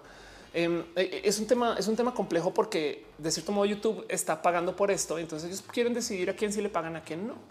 Eh, y YouTube también se responsabiliza más o menos por sus contenidos, pero supone que no, pero sí, pero no. Entonces también por eso tienen como estos límites de pues, en últimas, ojalá no vaya a ser que un niño vea contenidos indebidos. Entonces por eso tiene un sistema automático de filtros. Em, y, el cuento es que miren, YouTube paga por sus contenidos. Solo piensan en eso. ¿Qué sería si Twitter pagara por tweet y que los tweets eh, que más retweets generen ganan más varo? No, eso también deformaría mucho la plática. Estamos de acuerdo. Dice eh, Félix que hablemos de SNK Heroines. No, no, no, creo que es un tema para el cual no me siento lista para hablar todavía, pero porque no, no, no sé bien qué, qué, pasa con, con Heroines todavía. Pero bueno, dice soy el tacos cuando los memes eran cosas de nerds. Aldo Alfredo dice según yo, el siguiente paso de YouTube es ser Netflix, el futuro Instagram es ser YouTube. qué cagado, porque es que además es otra cosa que está pasando. Ahora tenemos muchos espacios que generan contenido. Em, me ofrecieron estar en una serie que la serie puede que acabe publicada en algún distribuidor de contenidos digital que desafortunadamente no les puedo decir cuál es, pero bueno, el caso es un distribuidor de contenidos digital. Pero a cambio, a cambio de estar en esta serie, tengo que entregarle los derechos de literal, literal, de mi historia de vida, de mis voces, de mis el, de mis coreografías, mis ideas, mis videos, mis publicaciones y demás por varios años para que ellos puedan negociar sobre eso y ellos se quedarían con un porcentaje de lo que yo haga por mis hasta mis shows, ¿no? Entonces no le entré al negocio, por así decir, y estoy negociando con ellos por eso, por eso no puedo decir todavía quién es, pero me salta un poco ver cómo, cómo se están creando como estas dinámicas de, que ahora pues las televisoras están acá guardadas, pero tenemos también monstruos que se están formando. YouTube, eh, justo en, particular, eh, está lanzando una cosa que se que, ha, ido tomando una ha ido tomando una forma muy rara que pues, es básicamente YouTube Red, no red, red de rojo. Em, que si ustedes usan YouTube Red y ya saben qué chingados, pues bien, no me pelen. Pero pues YouTube Red básicamente es una plataforma que ya tiene, ya cumplió un año, ya no es un año, no está este artículo de no va a ser tan nuevo. Pero bueno, no, sí, enero 5, sí, ya cumplió con un año y medio, donde básicamente tú le pagas a YouTube y no tienes anuncios. Entonces dice RT con Michael Jackson que técnicamente ya no dueño de su voz. Pues sí. Em, pero pues, sí, exacto. Sí, es, cosas que están grabadas con tu voz, pues le pertenecen a alguien. Y la verdad es que yo no quise, yo no quise entregar nada de eso. Yo, yo soy un artista independiente porque todo es mío. Pero bueno, el caso es YouTube Red no necesariamente es una plataforma de pago por no tener anuncios. Eso es un gancho. Eso es para que ustedes le entren a un servicio que hizo YouTube, donde ellos dijeron: A ver, si Netflix con su dinero está haciendo producciones originales de Netflix, que básicamente quiere decir esta serie la vas a ver solo en Netflix. güey no contrates a los otros servicios porque ellos no tienen nuestras series cool. Ya, pero esas series las hacen un chingo de productoras, güey. No es como que existan los Netflix Churubusco Studios, güey. Pues entonces, si Netflix está haciendo estas cosas, eh, ¿por qué chingados no hacemos nosotros nuestras propias series si tenemos a todos los creadores de contenido del mundo aquí, güey? Entonces, Red fue por un lado el no ves anuncios, pero luego agarran ese dinero y se lo dan a los creadores. Se agarraron a sus top youtubers y básicamente les dijeron, bueno, van a hacer series con eso. Y cuando digo series con eso es, literal eh, PewDiePie. Le damos dos millones de dólares para que saque una serie de tantos episodios y esa serie está disponible solamente para la gente que paga red ahora premium. Em, y eso tuvo una serie de problemas porque las series que hicieron estos youtubers, si bien son mejores que lo que se hacía para su canal, seguían siendo series de youtubers. Y lo cabrón es eso no competía para nada con las series que estaba haciendo Netflix, que del otro lado Netflix está invirtiendo mucho, pero mucho más dinero en sus series, no? Porque eran series de contenidos. O sea, de nuevo, es este cambio de dinámica de persona versus contenido. Y entonces eh, no fue un gran fail al revés. Al, cabo de un año, pues Red básicamente se volvió un servicio más o menos pequeño. La gente no lo está contratando tanto. Y yo tengo una historia personal con, el cuento de Red, porque yo creo que, y si no lo saben, se los digo, eh, yo estoy muy, yo me apego mucho a YouTube porque México es la meca de los contenidos en español del Internet. Básicamente hay más gente navegando el Internet acá que lo que hay gente que vive en España. Y entonces, eh, bajo esa lógica, pues YouTube, que es el sitio más visto, es el sitio YouTube de México, es el sitio más visto del Internet de la gente que habla español. Y, se ve y se vive. Por eso nuestros youtubers mexicanos son más grandes que un chingo de youtubers. Y yo sé que yo sé que Germán es chileno y yo sé que con los colombianos también, pero si lo piensan, muchos vienen acá a México y se hacen y no tienen por qué hacerlo. No, o sea, como que la época de Shakira y demás es que todavía sigue sucediendo. Pero bueno, por la época de los artistas musicales, donde ellos eran los rockstars más grandes que había o del cine, pues venían a México porque aquí estaba la industria, pero ya no tienen por qué venir y aún así se están encontrando acá y se están haciendo acá. Y es porque acá es donde hay más consumo, donde te acercas a más gente y demás. Entonces México es como la meca. Yo con esto en mente y lo he tenido muy claro desde que vivo acá, me acerqué con la gente de Google en su momento y les digo, oigan, esa historia la he contado un par de veces, lo sé, pero les dije, oigan, ¿quiénes van a ser? Ya suelta la sopa y dime quiénes van a ser los youtubers que hagan series de red en México, no? Porque si van a arrancar en algún lugar, no va a ser en España, va a ser acá y va a ser acá o en Chile, no? Porque Chile está Germán. Em, y ellos en su momento me dieron una cosa que me rompió el corazón. Esto tiene como unos tres años, le pongo dos. Me dicen, mira, los youtubers grandes mexicanos eh, tienen el alcance, o sea, el número de suscritos, pero no tienen la profesionalidad para hacer una serie si les damos todo ese dinero. Y los youtubers que sí tienen la profesionalidad no tienen el alcance, ¿no? Afortunadamente eso ya cambió. Nuestros youtubers de ahorita están justo pasando por esta etapa de la profesionalización de YouTube, donde los youtubers de la vieja escuela eh, pues están siendo como amenazados un poco por el güey. Es que hoy en día cualquier persona puede ser influencer, pero es que hay gente que le está chambeando cabrón para publicar, hacer, poner, no? Y entonces también están queriendo subir un poco el nivel y si se vuelve un poco más competitivo. Están en YouTube. Eso me parece bonito. Dice Colorful Earth. Ya mataron Red, ahora es premium. Sí, pero bueno, el esfuerzo es el mismo, básicamente. Entonces, en ese entonces me dijeron no había con quién.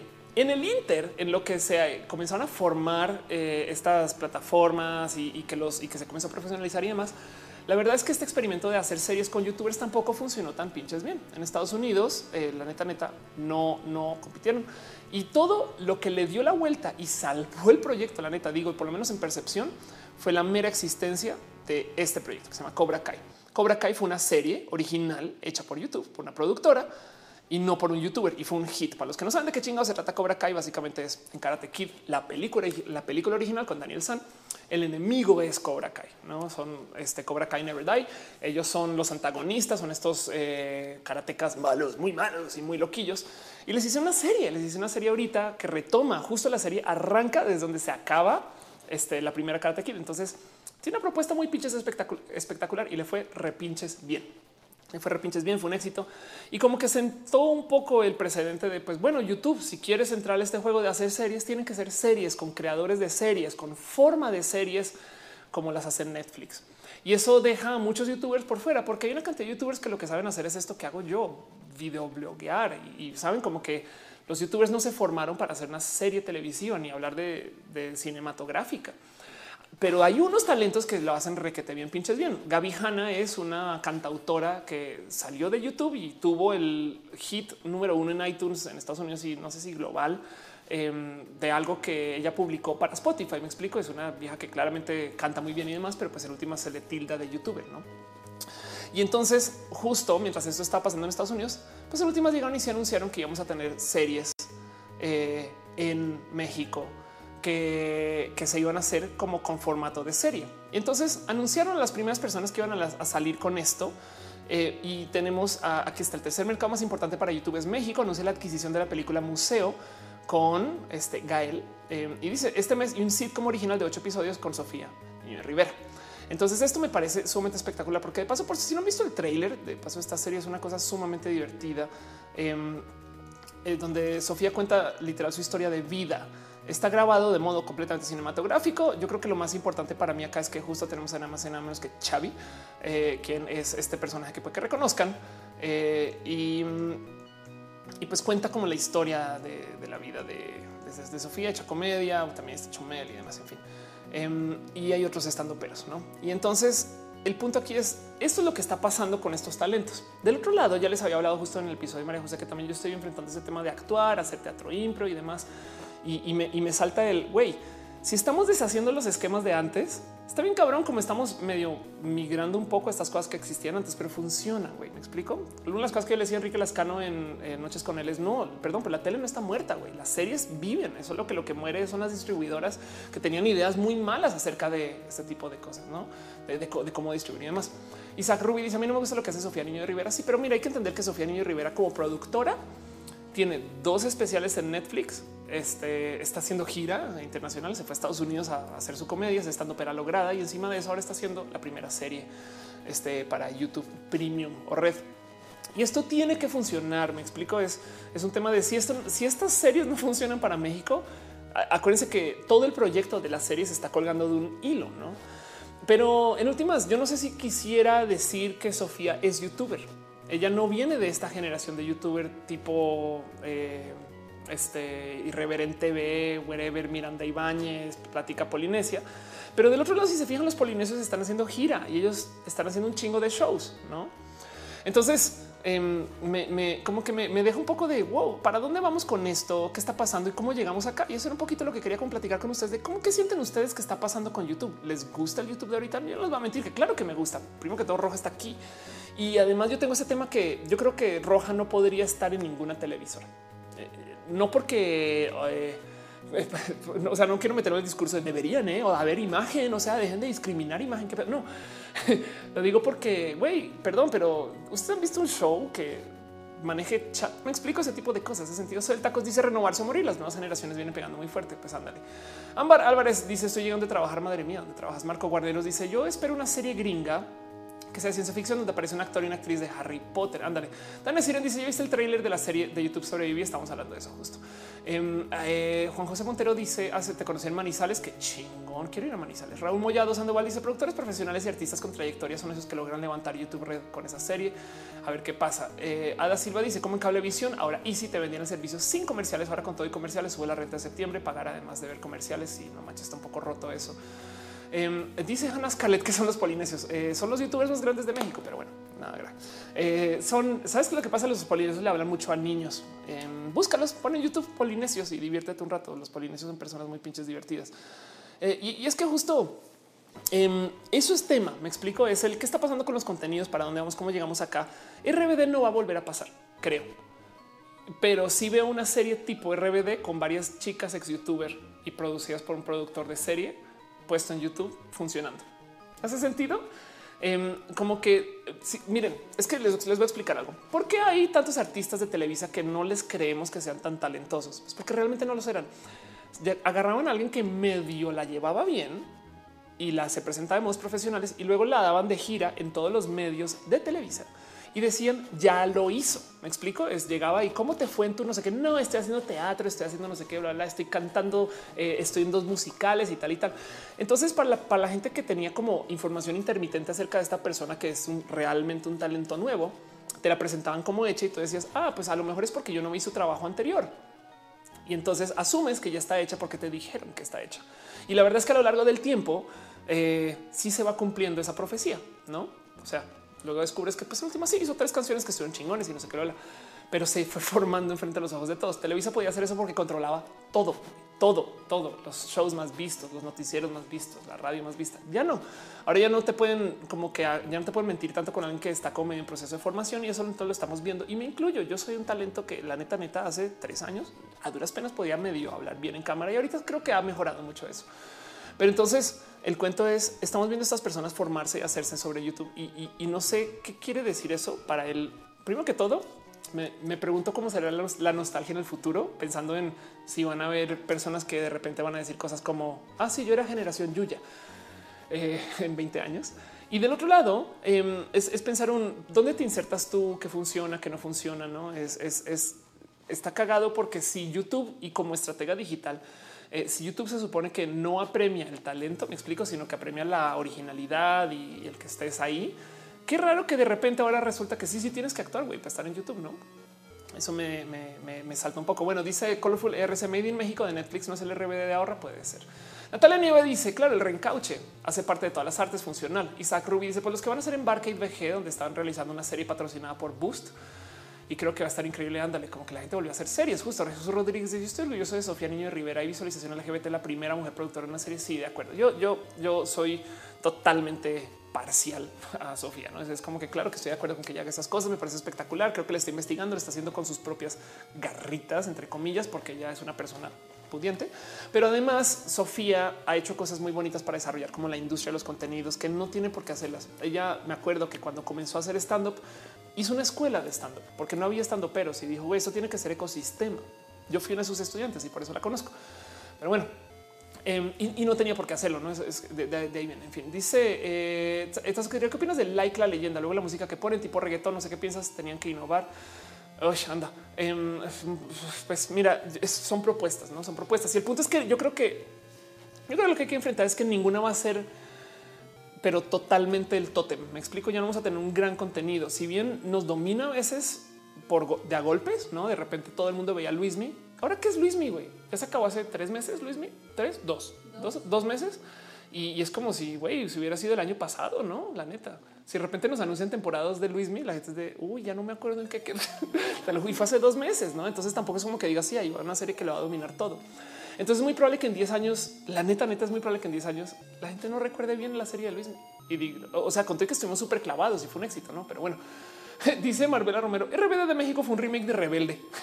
es verdad, ¿eh? de Rebelde Way, novela argentina. Sí, es verdad. Eh, que, eh, era este. Sí, perdón, es que me acordé del cuento de las divinas las divinas de verdad. Ani pasa de esta esquina y mandan las divinas. Dice Miguel Cano, para que la plataforma aumente necesita más público y el talento es lo único que puede conectar a grandes niveles eh, menos de producción. Ándale, exacto. Dan 010690 dice ya YouTube va a ser el nuevo MTV. Yo creo que ya lo es.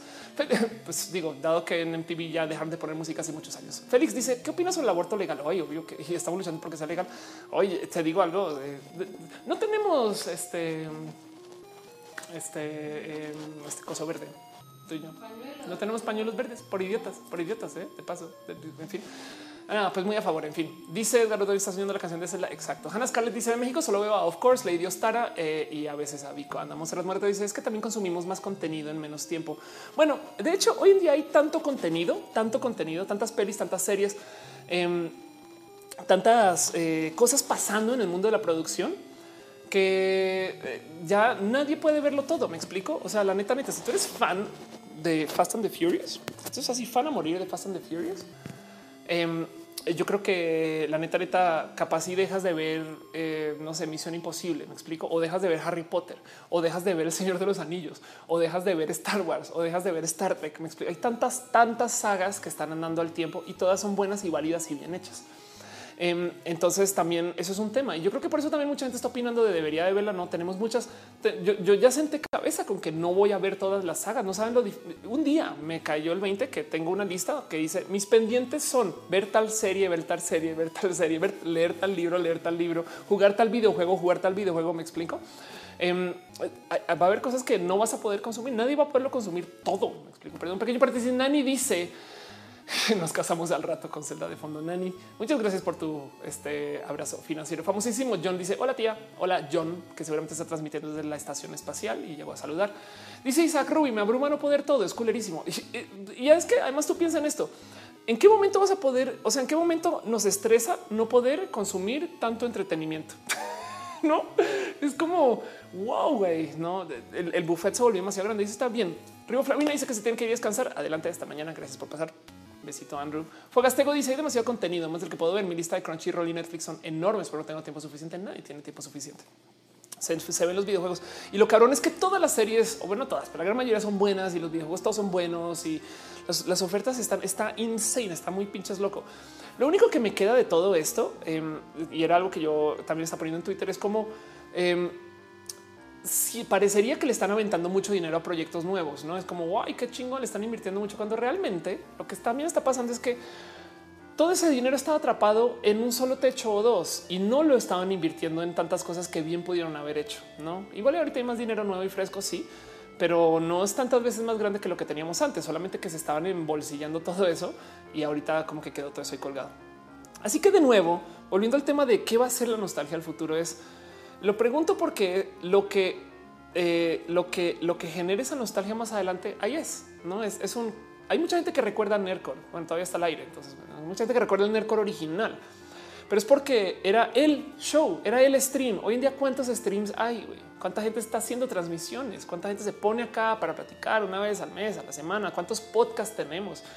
Em, así que Nerdcore, pues hoy en día ya no es el hit que era antes, porque pues la neta, mucha gente está haciendo contenidos y competencia. Eso está chingón. Eso me parece muy bonito, aunque Nerdcore sigue siendo un producto súper especial. Entonces, es dónde está la nostalgia del futuro? No, qué, vamos a extrañar? Y, lo digo porque me gustaría pensar que ese es el staying power de donde hay que enfocarse. Lo único con lo que yo puedo encontrar y es lo que quería platicar con ustedes es que la única cosa que va a ser constante hoy en 5, en 10 o en 20 años es si yo o quien esté en este rubro desarrolla un talento que lo pueda mantener y aplicar. Me explico. Si, tú cantas bien acá, cantarás bien en teatro, cantarás bien en la ópera, cantarás bien en un barco, camino a las Bahamas con tus amigos, no? Em, y entonces por eso le dedico tanto tiempo ahorita a formarme como talento. De hecho, en septiembre estoy haciendo uno, dos, tres, estoy haciendo cuatro cursos de impro y al mismo tiempo estoy tomando música y canto.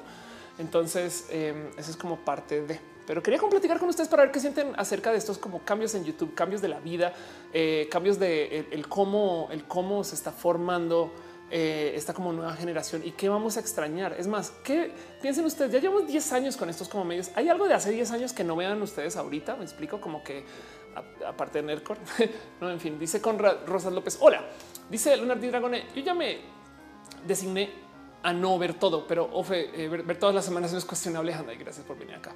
Dice si es natural. Yo extraño tu laptop que usabas en el ya ni existe esa laptop, pero bueno. Miguel Cano dice si alguien quiere empezar en YouTube hoy en día lo animarías a hacerlo. Sí, por supuesto. Yo creo que YouTube es una plataforma espectacular porque te obliga a que tú hagas tus cosas. Em, yo gracias a YouTube he aprendido de maquillaje, luces, animación, este, presentación, mantener un show en vivo y transmisión. Eh, me explico. YouTube me enseña muchas cosas que luego veo que muchos talentos formales, por así decir, no trabajan. No eso lectura de prompter arranca por ahí. Pero bueno, Monserrat Moreta dice tal vez se nos está rompiendo ese patrón, nos aterra perder la nostalgia. Puede ser. Dan 010690 dice yo, yo voy a decir que soy generación roja con la explicatriz. Anda. Bueno, arranquemos porque decir roja ya es una forma de nostalgia, porque yo ya ni roja ni, no, ya no tengo el cabello rojo. Fernando Películas dice siempre me pones de muy buen humor. Siempre me divierte mucho que te apellides películas. Que igual si es un apellido de verdad, ¿eh? o sea, hola, ¿qué tal? Sí, no soy Carlos Películas y Luisa. ¿Y por qué te llamas películas? Pues porque pues a mis papás les gustaba el cine. Entonces, pues sabes, como que se, llamaban películas, no? Y además, entonces ya no te puedes poner furiosa con nadie porque todavía te, estás haciendo películas. Pues sí, como, como Fernando películas. No. Cuyito ZK dice: Yo creo que la nostalgia que hará los memes. Ándale, Mario Leiva dice: Mándame saludos para Michoacán. Somos tus fans. Un abrazo especial a Michoacán. Cristian Hernández dice: A mí YouTube me compró con el paquete de música sin anuncios a YouTube Premium. Es de las plataformas que más uso. Anda. Y dice Uriel Torres, deberíamos enfocarnos en el futuro o en el presente. La verdad es que em, depende de tus necesidades. Eh, lo mejor es justo planear para el futuro. O sea, eh, se dice eh, en Estados Unidos, tú haces tu plan de cinco años, tu plan de 10 años y luego lo demás es ejecutar, no? Pero bueno, en fin, quería platicar con ustedes un poquito acerca de eso, de lo que está pasando con las series, de la nostalgia, de dónde vamos con el mundo de la nostalgia. Quería también como, no sé, ver qué sienten ustedes de los youtubers de ahora versus los de antes Em, yo me considero una youtuber de ahora. Me explico. O sea, justo haciendo este video de Vico, que eh, senté cabeza con que, por ejemplo, Vico lleva siete años haciendo videos para YouTube. Yo tres. Entonces, formalmente me explico. Y, entonces me queda claro que yo soy muy nueva. Pero recuerdo que cuando Vico estaba en esta posición, que lleva tres años, o sea, cuando ya era mi roomie, ella decía en su momento, güey, es que yo nunca me debía haber alejado de YouTube, ¿no? Y ahora vean la casa en todo tipo de cosas. Entonces, el mundo mediático en últimas es algo que puedes ir construyendo y demás pero yo me considero un youtuber de hoy y, mi propuesta para YouTube es este show. Me explico esto que no veo que los youtubers estén haciendo mucho y por eso me gusta. ¿no? Y, tengo otra idea que quiero hacer con Impro que no he aterrizado por literal vaga o porque hago muchas cosas también puede ser. Pero bueno, em, pero, pero el caso es eh, esta es con mi propuesta para cómo se deberían hacer videos en YouTube. Y les voy a decir por qué.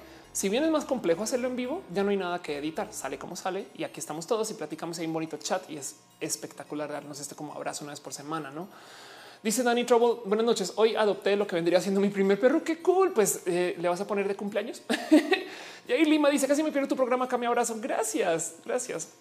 Me, parece lo más divertido que lleguen tarde y pongan su dinero. No los voy a mm, juzgar más o menos porque lleguen tarde. No pasa nada. Muchas gracias. Pero muchas gracias por el abrazo financiero. Como siempre, todo ese dinero se va a usar para apoyar el show. Gera y se dice tal vez, solo tal vez nuestra nostalgia sea igual de compleja a los tiempos que vivimos. Puede ser. Y seguramente sí, Laura Luna dice yo sí extraño cuando los videos me dejaban algo medio útil. Y eso que fíjate que em, algo que cambió hace 10 años, los videos más vistos en YouTube eh, literal eran videos que pues, eran acerca como del pastelazo, no eran videos, perdón, eran videos que lidiaban con el tema de eh, alguien dándose golpes en la puerta y esas cosas. No, los videos de eh, más vistos hace como unos 8 o 7 años eran videos acerca del show del pastelazo. Y entonces era como el show de persona que igual le da pastelazos a su hermana, cosas así, ¿no? Pero de repente hace como cuatro años los videos más vistos se volvieron tutoriales. Y eso cambió mucho la dinámica de YouTube y, te cuenta mucho acerca de cómo la audiencia de YouTube ha estado creciendo y cómo la gente em, como que ha tomado como una actitud diferente hacia qué es YouTube y por qué y dónde, ¿no? Entonces, entonces yo creo que también eso atado a la profesionalización de YouTube y las series va a cambiar mucho este sitio. Y claro que el sitio está pagando mucho más ahora que lo que pagaba antes. Y además las marcas están apoyando este tipo de cosas. Este show en particular tiene patrocinio de Intel. Me explico. Existe porque Intel me dejó una compu que yo puedo usar para transmitir en HD y se ve así como se ve porque Intel me ayudó. Entonces em, también, también cambia mucho esa dinámica de, de, que ha ido pasando. Y yo creo que hoy en día tenemos mucho más, mucho más para jugar que antes, no solamente que antes teníamos estas personas que hablaban totalmente desde la honestidad, desde güey, estoy diciendo que estoy furioso porque estoy furioso. No estoy diciendo que estoy furioso porque tengo que contar una historia que consiga views. Entonces, si muestro una emoción, la gente va a empatizar con eso. Me parece un poco raro, pero bueno, un pequeño paréntesis. Dice Jair Lima: Si necesitas animación 2D, call me maybe. Gracias, Jair. Dice, perdón, también están, veo que dejan acá este abrazos financieros. Malucasama Barrera dice: ¿Qué sabes de Roku para streaming? Muy poquito, ¿eh? Em, Roku para streaming, me imagino que es una plataforma donde bueno, Roku, Roku es buen producto en general, sabes? El, Roku siempre lo ha sido y, y, y, lo único es, no sé si sea quizás demasiado nicho, no sé, tengo que investigar un poquito eso, pero bueno, en fin. Dice Monserrat Morato, también veo mucho de la forma de ver noticias. Ah, bueno, ah, el cambio, el tema de los noticieros. Uy, ahí sigue hay mucho que hablar, pero no más para dejarlo así habladito, o sea, presentado si lo quieren ver. Las noticias cambiaron porque los noticieros están diseñados por un sistema que es enteramente estoico. Los periodistas y los, sobre todo los reporteros no muestran emoción cuando cuentan la noticia porque esa es su imparcialidad. ¿no? Ellos dicen, güey, eh, el niño que se dio el disparo en Monterrey es igual de importante que eh, López Obrador hablando eh, en reforma, que es igual de importante que Slim diciendo algo. ¿no? Mientras tanto, los shows de comedia tipo Chumel, los talk shows, las noticias, parodia, estas cosas, sí te dicen qué opinar. Son el equivalente en video de las editoriales de opinión que tienen en los periódicos, donde ellos dicen, güey, López Obrador dijo no sé qué, no sé qué. Y es que ya está bien viejito, diría Chumel o algo así, no nuestro viejito favorito, tal y tal. Y te da como un contexto y te casi, casi que te dice el que pensar, que yo sé que suena horrible, pero como tenemos que elegir entre tantos contenidos, ya no hay tiempo ni siquiera de consumir todas las noticias, así como no hay tiempo de consumir todos los videojuegos, ni todos los libros, ni todas las series. Entonces hay gente que la neta sí está en el mercado porque el presentador le diga qué chingados pensar. Este show quizás puede ser algo así. Yo espero que nadie tome este show como las noticias, eh, pero sí hay gente que dice yo me enteré por ti, por X, yo sé que está bien, no es también es parte del compartir. Pero, entonces el punto es ahora como tenemos marcas personales, hay mucha gente que justo está hablando desde el yo te digo qué pasó y qué debes de pensar. Y eso es raro, rarísimo. Eh, dice Master PX, la locomotora, una revista, programa de eh, TV videos de YouTube de videojuegos han pasado por generaciones de hostes. ¿De qué están hablando ustedes? Dice Isaí del Valle, es interesante entender el negocio del entretenimiento. Cuando antes lo tenían las grandes empresas y el contenido diversificado con muchos contenidos siguen reproduciendo las más grandes empresas. Ándale. Minor Saldaña dice: Yo lo único que odio de los youtubers es que si sale algo de moda, como cuando todos usaban sus cuchillos de mil grados, todos tienen que hacer si no están fuera de tendencia. Sí, eso es verdad, ¿eh? sobre todo en los formatos. De repente sale un nuevo tag y todos hacemos el nuevo tag. Eh, a veces pasa que las marcas contratan a los youtubers como muy a quemar ropa y entonces de repente todos los youtubers que hablaban de Uber están hablando de Cabify y ahora que ya no es, ahora de repente todos los youtubers que hablaban de Cabify están hablando de cómo se llama el chino de Didi están hablando de Didi, no? Entonces tú ves claramente por dónde va el dinero, no? Eh, y eso es un poco raro, pero bueno, pues tampoco los culpo, no? A fin de cuentas, si las marcas están dando dinero, pues ahora pues por ahí vas, no? Esa es parte del negocio. Liz Jordan dice: Yo sí me entero de temas muy padres por aquí. Oh, eres mi Aristegui. Ay, soy la Aristegui de Liz. oh. ¿Hay, un, ¿Hay algún apodo para Carmen? No, Carmen ya es, una, es un nombre y apodo a la vez. Okay. ¿Hay algún apodo para Aristegui que no sea Aristegui? No, nadie le dirá así como chuchita, sabes? En su, círculo. en su círculo de amigos. Sí, ok, pues yo soy tu chuchita. Yo soy tu chuchita eh, y soy bienvenidos a Chuchita Noticias. Dice Gama Volantis eh, que sorpresa llegué tarde. Pues Oli. Juan Vázquez Aguilar dice los nuevos cambios de YouTube nos van a permitir tener una nueva. Soy una pringada. Esos tiempos de honestidad y culerísimo tienen sus días contados. Pues bueno, eso es algo que ver, no dice Alejandro Tapia. Ahora que mencionas a Vico y su paso por YouTube, ¿qué opinas del éxito que tiene y que ella vendía la youtuber LGBT como suscriptores de México? No solo eso, sino que eh, yo creo que la mujer trans con más visibilidad en redes. Punto, punto. Y, y lo que viene eh, va a ser aún más grande. Victoria está siendo impulsada por YouTube mismo. Ella y no es YouTube de México. YouTube mismo usa a Vico para promocionar, hablar de más. El motivo por el cual ella me vino a entrevistar es porque ella estaba grabando contenidos para una serie que eh, se llama Creators for Change. Eh, y a ver cuándo sale y cómo sale y, qué hace con eso. Pero el cuento es que YouTube está queriendo impulsar mucho el LGBT y Vico es su bandera para eso dentro de muchas otras personas. Entonces me parece espectacular. Vico, la verdad es que ha lidiado mucho el tema trans, pero pues en últimas es un bonito ejemplo. Es una vieja eh, que le ha chingado. No sé si quieres ver así. Eh, Y pues para todos los otros creadores y generadores de contenidos LGBT, pues también ahí van creciendo todos, güey. Perdón, pero Pepito acaba de celebrar 400 mil suscritos. Me explico. Guavir lleva 12 años en la plataforma y eso que salió del closet a la mitad del camino, ahora está haciendo tipo de cosas. No, en fin, yo creo que todo esto está creciendo. Y, lo bonito aquí acerca de los presentadores y la gente que hace contenidos LGBT es que no tenemos un equivalente en la tele. O sea, si hay un lugar para la gente LGBT es YouTube güey, o quizás Twitch ¿no? y Mixer. Pero bueno, en fin. Em, pero, pero de nuevo, vuelvo al tema de la nostalgia, porque mi pregunta aquí es un nuestras nostalgias van a ser raras, pero a mí me interesa mucho saber qué vamos a nostalgizar, porque entonces ahí es mi apuesta. Hace sentido. Dice eh, Leonardo chuchita en colombiana, ándale. Eh, dice eh, Colorful ERC, no importa dónde encontremos la información, lo importante es no quedarse solo con esa fuente o investigar más sobre el tema. Estoy totalmente de acuerdo contigo. Una de las cosas que yo hablaba justo con Enrique Lascano, espero que salga la entrevista completa, me gustaría. Em, porque él me decía, ustedes influencers tienen responsabilidad. Yo le decía, sí, pero si hay que trabajar en algo, si hay que trabajar en algo, en algún tema en particular, definitivamente tiene que ser en esto de que la gente tenga lectura crítica y opinión y demás, ¿no? Pero bueno, en fin, analógicamente dejar un corazoncito, muchas gracias. Félix dice, eh, SNK Heroes fue criticado por solo tener personajes mujeres de sexistas me parece injusto. Ándale, pues, las, hay que hablar de eso. Dice eh, Ricardo, ¿crees que Sajid también la impulsa YouTube? No, yo creo que Sajid la impulsa. Es que cuál Sajid, güey, Renata em, la impulsa el hate que tiene la gente porque una vieja haga cosas. Güey, yo creo. en fin, bueno, Renata es bien controversial en general, pero es que la gente se pone muy pasional con Renata, güey, y es de no mames, güey, déjala hacer. en fin, dice Miguel Cano, si la nostalgia se vuelve roja, ¿qué tal que sí? ¿Qué tal que sí? Félix te dice, están hablando de SNK Heroines, ya sé. Adela Herrera dice, Ofelia nuestra rojistegui, nos mantiene informados su reportero estrellas Matu Bebé. Qué cagado eso, pero sí. Pues bueno, dejo con ustedes un poquito esa opinión acerca de a dónde vamos, cómo llegamos acá, qué pasó con los contenidos, qué, vamos a nostalgizar, qué hemos perdido, qué hemos cambiado, em, cómo nos formamos ahora en este mundo donde la neta, neta, cotó perdón, pero la tele no ha muerto. Es más, ¿saben qué show sigue andando por esto de la viralidad? La Rosa de Guadalupe, güey. La Rosa de Guadalupe se volvió un pinche mega hit.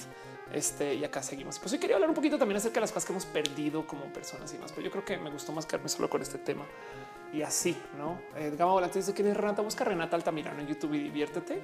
Y así las cosas. Sí, es natural. Dice graba con Renata. Debería. ¿eh? Mar Vargas dice eres mi programa en vivo favorito. Lo único que me anima a ver. Muchas gracias. Muchas gracias por eso. Vilo Pineda dice que me veo muy bonita y es porque hoy me peiné. Hoy fui y me llevó, Noelia me llevó a la veterinaria y entonces me peinaron y también vuelo a Talquito. En Gogo Benítez dice: No sé por qué los demás youtubers LGBT no son así como yo. Como no? Pepito hacen cosas muy bonitas. Pero bueno, eh, y también hay varios youtubers LGBT muy, muy rescatables con muchas cosas y más. En fin, Vámonos con nuestra próxima sección. Voy a dejar eso nomás ahí para que ustedes le den vueltas si quieren sigan escribiendo el tema. Cuéntenme ustedes qué piensan acerca de por dónde va YouTube, si sienten que están a gusto no, dónde es la época de oro de YouTube y qué estamos haciendo con este espacio canal. Yo quiero hablar un poquito ahora sí formalmente acerca de lo LGBT. Vamos a hablar un poquito acerca de la vida LGBT, porque tengo noticia. No, no, no, no, no, no, no, no, no, no, no, no, que no es tan noticia ya, pero pues es algo que yo creo que vale la pena platicar y es la historia de Karen White. ¿Quién es Karen White, Ophelia? Karen White es esta persona que vamos a declarar de género indescrito por ahora, quien básicamente eh, acabó en cárcel por eh, creo que cargos de violación justo. Em, y, ya en cárcel resulta que Karen acabó también eh, enredada, ah no, perdón, por, por pedofilia, güey. Acabó enredada en cargos también de violencia contra otras mujeres cisgénero. Entonces el cuento es hay varias historias relacionadas con, todo lo que está pasando acá. Lo primero es que cuando le dicen a Karen, oye Karen, ¿qué pedo? Porque como mujer trans, estás con mujeres cis y este también te estás pasando verga y lo que sale a decir es perdón, pero pues yo estoy en tratamiento hormonal y entonces eh, yo no puedo tener erecciones, no? Pero también es una persona que tiene este tipo de complicaciones y lo que me salta de toda esta noticia es que está tan metí el debate de si la gente puede o debe o las deberíamos dejar de transicionar legalmente o no, que no sabemos, no sabemos si Karen White es trans o no. Y entonces, si no es trans, si es una persona que hace drag, hay muchos medios que están diciendo un hombre entró a una cárcel de mujeres a violar. Si sí es trans, entonces es una mujer que entró a una cárcel de mujeres a violar. Me explico.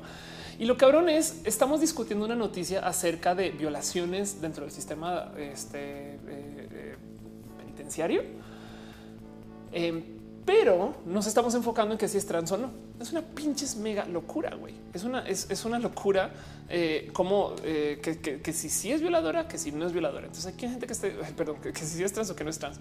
Y fíjense que esto no es un cuento nuevo. Muchas discusiones han hecho acerca de cómo las mujeres trans pueden o deberían, o más bien a lo mejor si se les debería dar permiso para ir al baño. No hay estas cosas, no? ustedes piensan que de esto podría pasar en México con mucha facilidad en que eh, bueno, legalmente hablando, quién sabe la práctica, donde cualquier persona que vive en la Ciudad de México puede ir al registro civil y pedir documentos este, de mujer, si en caso una persona que se presente estereotípicamente masculino, me explico, barba, este look muy masculino, muy estereotípicamente masculino, igual le van a dar su documento que dice eres mujer. Felicitaciones, porque no el gobierno mexicano no juzga por apariencia para decidir si te va a dejar cambiar tu nombre. El colombiano tampoco, de paso. Em, no hay requisito de que estés tomando hormonas, no hay requisito de que te hayas hecho cirugía alguna y demás. ¿no? Entonces, legalmente eres mujer. Entonces, bien podrías argumentar que si te llegara a pasar algo con tu look estereotípicamente masculino, acabes en la cárcel con viejas. ¿no? Eh, y eso, eso puede llevar muchas complicaciones. Y, justo este debate se ha tenido, se ha llevado una cantidad de espacios. Em, esto es una nota del Independent que se publicó en el 2017 en septiembre, o sea, ya tiene un añito, ya casi, no, ya tiene un año formalmente, perdón. Eh, habla de otro caso de una persona trans que se comportó muy mal en su, en su, prisión. ¿no? Entonces ella dice, mira, primero que todo, quien escribe este artículo dice, yo soy trans. Y hay una cantidad de gente trans que me cagan, güey. O sea, no, no toda la gente trans se tiene que llevar entre sí. Eh, y pues sí, tengo toda la razón con eso. Entonces luego dice, estamos hablando del tema de cómo las mujeres trans en últimas deberían o no van a violar a personas dentro de la cárcel y tal y tal cuando realmente y estadísticamente hablando, la mayor cantidad de acoso, eh, la mayor cantidad de abuso y la mayor cantidad de toqueteo y hasta violación en las cárceles femeniles se llevan a cabo por los hombres que están administrando la cárcel. O, la prisión o, el, penitenciario o el eh, llámelo como quieran llamar. Em, y, eso, eso yo creo que tampoco queda ahí como, como por hablar. No, el cuento es que están castigando a una situación trans que yo no sé dónde poner el si es trans o no porque la mitad de los artículos dicen no es una vieja trans, es un güey que hace drag. Y entonces acabó ahí metido porque dijo yo soy trans. Y la otra mitad dice no, sí, sí es trans y está en tratamiento hormonal. Y entonces por consecuencia no puede ser. ¿no? Es un pinche poco rara, güey. Y, es que esto es un tema, güey. Es un tema porque en últimas también es un gran colapso en la percepción después de que, pues sí, si es una persona violenta, debería ser considerada con eh, la misma actitud de violencia que se le, eh, que se le podría asignar a alguien que ya tenga un historial. Me explico. Pero en este caso en particular se centraron solamente en que es el cuento trans y están demonizando esta historia de que entró un lobo eh, a perseguir pollos, güey. ¿no? Y entonces ahora se volvió un tema complejo. Pero bueno, eh, dice eh, Ciencia Natural, Renata Altamirano fue la cárcel de hombres en Barrientos. Exacto, sí, fue, al penal Barrientos, exacto. Eso también fue tema y, además entonces ahora el otro del otro lado también es muy complejo porque es que sí, sí, sí si el hombre es innatamente violador, que eso está evidentemente eh, fuera de lugar, em, también mandar a las viejas trans a cárcel de güeyes tampoco es como que digo, no? Eh, entonces, em, ¿tú qué haces? No es, un tema de, cómo llevas esto y cómo explicas, porque yo creo que lo que falla aquí es un cuento de si tenemos a, a una vieja agresiva, entonces enfoquémonos en su agresión, no? Pero, pero el cuento es se volvió un punto de debate intenso en redes sociales porque ahora todo el mundo está diciendo, ya ven, por esto no deberíamos de permitir la transexualidad. Así, güey.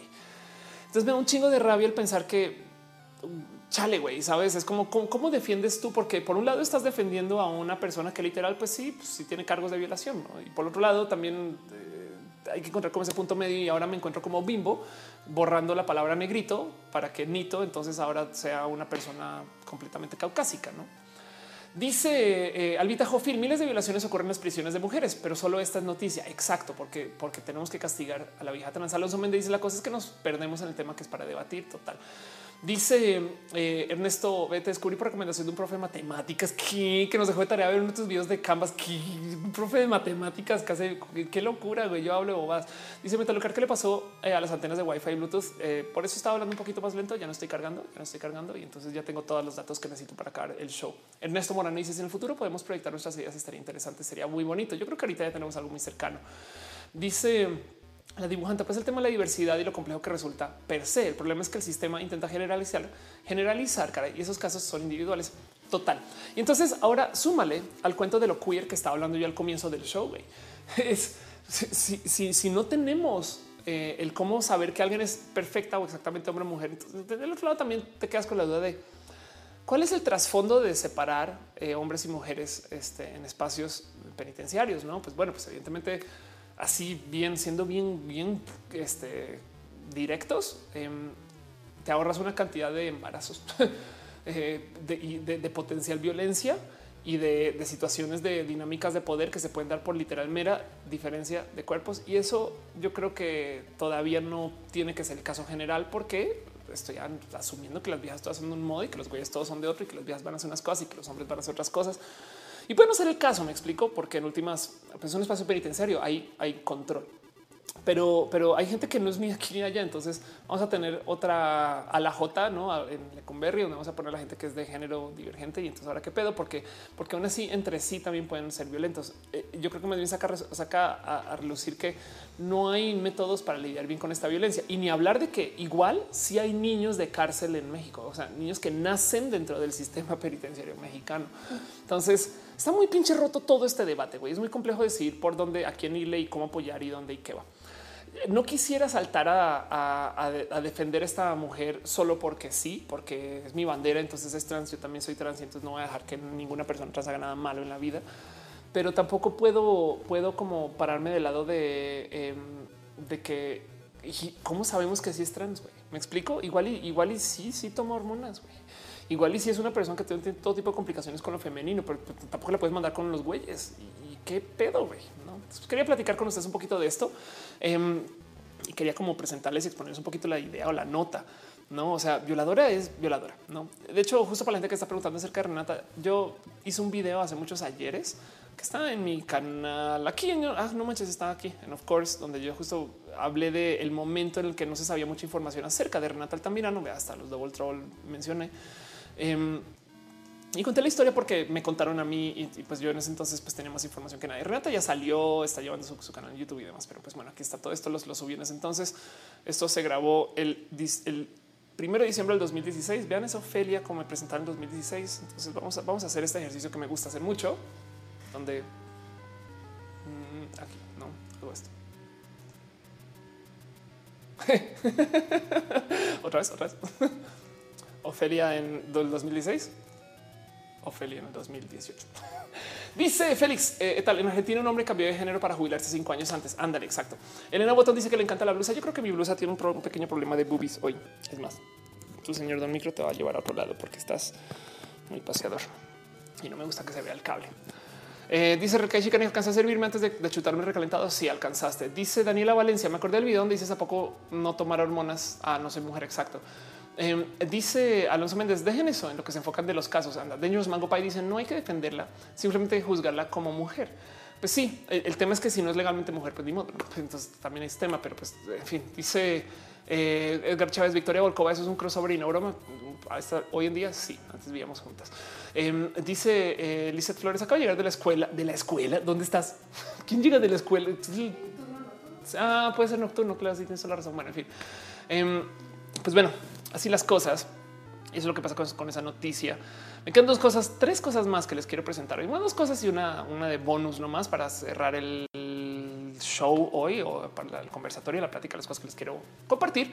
Pero siguiendo con el tema de lo LGBT, eh, esto es nada más algo que mencionó Rubén Serrano. Rubén Serrano es eh, un periodista LGBT español que me cae de, huevos, me cae bien. Estaba hablando con él un poquito de vez en cuando y él publica datos acerca del estudio Partner 2 eh, que confirma que las personas con VIH que tienen la carga viral indetectable gracias a la medicación no transmiten el virus. Es un estudio de ocho años que se llevó a cabo en 14 países con mil parejas gays serodiscordantes, que para los que no saben, serodiscordante básicamente quiere decir que una persona es VIH positivo en la pareja y la otra persona no necesariamente.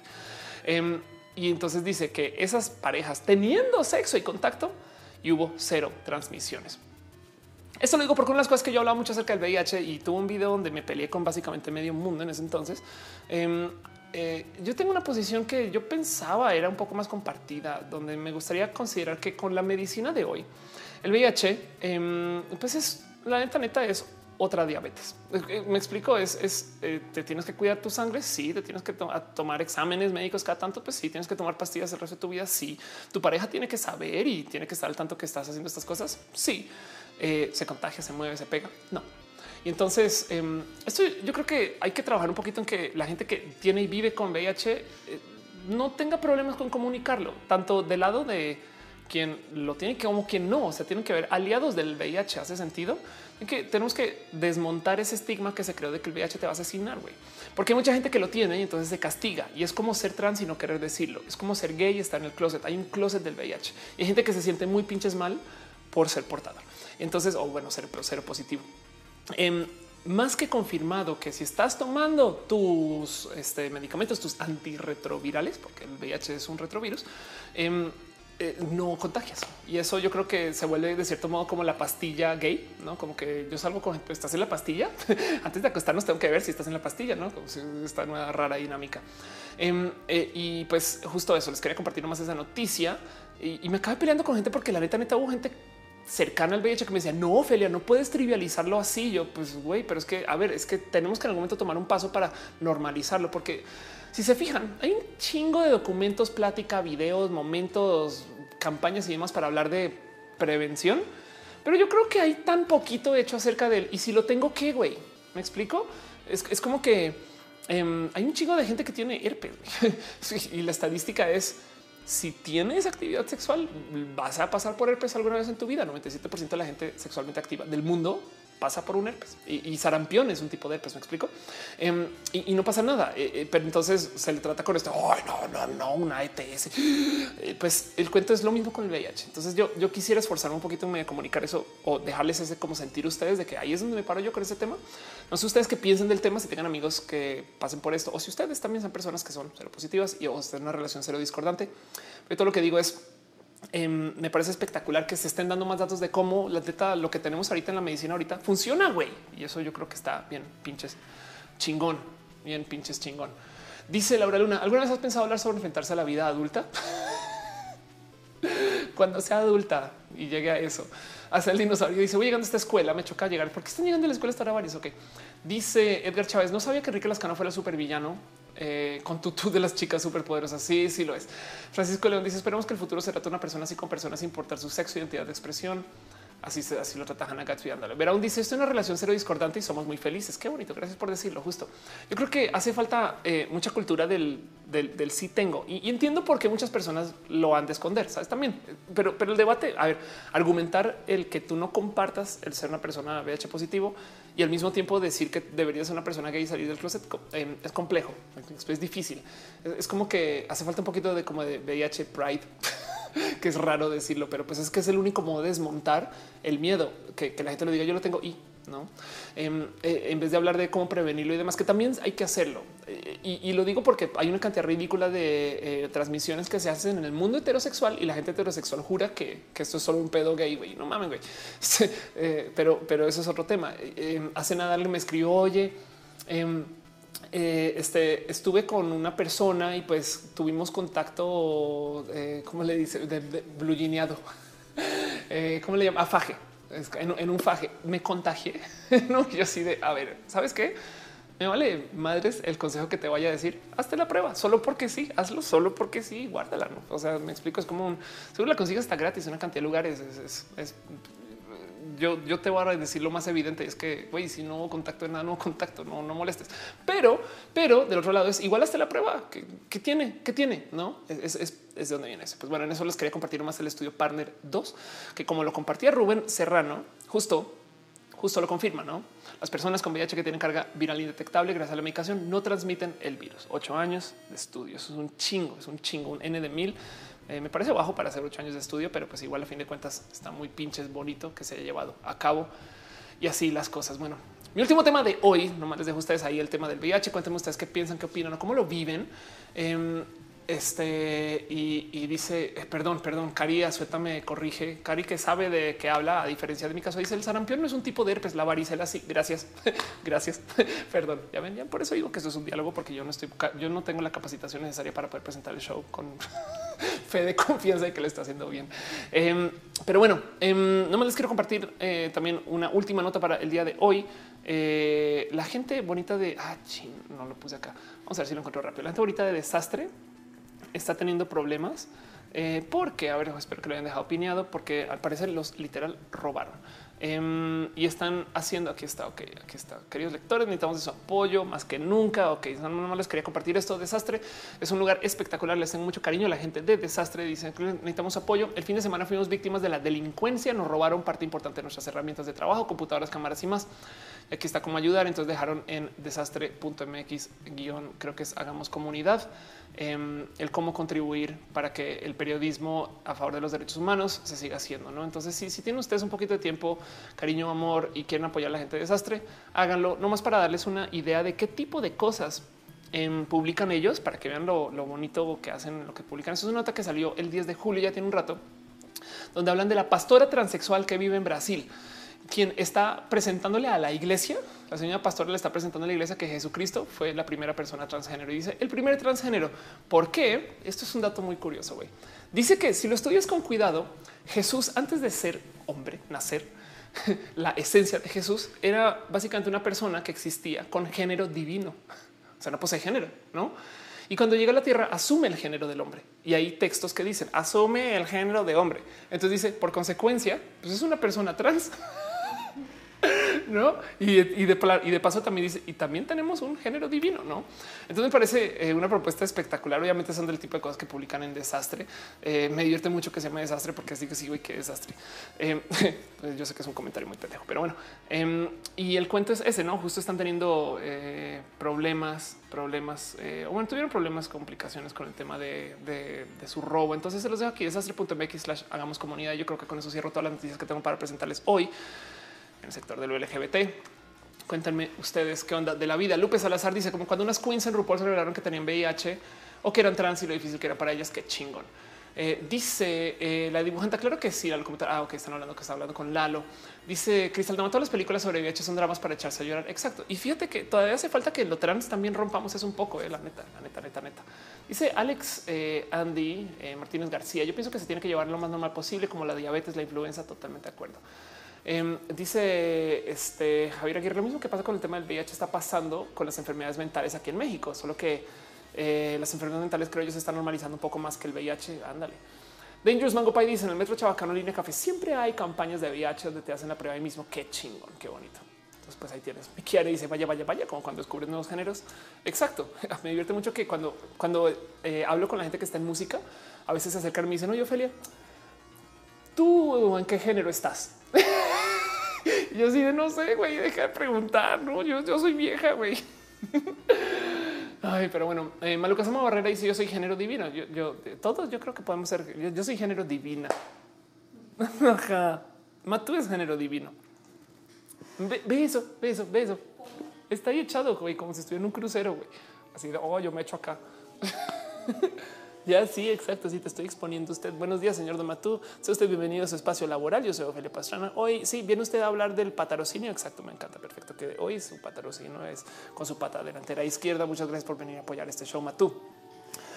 Pero bueno, dice Monserrat Morato, creo que el VIH es el nuevo closet y por eso le información. Sí, justo el tema del VIH es que eh, estamos enfrentados contra unas fácil tres décadas. Miren, no solo tres décadas, hay una cantidad de historias de cómo el VIH no se reportaba, no se, o sea, a nivel gobierno, a nivel gobierno no se, literal, no se levantaban medidas, no se, no se, se negaba del total. En Estados Unidos em, aceptaron que el VIH eh, existía cuando ya era pandémico y antes se pudo haber detenido pero, pero, fue un tema como del castigo a los gays y todo esto. En fin, los, los 80 fueron muy rudos para el VIH, así las cosas. Pero ya dice transición gráfica divinas. Sí, las divinas de verdad. Nadie pasa de esta esquina. Aquí mandan las divinas. No, nadie pasa de esta esquina. Las divinas de verdad. Todos saben quién mandan estas cool. Porque nosotros somos gente cool.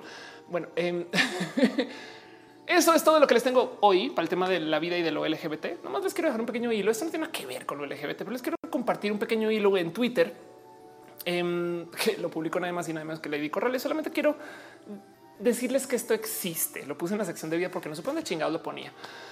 Pero esto es Lady Corrales hablando de las leyendas urbanas más comunes, que son literal leyendas urbanas, y es un hilo bien pinches fucking divertido, donde dice cosas que son leyendas urbanas, como Alejandro Fernández llegando al hospital de Guadalajara, el que quieras, con el ano desgarrado. Eh, el dueño de la casa de los perros aparece si le rezas toda la noche en la capilla del edificio. Ahora el Museo del Periodismo. Algunos han vuelto locos al querer pasar la prueba. La monja que visita a los enfermos y se aparece en el pasillo que conecta el nuevo y el viejo hospital civil. Esto es Guadalajara, ¿no? Las agujas inyectadas con sida en los asientos de los cines.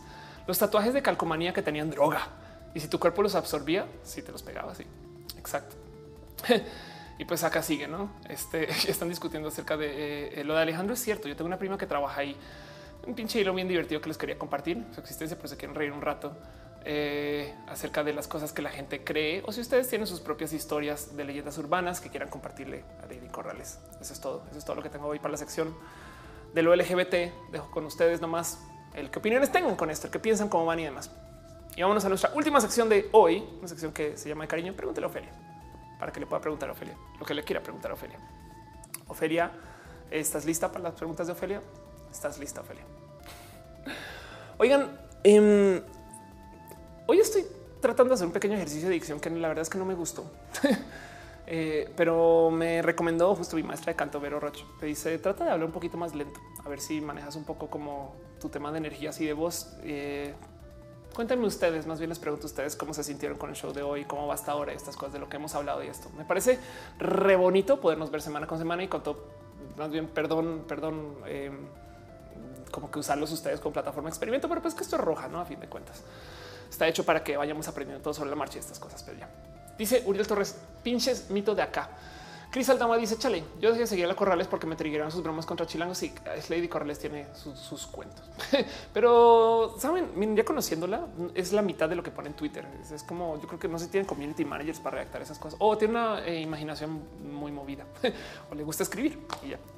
Eh, es bonita persona, tiene su corazón bien puesto de, lo que la conozco. No, Alex Goge dice eh, que hay con ese rumor de que existe una conspiración de que el VIH es un invento de las farmacéuticas.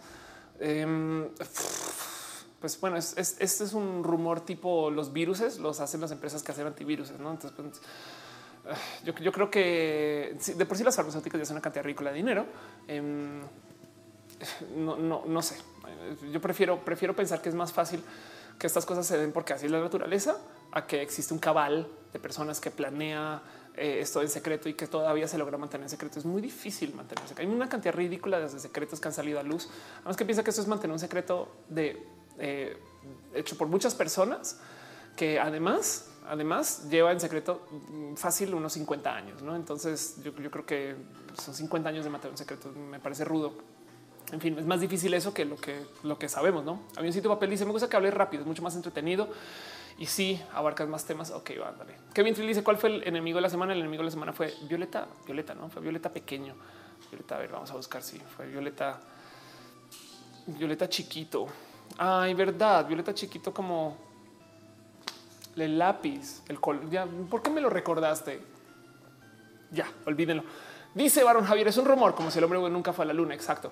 Luis Toa dice, ¿qué opinas de los atentados de las Torres Gemelas de 9-11? A los 10 años, ¿crees factible que haya sido autoatentado? yo creo que el mierdero que se creó después de eso este, pues demuestra el mierdero que existía antes. Es que el tema con las teorías conspiranoicas o, o, o conspiratorias, hay algunas que puedes decir, eso me puede haber sucedido, pero en últimas eh, es muy difícil guardar secretos por muchas personas por tanto tiempo, ¿sabes? Como que es, más, es, más fácil que la gente sea naturalmente pendeja y que las cosas pasen por pendejadas a que la gente sea naturalmente organizada y entonces que existan super organizaciones. Hace sentido.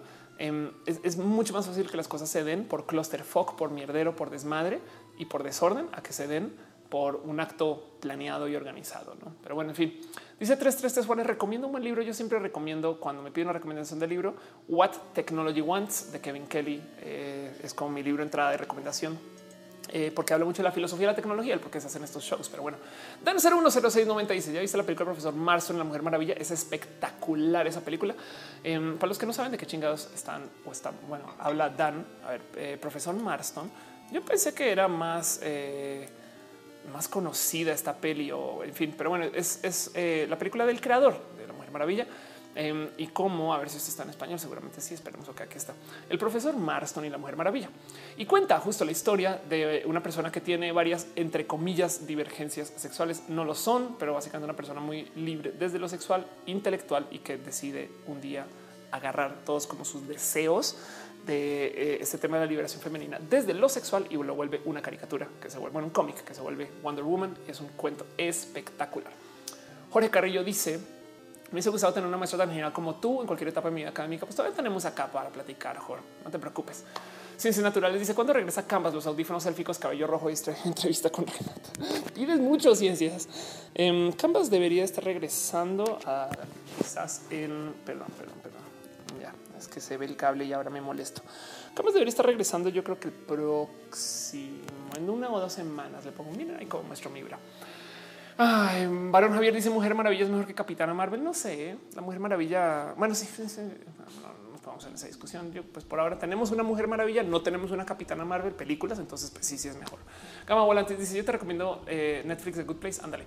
Eh, dice este Elian sabe tu segunda recomendación de lectura. ¿Cuál sería? Eh, definitivamente échate una ojeada a Understanding Comics, que es otro libro que yo he presentado acá en este show. Understanding Comics es una pequeña guía rápida eh, y no tan rápida acerca de cómo funciona el arte secuencial. Entonces, por qué eh, el efecto Show funciona y por qué eh, nos identificamos con los cómics cuando realmente en última son dibujos que son bien, bien simplificados. ¿no? Pero bueno, Jorge Veraún dice, desde que descubrí tu show me he vuelto adicto a escucharte el contenido, tu personalidad, la forma que transmites algo que necesitaba YouTube. Hay muchas gracias. Nunca dejes de hacer roja. Yo creo que no. Um, tengo que organizar un poquito más con eh, otro par de cosas, pero Roja está aquí para quedarse. ¿no? Y, creo que ya llegué a un momento donde me gusta cómo se ve y cómo se presenta y, y como que hasta cómo me visto y me arreglo para Roja y esas cosas. Pero bueno, es otro tema. Eh, dice Dan 0106 de repente mucha gente entró al stream. Quién sabe por qué entró mucha gente al stream. No, no puedo los números de acá. Qué ching, qué bonito. Pues muchas gracias por pasar. Pues igual es la hora o alguien me hizo host y me recomendó esas cosas, pero bueno, ya.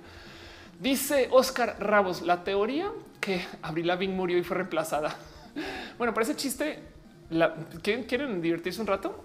Si lo googlean, sí hay Mauricio Pastrana. De hecho, hay par Mauricios Pastranas aquí en México que curiosamente aparecieron en el ojo público más o menos cuando yo llegué a México en 2008. Antes no estaba en el ojo público, pero ahora yo transicioné. Eh, y entonces la pregunta es si existió un Mauricio Pastrana o no. ¿Qué tal que yo sea un reemplazo? Y yo soy una vieja que un día dije, voy a decir que era un güey y ya. Y así las cosas, no? Pues piensen en eso. Jessy Macho dice: ¿Cuál sería el primer consejo que, les, que le dirías a alguien que quiere iniciar en YouTube? Ok. Eh, los tips rápidos para eh, arrancar en YouTube para la gente que quiere hacer contenidos. Lo primero es nunca pienses, por lo menos en el primer mes, en tus números. Tus números son un vicio que te deberían de preocupar cuando estés ya eh, queriendo vender y queriendo crecer y demás. Tú primero tienes que aprender a patinar para luego ir al skate park. ¿Hace sentido? ¿Se llama skate park? Sí, no, para, ir, para, ir al, para ir al parque a patinar. ¿no? O sea, tú, tú tienes que aprender a andar eh, en tus patines de cuatro ruedas wey, antes de ir a hacer locuras con los chavos cool que lo llevan haciendo mucho tiempo. Eh, entonces, en eso, tus primeros 10 videos, güey, 10, tus primeros 10 videos tienen que ser videos de ti para ti y ojalá todos de ahí en adelante. Pero entonces dedícale a hacer un buen de videos para que primero que todo, cuando sí comiences a promocionarlos, a decirle a tus amigos, oigan, vean que tengo un canal, a decirle a la gente cercana, oigan, vean que hice un video de esto, a tuitear y demás. Cuando lleguen y encuentren un video que les guste, tengan otros nueve para consumir. ¿Hace sentido? Es como que nunca lances un canal con solo un video o dos. Es más, cuando llegues a 10 videos ya vas a tener una rutinita de videos hechos. Dejando eso de lado, la otra cosa que te puedo recomendar es arráncate, haz un video bien pendejo, ya bobo, de lo que sea, súbelo. Fin de cuentas, si un día eres un youtuber exitoso o una youtuber exitosa, puedas poder volver ese video y decir no manches, qué cool que se veía cuando no tenía nada. Y sí, la neta, si tú ves mis primeros, quieren, quieren divertirse un rato, busquen mis videos de el de forma, eh, el reporte informativo. Están en mi canal de YouTube. Cuando un día, cuando yo decidí que si iba a ser una persona que iba a hacer contenidos para YouTube y demás, yo dije voy a aprender a presentar en cámara porque soy bien pinches jodida con un reto. No, yo me puse un reto. Vamos a tratar de presentar las noticias, pero no vamos a presentar las noticias como ejercicio.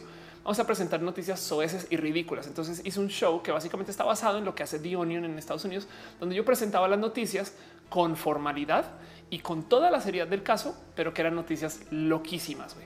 Entonces esas noticias las sacaba de, el, de forma y, era divertido. Pero ahora los veo y presentaba de la cabeza, presentaba, o sea, los veo y digo, no manches. Y, fíjense que yo ahí no tomé, o sea, en ese entonces no, no, no, me habían aconsejado como te estoy aconsejando a ti. Em, y es más, te voy a mostrar qué tipo de videos es eh, de forma. Em, aquí está. Eh, en ese entonces yo sí agarré eh, mi plataforma de contenidos y Twitter y demás y le escribí a mis amigos y les dije, güey, ya estoy haciendo esto, no mames. Y me juraba súper acá, güey no esto es lo que hacía este, de forma reporte informativo. Este, este video se hizo el 12 de marzo del 2014. Güey. Eh, yo los editaba. Bueno, luego me ayudé a editar ahí donde lo ven Evil Lince, el hermano de Dani Mastreta, que ahorita está en Barcade, eh, Diego Mastreta. Y pues ahí me ven, no? Esto, se hacía en mi oficina en ese entonces y yo casi, casi que quería hacer lo que hago hoy, no? Em, me grababa yo, me editaba yo y demás. Em, pero literal estoy leyendo noticias y presentándolas y las presento de la. O sea, es como que los veo y digo, no manches, que no ataquera. Pero, pero el punto es, yo ya con un video dije, ya, ya estoy haciendo esto, vámonos. Y se lo presento un chingo de gente y evidentemente hasta me queme. Si hubiera aguantado un par de videos, yo creo que bien hubiera cerrado rutina de cómo se hace, cómo medito, estas cosas. Entonces mi recomendación es haz videos ya de lo que sea y arráncate y preocúpate por los números cuando ya tengas varios videos en tu canal. ¿no? Ese es como el kit Ofelia de la pregunta cómo hago para arrancar en YouTube. Y así las cosas. Avioncito, papel, dice pasa la lista que estás usando. Más bien te va a pasar el lo más cool que vas a ver en tu vida si te gusta esta música. Para toda la gente que le gusta la música de roja, yo uso este sitio que se llama muki.io. Muki.io lo hace, es un sitio que lo hace un amigo eh, chileno, de hecho, eh, Tomás Polak, que es un programador espectacular que hizo esto como para su tiempo libre. Em, y en Muki, entonces tú puedes venir y básicamente le dices acá, yo quiero escuchar música de Super Nintendo, Sega, Windows, no videojuegos, todos son MIDIs. Y el motivo por el cual uso MIDIs es porque pues no, no piden derechos de autor. Entonces tengo música de fondo, música muy bonita y pueden escuchar absolutamente todo. Pero bueno, en fin, dice este Jonas Carel los rizos. Imagínate. Jorge Carrillo decía: ¿Cuál es el emprendimiento social más genial que has conocido hasta ahora? O tu top 3 emprendimiento social, emprendimiento social. Bueno, gente dentro del mundo del emprendimiento social, yo creo que definitivamente eh, la gente de la Federación Mexicana de Emprendedores LGBT o eh, que, de paso los acaban de premiar. ¿Quién es la Federación Mexicana de Emprendedores LGBT? Es estas personas em, que los acaban de premiar, de hecho, como la mejor cámara de comercio LGBT. No, no, sé bien quién dio este, este premio pero, pero bueno, ellos hacen este evento que se llama Empower y básicamente son estos, son una cámara de comercio LGBT, se dedican a unir personas del talento diverso em, y tienen unos socios de no mames de bonitos, de no mames de pinches bonitos. Llevan, llevan cosas con marcas, acercamientos, están haciendo todo tipo de capacitaciones eh, y es literal, es una cámara de comercio LGBT.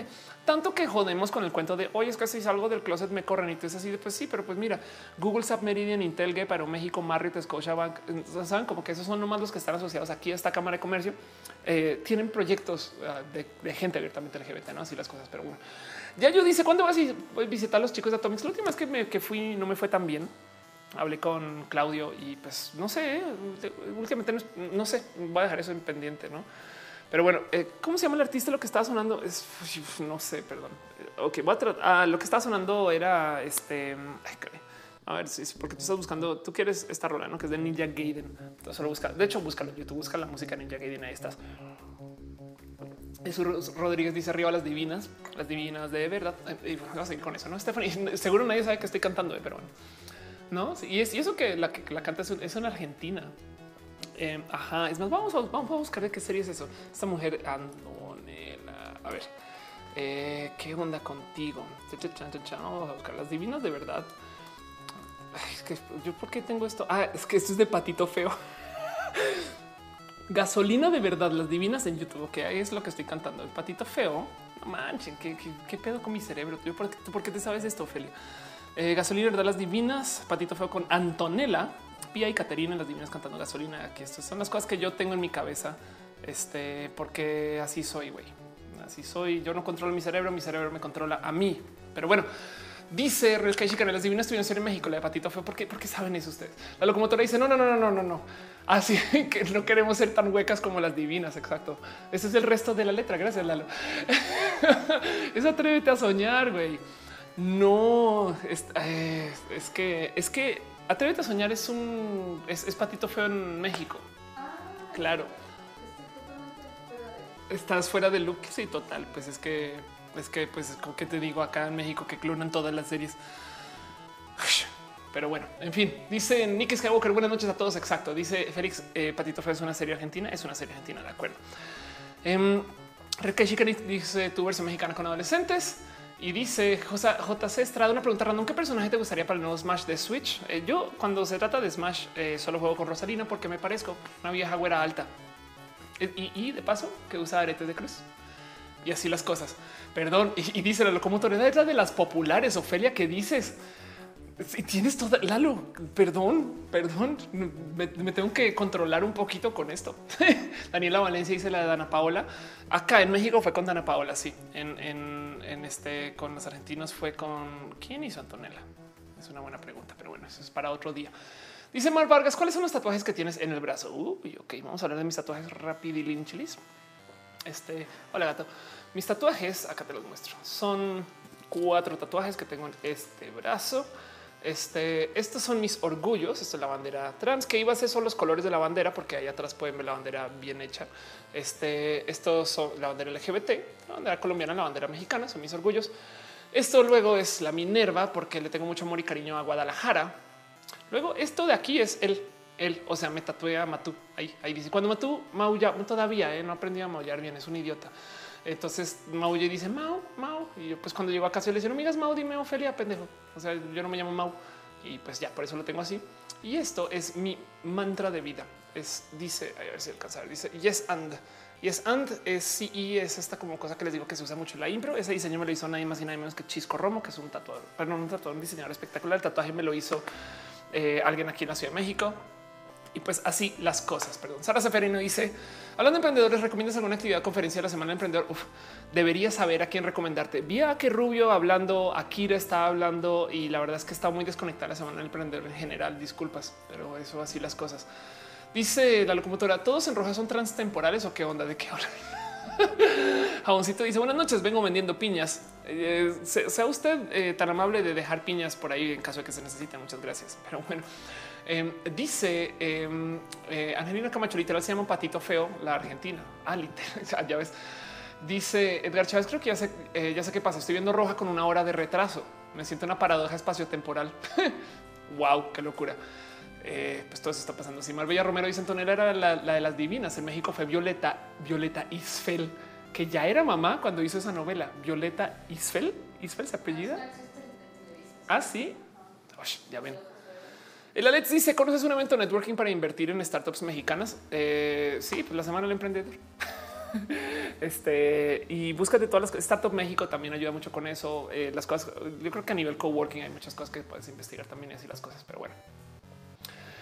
Y así las cosas. Este Cuyito dice qué opina de todo lo que está pasando en la UNAM. Oh, eso es todo un tema que no lo quise traer tanto, pero bueno, yo solo quiero decir esto como extranjera. Me parece sumamente pinches raro que exista el concepto de los porros. güey. O sea, los porros me rebasa, me rebasa que, que, que, se puedan existir. Me explico. Es un tema de qué locura que eh, eh, como estructura, no esto, este y pues sí, es un cuento de sí, es que los porros de los 60 y no sé qué. Pues sí, pero aún así, eh, ¿cómo es la vida de una persona que acaba siendo porro? No hay que pensar. Yo, yo pienso un poco en eso. Es, es, es, qué tipo de estudiante o qué tipo de persona se presta para ese tipo de actividad. Tan, me parece está eh, complejo eh, la mera implicación de que eso esté pasando. Y del otro lado también me resalta el cómo la UNAM se está desarmando socialmente por unas cosas que se respondió, se respondió muy bien. ¿eh? Hubo mucha gente. O sea, esta manifestación que hubo que fue pues, literal una demostración, no fue manifestación fue mucha gente, me explico, es como que claramente le mueve mucho al centro del corazón del, por qué eh, pues la UNAM es chingona. Eh, es solo, es solo el, el cómo, cómo se, se, usan estas como dinámicas sociales de, la mera manifestación y romper manifestaciones, estas cosas que se dan en México, porque México tiene una larga historia de manifestarse. ¿no? Entonces, uff, que bueno, eso. Es, es como es un tema que hasta me rompe un poquito el corazón que, que tocó llegar a estas cosas, ¿no? Hace sentido que yo creo que por ahí va. La Tutix dice que se le roba una piña al jaboncito y las esconde detrás de la pared. Gracias. El Alex dice, oye, con eso ah, ya, ya, ya, había respondido eso. Monserrat Morete dice, pero aún es que muchas facultades de la UNAM los promueven y cuidan las propias autoridades universitarias. Qué raro. Irving Acosta dice, ¿cuáles medios nos recomiendas para leer noticias? Que nunca me entero de nada si no fuera por ti. Oh, es una pregunta muy compleja. Eh, esto va a sonar bien, bien, bien vago, vago, o sea, literal vago, pero yo sí recibo mucho mis noticias desde los shows de comedia. Eh, y esto es el peor consejo que puedo dar en la vida. Eh, porque, porque, porque son shows de comedia. Me explico. Ellos no están buscando informar y sí, pero no, pero sí, pero no. Yo estoy hablando de ahí sí los Daily Show, Colbert Report, Chumel, este tipo de cosas. Yo sé que Chumel tiene un estigma y, y entonces, pues bueno, hagan lo que quieran ustedes con eso. Pero Creo que un buen lugar para estar realmente informados es Reddit. Fíjense que en Reddit eh, hay muchas comunidades. Hay que solo ser un poquito selectivos con el tema de eh, a qué subreddits ir y, aprende a usar bien Reddit y úsalo para el Reddit bueno. ¿Hace sentido? Em, usa, el Reddit que, reúne a científicos y el Reddit que, que reúne a académicos y el Reddit que reúne a gente que habla desde las netas. Eh, para tu propio bien. Y te lo juro que hay una cantidad de subreddits buenos de noticias em, en español, además, y con eso te puedes enterar hasta de cosas desde un ángulo que normalmente no las ves. Y sí, de vez en cuando asómate por los medios tradicionales, pero yo, yo me colgaría de Reddit que tiene un sistema natural de filtro. Perdón, un paréntesis, Mick Velo Umbra. Dice y deja un abrazo financiero. Samus mide 1.90. Jill Valentine para Smash. Puede ser, sí, total. Y piñas, piñas para ti. Pero bueno, como cito dice Reddit, lo siento tan complejo. Es como programación, pero con letras. ¿Cómo se programa si no es con letras? Toda programación. sí, exacto. Pero bueno, sí, Reddit es un poquito complejo, pero cuando lo aprendes a usar, em, vale la pena. Y sobre todo si el problema es que es como, como, como el Capitán América, depende de lo que tengas en tu corazón. Si tú quieres ir a ver desmadre, lo vas a encontrar. Si quieres ir a ver eh, en Reddit, por ejemplo, fíjense que yo mi consumo de noticias en Reddit estoy suscrita a lugares que dan noticias muy de derecha y lugares que dan noticias muy de izquierda y dejo que el algoritmo me lo mezcle, eh, lo cual me hace hacer ejercicios eh, mentales de leer cosas que neta, neta me cagan, güey. Pero es parte del entender cómo nos ven desde el otro lado. Eh, y eso yo creo que se debería hacer más. Reddit sí deja hacer eso. Twitter, por ejemplo, no te muestra lo que no con lo que no interactúas. Si no interactúas con un tweet, entonces ya te los deja de mostrar.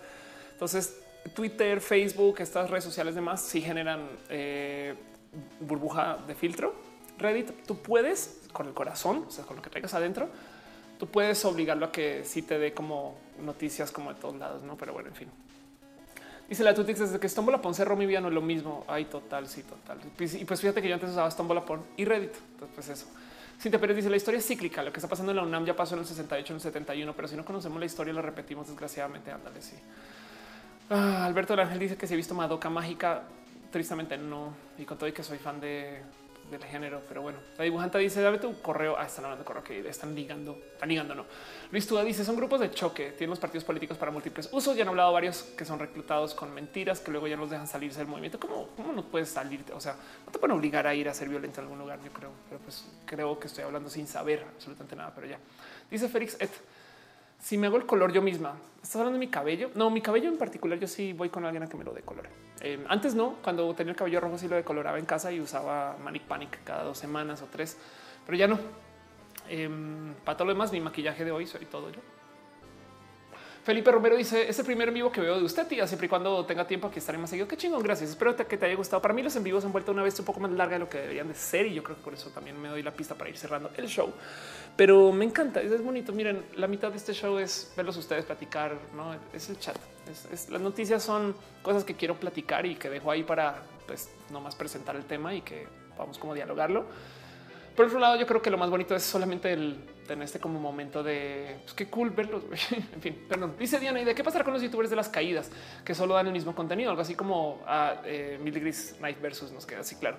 Entonces, los youtubers de las caídas, no los que están haciendo pastelazos y estas cosas, em, esos youtubers en Estados Unidos están siendo más o menos filtrados. Los youtubers de las caídas cada vez tienen que llegar a extremos más extremos hasta que ya llegan.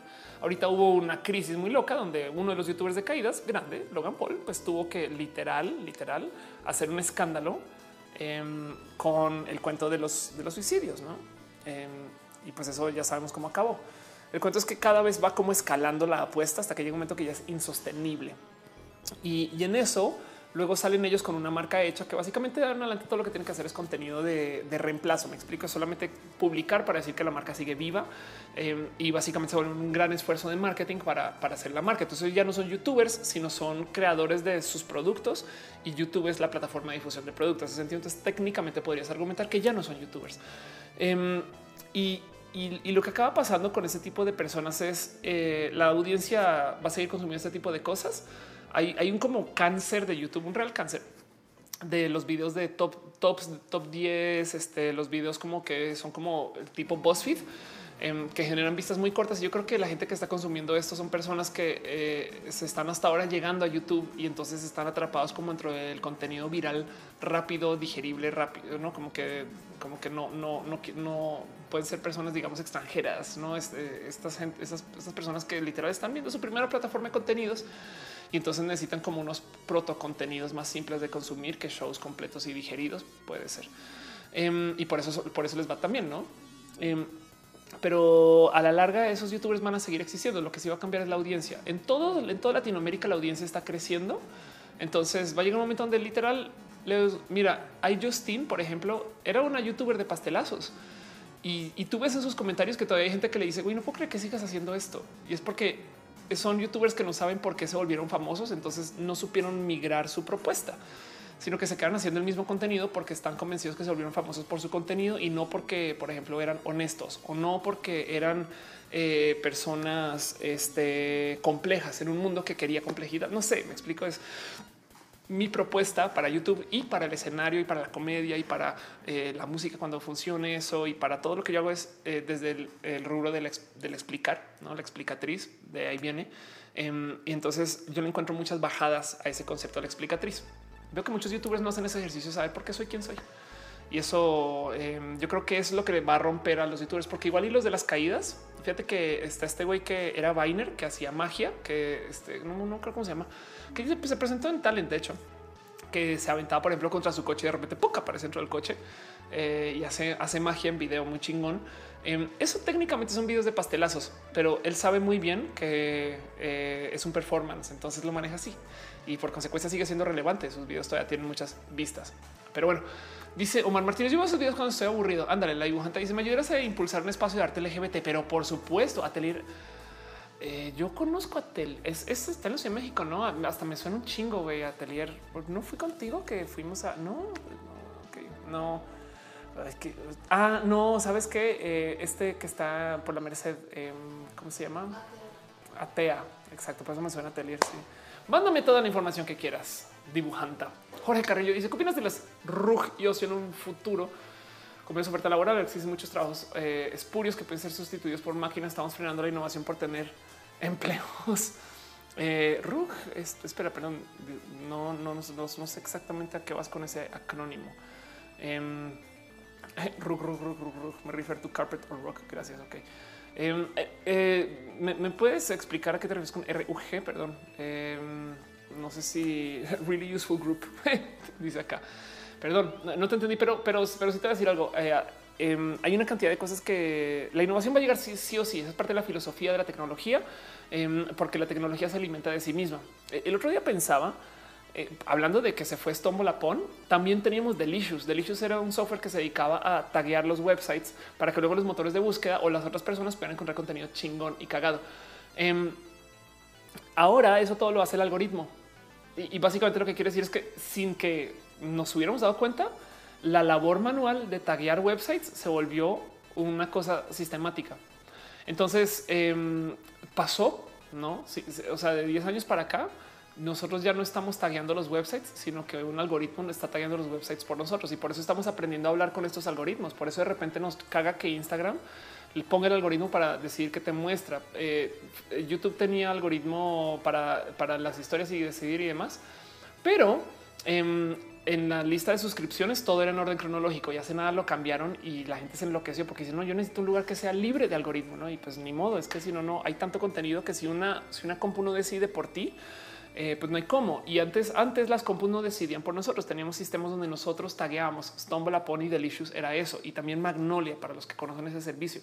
Donde tú ya un website y decías eso está chingón y voy a decir que este sitio está chingón para la gente que le gusta este, no sé, el esquí acuático. Me explico ya. En fin, em, ese tipo de cosas. Klaus Jansen dicen habla del amor en tiempos de Twitter. Hoy eh, qué complejo eso. Pues yo creo que sin querer queriendo por el tema de las redes sociales nos volvimos todos más o menos pseudo figuras públicas. Yo solo quiero decir esto acerca de eh, amistad con gente en era de las redes sociales. Amigo es el que no es friend en Facebook y todavía mantiene la amistad. Piensa en eso. Las redes sociales eh, manejan una dinámica completamente diferente donde, mira, ve a los youtubers, ve a los youtubers que, que tienen parejas este, establecidas hace mucho tiempo en redes sociales y, ve cómo no es tan presente, me explico, pero tienen relaciones súper estables, muy bonitas, muy comprometidos, muy comprometidas. Em, y, es, que son dos cosas completamente diferentes. ¿no? Entonces, Twitter en particular me parece un, bonito espacio, pero es de nuevo, es el mosh pit, güey. Entonces, pues bien te puedes enamorar de alguien en el mosh pit, en el momento, en el mosh pit, pero en el momento tienes que salir ahí por chelas y ahí platicas. ¿no? Y después volverás y se perderán y demás, pero pues eso no le quita que, no es, como que como que Twitter no, no, no, no siento que no representa mucho porque es falso de por sí, es un medio de comunicación. En fin. Pero bueno, em, Ana, cuando dice no sé si cambió el algoritmo de stories, pero ya no salen primero las stories de quien me interesa. Bueno, el cuento es que está aprendiendo de ti, no? Tú piensas en eso y ya. Bilioso MX dice soy fotógrafo profesional de publicidad, pero me gustaría saber cómo contactar distribuidores para pruebas de producto es posible. Quiero contactar con Sony Latinoamérica. Ándale, sabes que eh, yo creo que lo más fácil es búscate agencias. No busques a Sony per se, sino una agencia de marketing que trabaje con Sony. Un modo muy fácil de descubrir eso es busca un comercial de Sony Latinoamérica eh, y ve quién lo hizo. Em, y entonces vas a encontrar que fue agencia tal y a lo mejor ahí tienes una entrada más fácil para hablar con alguien que tiene dinero de Sony en la bolsa eh, y que tiene que hacer cosas para Sony y a lo mejor que aparezca un fotógrafo como tú les puede funcionar y será, más rápido que entrar derecho con la marca y algún día entrarás con la marca cuando ya te presenten. Pero las agencias son tu clave de entrada. Dice Marbella Romero, yo conocí a mi pareja en Twitter hace 10 años, vivimos juntos, qué chingón. Cris Aldama dice, me choca el algoritmo de recomendación de YouTube y Amazon súper frustrante, solo te muestro lo mismo una y otra vez. Noelia a veces me dice que tiene rolas que insiste que, Spotify insiste que quiere que escuche. Ah, YouTube. YouTube, YouTube, perdón. Hay una rola que siempre es de, pero ya la escuchaste. Está buena, no? Está buena. Ya la escuchaste. Sí. Y te insiste, no? Em, es que también es un tema de que ya casi que yo, a mí me gustaría creer que sí saben, solo que no dicen que no pero que estos algoritmos como están aprendiendo de ti, pues técnicamente saben de ti lo que tú les hayas querido enseñar, no? Una cosa que puedes intentar de hacer es darle un poquito de educación, like, dislike. Este, eh, por ejemplo, en los anuncios puedes decir yo no quiero ver más de esto en las búsquedas, eh, no suscribirnos, como que alimentar un poquito más al algoritmo, sobre todo con los dislikes que la gente suele no dar. Estamos muy acostumbrados a decir solo esto sí, pero también los no eh, los toma en consideración. ¿no? Y, no sé si, si en YouTube existe algún modo de decirle no quiero ver videos de, este, de esta persona, cosas así. Yo creo que sí. Y, pues eh, a lo mejor eso ayuda a mejorar la experiencia. Eh, sí funciona mejor a la larga. ¿eh? Pues, eh, en últimas, porque no hay cómo. Em, o sea, consumir contenidos de modo cronológico, pues como todo el mundo genera contenidos es imposible. Pero bueno, en fin, dice, pero en mi cuenta de YouTube lo utiliza mi tía y mi madre. Imagínate lo que me ponen sugerencias así ah, y lo que le pone a ellas. Sí, total. Te recomiendo abrir una cuenta para ellas o, una para ti. Jamosito dice: Te recomiendo esto porque te puede gustar. No me gusta el reggaetón, tontón Spotify. Ándale. Em, dice Luis, mi nostalgia es muy selectiva. Todos recuerdan Ares, pero casi nadie se acuerda del audio Galaxy. Ándale, si es verdad. Eric Alex dice una pregunta: ¿Qué dice la física en cuanto a la cantidad de seres humanos idóneo entre lo demográfico sustentable que puede tener la Tierra? Hay, hay números de eso. De hecho, si mal no recuerdo, en cuanto a cómo nos estamos distribuyendo la cantidad de seres humanos y, la este, eh, la tasa de natalidad actual y cómo estamos haciendo familias ahorita creo que estamos esperando a eh, llegar hacia los 11 mil millones de seres humanos en el planeta y ahí encontrar un plano. O sea, y la verdad es que ya, ya ha ido decelerando eh, la cantidad de humanos en el planeta.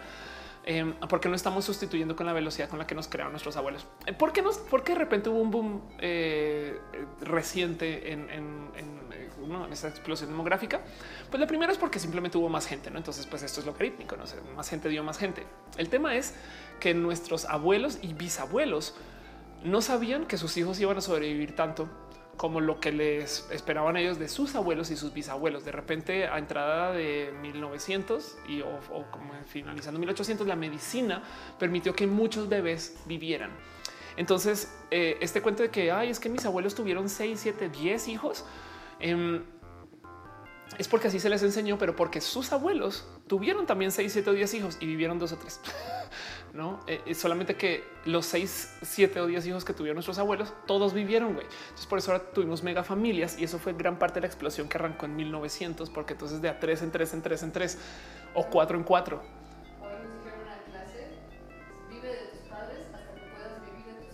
Ah, huevo. Ah, así, claro, total. Dice Noelia que porque, eh, dice que le dijeron en clase que esa es la enseñanza del, de antes, no? sí, que de antes era tú vives de tus padres hasta que este, ya puedas vivir de tus hijos, ¿no? Y entonces también eso pasaba. Básicamente, vi un TED rudísimo, no, búscalo, eh, un TED eh, de una chica, creo que es argentina, que decía, ¿qué piensan los pobres? Y es, es una chica eh, que vivió homeless por mucho tiempo, que vino de, ¿no? de, una vida muy pinches ruda y que hablaba acerca de justo cómo se da la mentalidad de la persona pobre, em, muy honesta. Y ella entonces en algún momento eh, se acercaba al tema de ya desarmando el por qué la gente pobre tiene este pensar y aquello y demás y cómo se forma y las inseguridades y de repente dice, ¿y saben por qué los pobres tienen niños? No, porque todos sabemos este cuento de la mar de los pobres no deberían de tener bebés y esta discusión, ¿no? ¿Y por qué tienen tantos niños? Y dice, porque es lo único que pueden tener. Así es, es, me rompe el corazón como que ese statement dices es cuando tú no puedes hacer más no como que toda tu vida te diga no puedes tener eso, no puedes tener esto, no puedes tener esto, no puedes tener eso, no vas a tener esto, no vas a llegar acá, no vas a estar. Hijos sí puedes tener.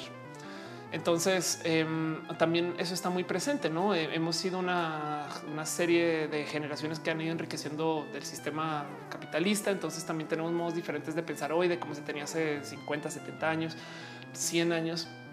Em, y entonces por eso tuvimos como esta gran explosión, no porque todo ese cambio sucedió y fue muy rápido y demás. Y ahorita entonces estamos otra vez asentando el, tema de la responsabilidad social y de la planeación familiar. Y entonces eh, los conservadores están loquitos con eso. Pero eh, la verdad es que en muchos países, creo que en Colombia en particular, se están, eh, ya, ya, se están teniendo menos bebés de lo que se requiere para sostener la población colombiana. Me explico, en Japón en particular ya no hay bebés, güey. En Japón hay más gatos y perros y mascotas por familia que bebés, güey.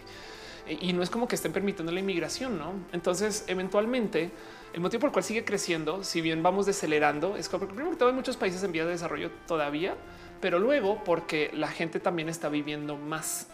Eh, entonces se planea que en, el, en eso que vayamos llegando hacia los 11 mil millones de personas en el planeta llegue como a un, a un nivel donde se estabiliza otra vez eh, y no hay ningún factor en particular que pida que eso crezca de ahí para arriba. Lo que sí es nadie, o sea, ya, ya pasamos como la tasa de, consumo, eh, sí que verlo sostenible, ¿no? Entonces tenemos un problema donde igual nos estamos comiendo los recursos y, ves capaz que esperemos que no, ¿eh? pero que no lleguemos a esos 11 mil porque no vamos a tener cómo, cómo sostener a tanta gente del planeta si nos seguimos organizando así. Eso puede que tenga que cambiar, pero bueno.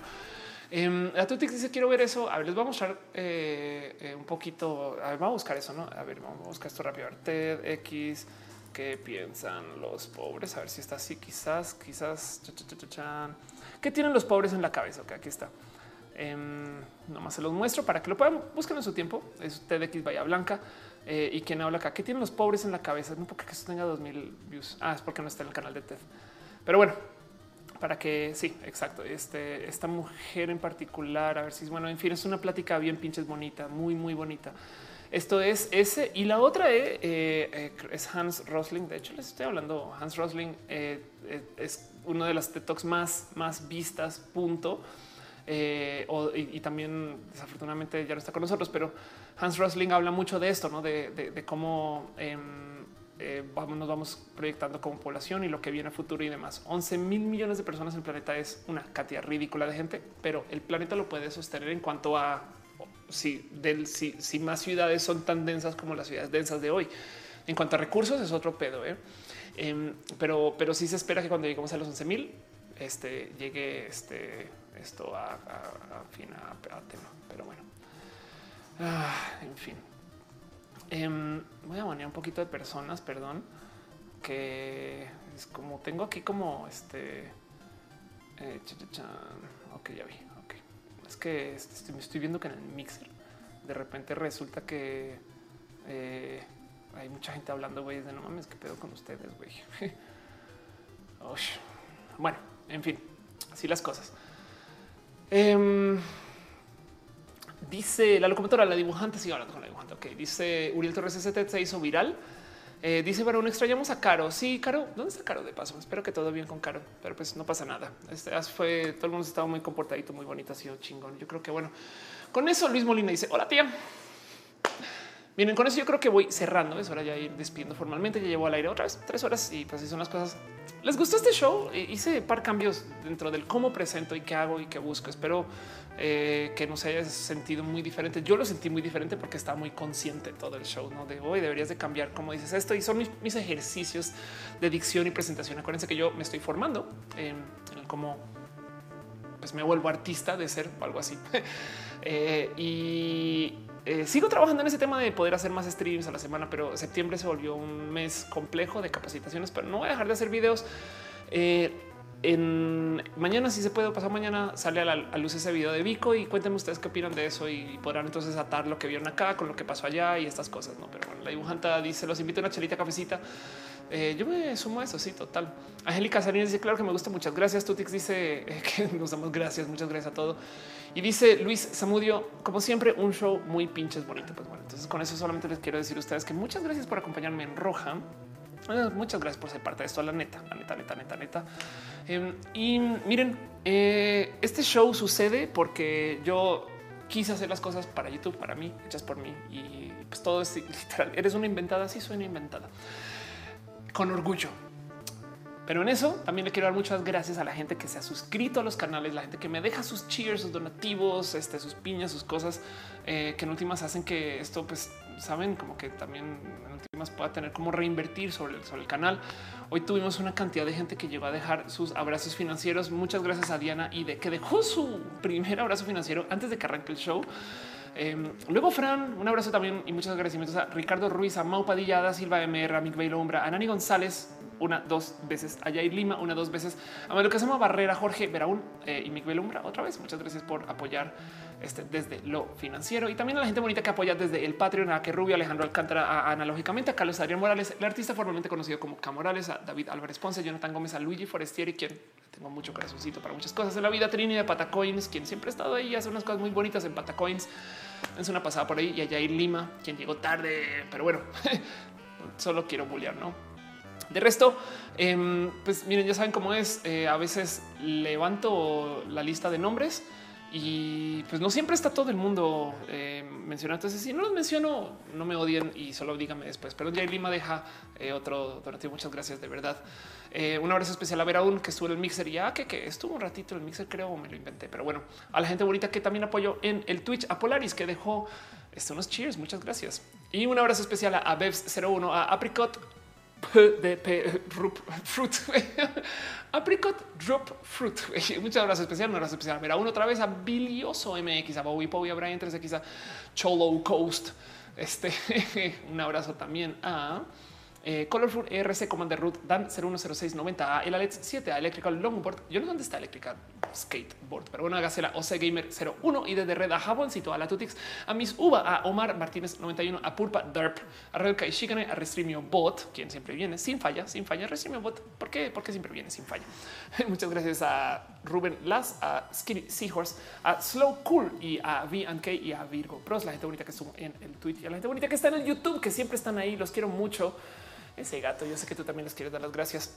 Un abrazo especial a Ada Silva, MRALG, a Alex Goge, a Lanzo, quien gracias por darte una pasada por acá. A Ana Noriega, Angélica Salinas, Antonio Secoba, Brian Cooper, a Carlos S. Gutiérrez, a Charles Frafra, a Chris Aldama, Ciencias Naturales, Klaus Jansen, a Daniela Valencia, Diana y de muchas gracias por estar acá. Edgar Chávez, Fiera, Trovadora, Francisco León, Frank Cruz, Hanna, Scarlett, Isaac, Ruby, JC Estrada, a Jorge Veraún, a la dibujanta, la locomotora L, quien me dijeron que se transvestía, pero era trans, no era niña, ya no me acuerdo. Era, era actor, creo que eres, creo que actuaba así, algo así con Lalo, a Luis Molina Arteaga, Luis Amudio, Amar Vargas, Mayra Alejandro Zavala, Sánchez Amatelocar, XX2K, que me invita a que vaya a Sudamérica otra vez y yo creo que algún día lo haré. Ana Yeri Medina, Néstor Estrada, Ofelia Pastrana, gracias por estar acá, Ofelia Pastrana, eres una chingona, Ofelia, la neta, la neta. Sí, lo eres. Gracias, gracias. A Pablo Jesús Becerrila, R21, Ricardo Robotani, quien está acá. Gracias. De paso, un abrazo especial al señor Cuac. Sí. ¿Cómo se le, cuál, es, cuál, es ¿Cuál el diminutivo cocarraquear? Cuacarraquito, Cuaki, a Cuaki. Un abrazo especial a Cuaki y a Rotati también, Tania. Bueno, a Saturn, a, Shuni Ordaz 2016, a Ulises Alberto Pérez Arteaga, a Uriel Torres, a Willow Nino, a Jay Lima y a su Leica La gente bonita que yo sé que no aparecieron, solamente avísenme acá nomás y nos vemos hasta el próximo lunes. Si, si hago stream antes, me verán haciendo stream antes. Quiero probar cosas de impro eh, y comedia. Así entonces vas a un stream medio en la mamadera. Capaz si lo hago solo en Twitch y luego vemos qué pedo, cómo lo mudo acá o no. La Tutix, un abrazo especial. Polaris, gracias por el cheer.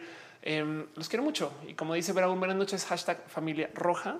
Sí, ¿eh? sí, sí, es como la familia roja. ¿eh? Muchas gracias por, por ser parte de esto. Es más, yo, tengo algo aquí que siempre hago para cerrar los shows. Entonces voy a seguirlo haciendo. ¿Cómo lo ven? Voy a seguirlo haciendo.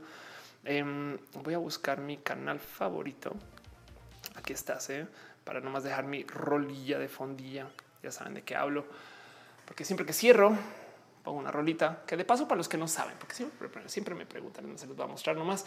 Esto es Outrun Synthwave. Vamos a ver Synthwave, porque siempre me dicen, oye, ¿cuál rol es esa? Güey, está muy buena. No es la rola no es mía. Em, es una rolita. ¿Dónde estás? Outrun. Mm, las chingadas madre. ¿Dónde estás aquí? Outrun Synthwave.